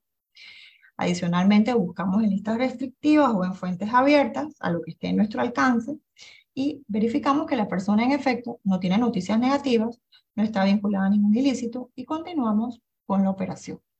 Adicionalmente, verificamos que tenga un sustento de fondos para poder comprometerse con la obligación. Yo recuerdo hace muchos años, cuando estaba en un inmobiliario, que eh, me llamaban corredores, no, que tengo un cliente que va a comprar una isla, siempre había un loco que iba a comprar una isla. Y yo, les yo era como el jeans, yo le decía, ¿y cómo va a pagar? O sea, para saber, ¿no? Porque si te va a comprar una isla de 20 millones de dólares, debe tener una referencia bancaria, por lo menos de, no sé, seis cifras altas. Porque si no, ¿de dónde va a sacar los 20 millones? Entonces ahí era donde se les acababa el sueño, ¿no? Yo digo, ¿cómo iba a pagar? Con dinero de monopolio. O sea, e, es que por ahí es donde también uno pierde el tiempo y surgen las estafas. Y créanme que muchísimas veces me pasó incluso con corredores de Miami de muchísima experiencia, que me decían, no tengo el comprador allá y me escribió y es un millonario español. Y yo, sí, ¿cómo va a pagar? Para ver que te mande la carta de referencia. Ay, es que él dice que para qué. Entonces no se puede. Yo no voy a llevar a un vendedor, una persona que tiene, está ocupada y tiene, o sea, su, su, su, su tiempo vale dinero para estar presentándole locura. Muéstrame la identidad, quién es la persona, dónde va a sacar la plata y vamos, como gusto hablamos. Y así se, se desenmascaran muchos estafadores. Así que no crea que no solo eso le va para ventas, también lo va a salvar de muchas locuras y de muchas imaginaciones. En el caso del perfil eh, financiero, recuerden que el perfil financiero, hay mucha gente que te dice es que yo no declaro, porque la gente para no darte la información hasta el día. El que, el que, el que, el que, el, que la debe nunca te quiere entregar información. Entonces, si la persona te da vuelta, no tiene declaración de renta, aún no. ¿Y de dónde vienen tus ingresos? El, dame el contrato, donde establezca dónde, de dónde tú estás generando estos ingresos adicionales. Eh, Puede ser que me des un comprobante, un estado de cuenta, tarjetas de crédito. Hay muchas formas de probar un perfil financiero. de dónde provienen esos ingresos, si son locales, si son extranjeros, y pues este, adicionalmente, pues de dónde, cómo va a fluir esos fondos en la cuenta. María, sí. sí, estamos a 10 minutos, ¿sabes? Sí, sí, sí, no se preocupe, no se preocupe. Em, en el caso de las alertas, pues ya nosotros hemos conversado mucho de las alertas cuando se salen del perfil, cuando se encuentran en el perfil, es decir, cuando no hay nada que hacer, cuando dan las listas en positivo con las listas OFAC. Estos son pues las alertas que, que me dicen cuándo yo debo de investigar más, pero ya eso lo hemos visto y hemos explicado con mucho detalle. Ya hemos también explicado con mucho detalle pues, las características de la operación inusual y las diferencias, por ahí se las dejo también en la presentación para cualquier cosa cuando van a estudiar para el examen, tengan las dos diferencias. La, la diferencia que la inusual, todavía yo no he evaluado documentos, existen solamente características que exceden los parámetros eh, fijados por la entidad eh, que no están debidamente justificados. La sospechosa es cuando yo allá analizo y no hay lógica para la operación. Esa es la diferencia básica. Eh, mucha, mucha gente no quiere aplicar estos ROCs porque las personas tienen un perfil muy alto, porque no quieren perder el cliente, porque la alta gerencia no lo permite, porque consideran que la operación es baja o que nosotros mismos no somos visibles. Eso son algunas de las razones y pues ya hemos conversado sobre las razones por las cuales yo establezco que sí debemos darle seguimiento a esas operaciones.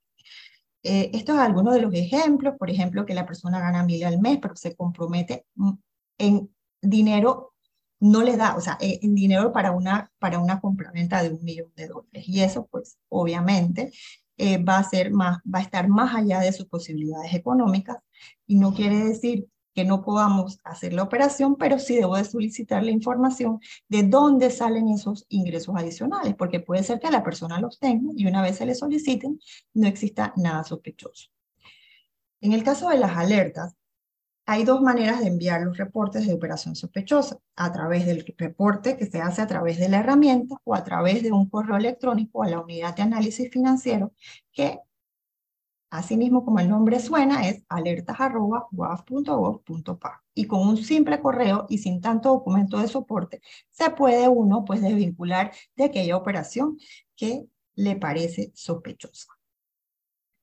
La UAP ya le dijimos pues que analiza estratégicamente y operativamente las operaciones a través de los accesos a bases de datos como el registro público, migración, aduanas o APC.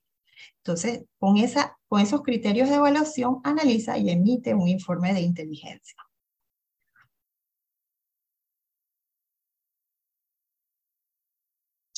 Muchas veces también pueden hacer eh, búsquedas aleatorias a través de dónde se han vendido la mayor cantidad de inmuebles, en qué sector, en el sector alto, bajo, alto, cuáles son los corredores que han realizado esas operaciones. Por ejemplo, los diferentes sectores, cuáles son las propiedades que se han vendido menos por menos dinero de lo que dice el mercado. Adicionalmente, funcionarios públicos que hayan comprado eh, bienes que exceden su perfil. O sea, porque muchas veces me dicen, ¿y qué se va a enterar? Nadie se va a enterar, eso lo hace todo el mundo. Sí, claro que sí. Pero ojalá que no seas tú el que corre con la suerte. O sea, no es que no lo puedas hacer, sino que ellos también tienen mecanismos para poder establecer o dar con estos eh, con esta serie de perfiles.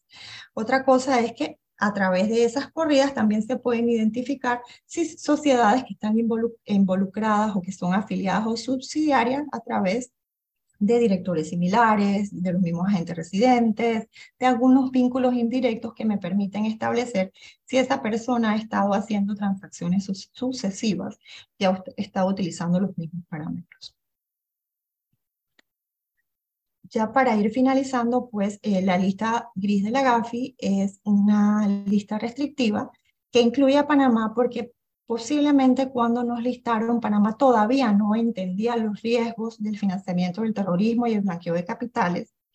Se había negado rotundamente a eh, dar, eh, dar o digamos que develar quiénes eran los beneficiarios finales de las sociedades y las fundaciones establecidas en Panamá Había muchas entidades financieras sin licencia, como las casas de remesa. Habían sectores que históricamente habían presentado casos muy sonados de blanqueo de capitales, no en Panamá, sino en el extranjero, y nosotros ni nos enteramos, que tenían vinculados a eh, personas eh, de ciertas nacionalidades que laboran en la zona libre, que están vinculadas, que son promotores del sector de la construcción muchas veces o que ponen fondos para que los proyectos sigan adelante.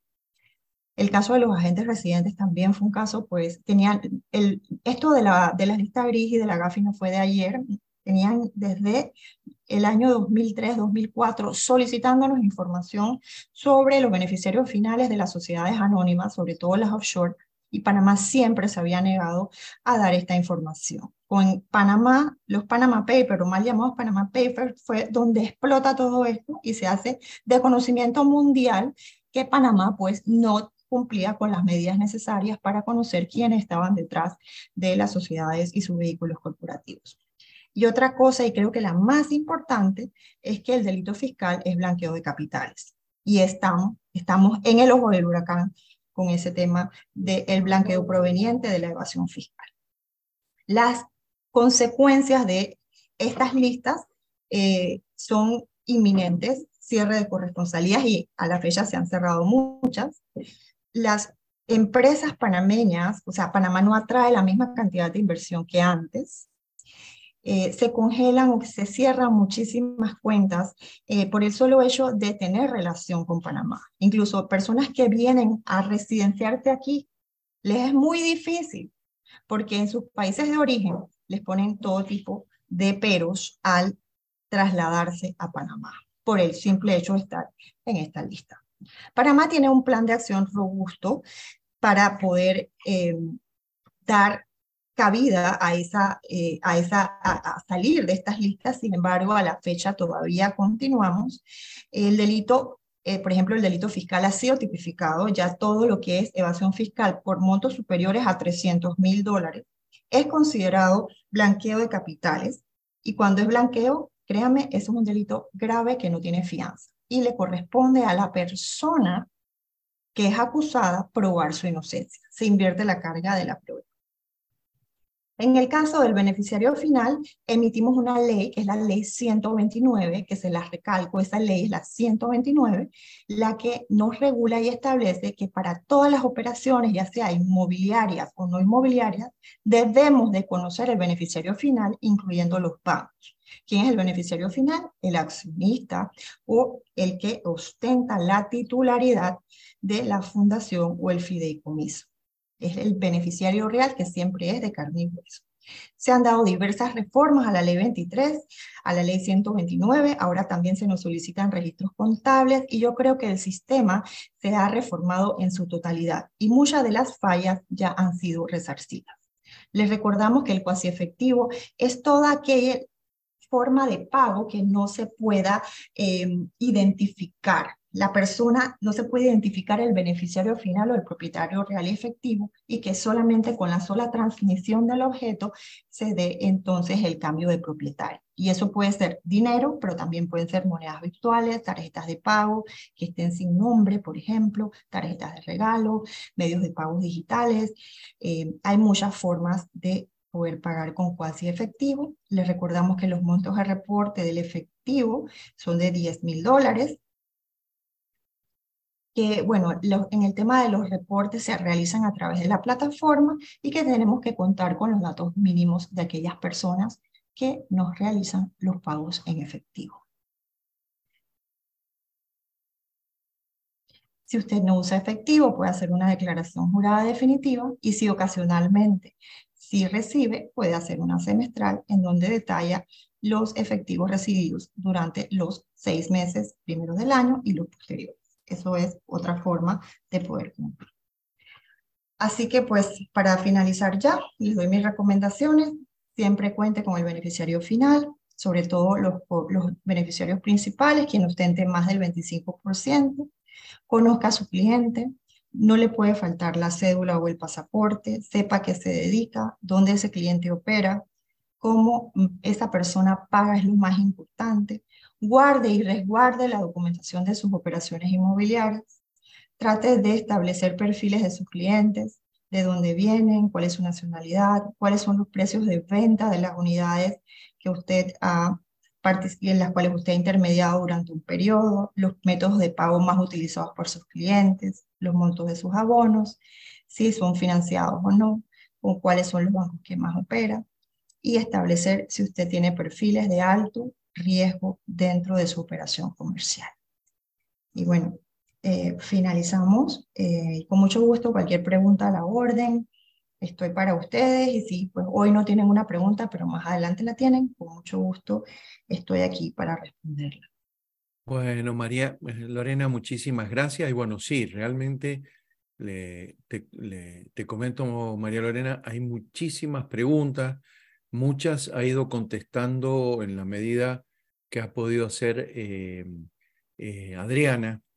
Adriana, no sé si me puedes ayudar con, con alguna de las pendientes y vamos, dado que son tantas las preguntas, lo que vamos a hacer es, te las vamos a transmitir, María Lorena, para que las puedas ir viendo, pues muchas veces las van a poder a, lo mejor agrupar y vamos a ir viendo algunas preguntas eh, por los próximos 10 minutos, las que podamos con, eh, este, eh, poder contestar. ¿Sí, Adriana?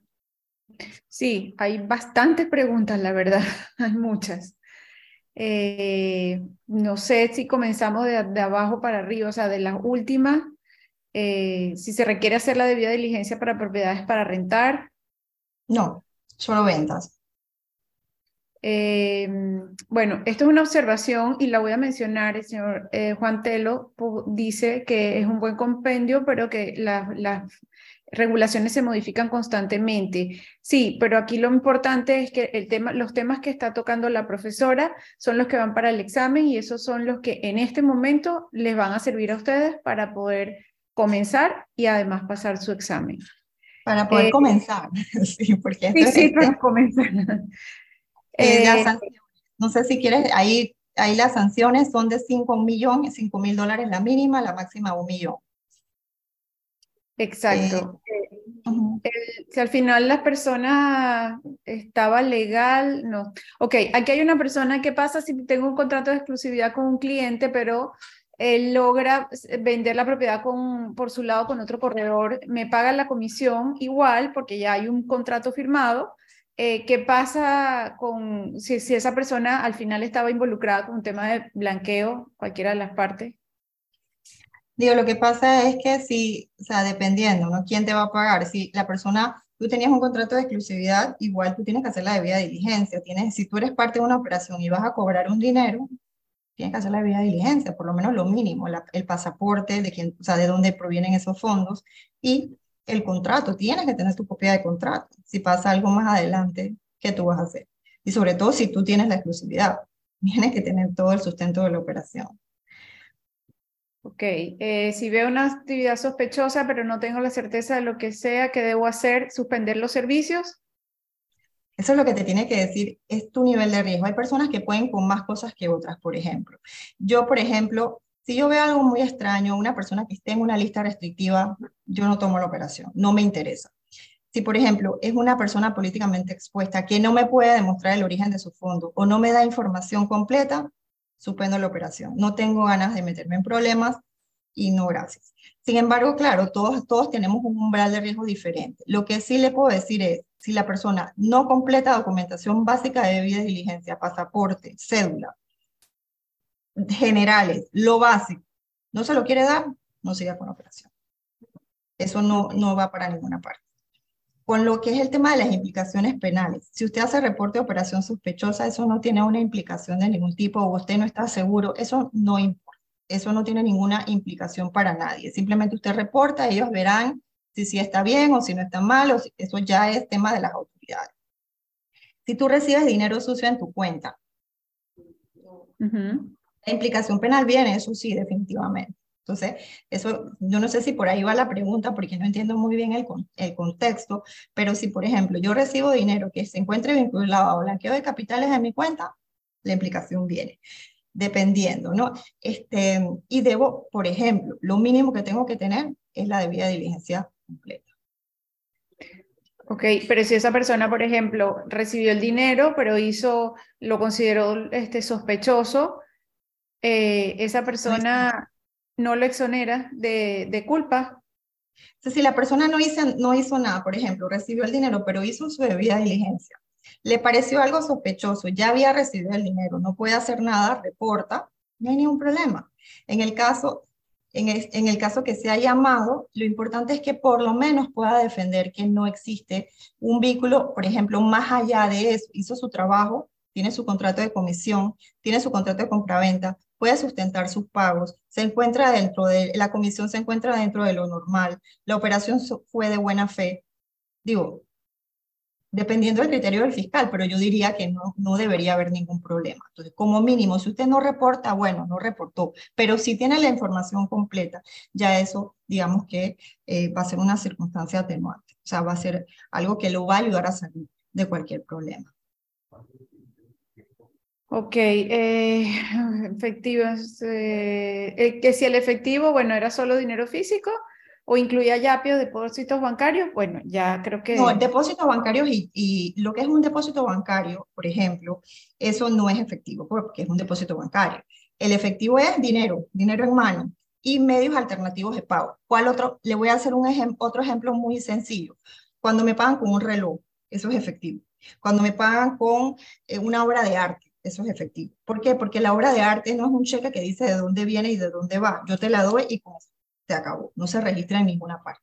Eso es un efectivo, un medio alterno de pago que no tiene nombre, que no tiene cómo rastrear. Es irrastreable. Por eso los maleantes viajan con eh, a las afinas, con relojes finos. Yo he estado en operaciones donde se han intercambiado relojes finos. O sea, yo lo he visto con mi propio. Entonces, eso significa que eh, no solamente es el dinero, o sea, yo lo que quiero que entiendan que no es el dinero nada más el efectivo, el cuasi efectivo es todo mecanismo alterno de pago que no puede ser, eh, no puede ser traqueable, no puede, no puede determinarse su origen previo o su origen posterior, porque yo voy y también le doy el reloj a otra persona y pagué. Entonces, eso es un medio alterno de pago. El YAPI no es efectivo porque el YAPI está bancarizado. O sea, se puede decir de una vez de dónde viene. ¿De dónde viene? De mi cuenta. O sea, si yo mando un YAPI, Banco General guarda el registro. Pero el depósito efectivo, si una persona va con, a, un banco a depositar efectivo, si es efectivo, no. Lo que pasa es que en ese caso, cuando la persona va al banco y deposita en el banco, no me lo da a mí, el responsable de ese depósito es quien lo realiza, porque el banco lo pone a firmar. Entonces ya no soy yo el responsable, es la persona que deposita, porque el banco lo identifica y lo pone a firmar como responsable de ese depósito. Si yo agarro el dinero y lo deposito yo en la cuenta del banco, entonces sí soy yo el responsable. Y eso, gracias por esa aclaración, porque es una aclaración y un error que muchas personas cometen. Y dicen, bueno, págamelo, es igual, yo lo voy a depositar en el banco. El banco hace la debida diligencia, pero te la va a hacer es a ti. Por eso es que uno tiene que mandar a los clientes a que depositen en el banco.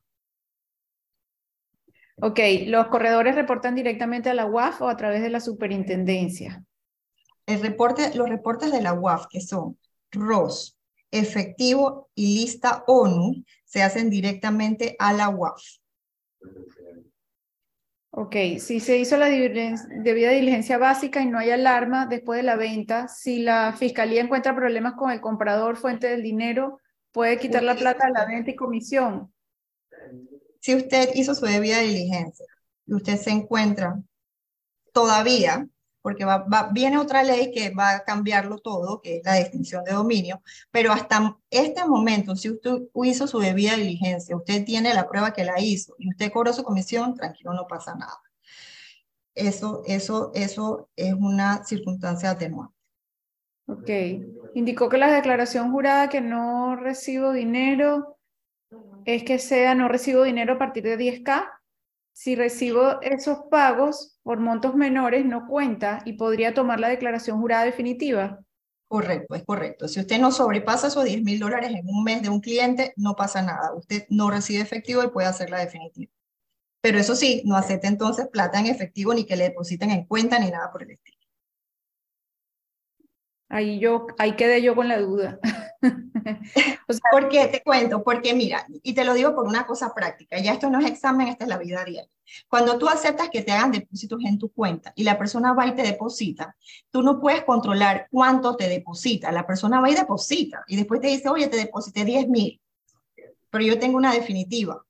¿Me comprendes? Yo no puedo aceptarte 10 mil dólares. Digo, lo puedes devolver, pero lo que te quiero decir es que es mejor tener una regla clara.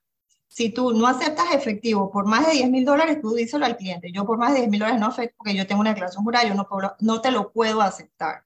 Entonces, pero si son montos inferiores, sí los puedo aceptar. Todo lo que son montos inferiores y puedo hacer una definitiva. Si mis reglas son claras y yo controlo mi operación, eso no hay ningún problema. Yo básicamente sí no acepto efectivo, o sea, yo no acepto efectivo y yo hago mi definitiva y listo, porque ya mis clientes no pagan eso es muy raro. Igual, igual, estoy, igual hice yo, hice mi declaración y no recibo, no manejo efectivo. Eh, no hay implicación penal, eh, sí, creo que sí ha dicho. Pero es que si tú, si tú tienes una, o sea, si tú no realizas tu debida diligencia, tú tienes una implicación penal, o sea, tú tienes una implicación tanto en la parte con el regulador de la multa, que es el dinero, y vas a tener una implicación penal y vas a tener una implicación internacional porque la superintendencia comparte esas multas y esos procesos sancionatorios, que así se le, así se le denominan, con WorldCheck y todas las listas de sanciones internacionales. Entonces apareces ahí con Martinelli, con, hasta con Chichi, esas que dicen, no, que Credicor, sí, pero el oficial de Credicor estaba preso. Entonces digo, no sé si, no sé si te satisface eso, pero digo, dañó su carrera. Y todo el mundo lo conoce en nuestro ambiente. Entonces es como que, bueno, sí, no reportó los lingotes, no reportó de Brecht, pero Credicor, número uno, tiene muchos problemas regulatorios y número dos, ese oficial de cumplimiento no consigue trabajo más nunca en un banco. Entonces, como que no creas que todo es tan así. Y todos lo conocemos, ¿ah? y me da mucha pena por ese muchacho, pero bueno, ni modo, se arriesgó, la pagó. Mm. Eh, lo de las criptomonedas, que si son transacciones, eh, ya lo mencionaste, que sí, definitivamente es un, como un efectivo o cuasi efectivo. sí, claro, sí.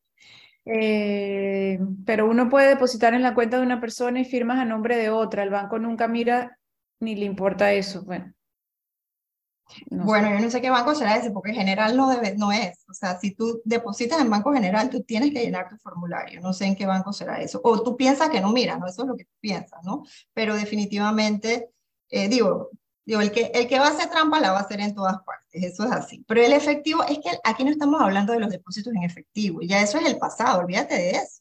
¿Quién está, ¿Qué maleante te paga en efectivo? Oye, déjate de eso. Ya, eso es eso es un maleante pobre. Es, este, lo que le quiero decir aquí es el problema no es el efectivo, el problema es que tú no identifiques luego a qué operación es esta, que no tengas el pasaporte, que no tengas, tío, te pueden depositar en tu cuenta y firmar por otro, pero luego tú vas a aceptar eso. Yo no lo aceptaría. ¿Me comprendes? O sea, yo no lo aceptaría. O sea, tú me, yo estoy intermediando una operación, tú me tienes, o sea, tú me tienes que decir, tú me depositas, yo te doy tu recibo, pero así por así, no. O sea, es que tú me vas a firmar por otro y yo te voy a decir si todo está bien. No, no, no es eso. Es que no es eso. Si el, el banco no importa, el que importa eres tú. Todavía, todavía tenemos esa, esa mentalidad de que el banco hace la debida diligencia o que si pasa por el banco y el banco no se da cuenta, yo me salvo. No, no te salvas.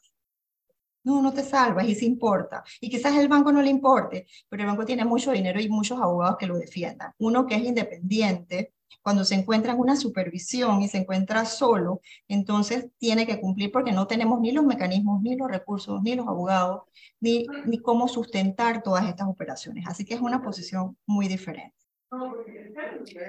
Bueno, este, de alguna forma creo que las preguntas terminan siendo reiterativas. Eh, sí, sí, sí. Y ya estamos excedidos. Creo que ya es muy... Exacto. Entonces lo que vamos a hacer, les pedimos que em, le vamos a pasar a María eh, justamente todas estas preguntas para que veamos la mejor manera de poder eh, analizarlas y contestarlas. Y bueno, eh, les voy pidiendo y les vamos pidiendo si pueden encender sus cámaras para la foto final de la, no solo de la jornada de hoy, sino que hoy estamos terminando el, el, las clases Así que es una foto, bueno, este, especial. Así que bueno, si pueden encender las cámaras y te pido, eh, María Lorena, si puedes identificar a alguien, ya que se ha usado tanto el tema de identificar, este, si algún beneficiario final que quiera eh, contar hasta tres para que eh, podamos, que pueda contar hasta tres y sacar la foto, ¿te parece?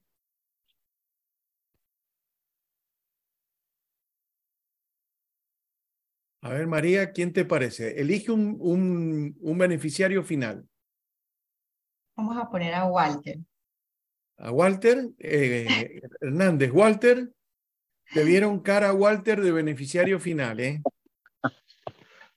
Excelente, buenas noches, buenas noches para todos. Bueno, aquí con una sonrisa y buena actitud y agradecido por todas las enseñanzas dadas en el día de hoy, pues a todos los compañeros acá vamos a, a sonreír, a contar hasta tres, con buena actitud y va la foto. Uno, dos, tres. tres. Muy bien, ahí está sacada Walter. Te están poniendo en el chat que sos Walter o Wacket. Walter. ah, que, ya, ya, ya, ya, lo entendí. Me parece que es con doble intención. Me parece que sí, ha sido con sí. doble con doble intención. Bueno, María Lorena, muchísimas gracias, sinceramente, como siempre, espectacular, muy claro, un material muy, pero muy completo. Y yo creo, Adriana, que una hora no alcanza. Creo que ya debemos instrumentarlo para que tenga mucho más tiempo. Así que... Me hacen correr. Sí, por supuesto. Sí, el tema es denso y complicado, no es tan fácil y quizás también como debemos añadir, como dice el otro participante, son más regulaciones, hay muchas más cosas y usualmente, digo, no solamente para el examen, sino para la vida, yo creo que es importante y, y él los puede ayudar más, incluso le puedo mostrar formularios, cómo se registran, o sea, puedo, puedo como ahondar más y poder brindarles más de mí para que ustedes, para la vida también, puedan hacer mejor las cosas. Sí, Perfecto. y además considerar que eh, es, es, bien importante, hay bastante contenido en el examen en referencia a este tema. Sí, no es suficiente una hora, pero bueno, estamos empezando, pero vamos con pie derecho. Y como les digo, si hay alguna otra cosa, eh, yo, yo he quedado también pendiente en hacer esos tutoriales como para registrarse en la UAF, el otro para registrarse en la superintendencia y para que vean la diferencia y cómo se hace, pero si lo hacemos en otra horita más, yo creo que es suficiente y podemos, y podemos como que con más calma poder entender todo mejor. Bueno, y ahí también vas a ver no solamente las preguntas, María Lorena, sino te están la, felicitando. Hay temas muy, unas felicitaciones muy lindas, muy, muy lindas la, lo que te están expresando por tu clase. Así que nuevamente, María Lorena, muchas gracias. Y bueno, abramos los micrófonos y a saludarnos, a saludar a la profesora Adriana, y a despedirnos hasta el lunes. El lunes. Gracias, gracias. Muchas gracias, por todo. Gracias. Muchas gracias. Buenas noches. Gracias. Hasta el lunes. Gracias. Gracias. Bueno, muchas gracias. Gracias, Adri. Ahí te, ahí te, llamo, ahí te llamo, Adri. Dale, pues, gracias. Bye.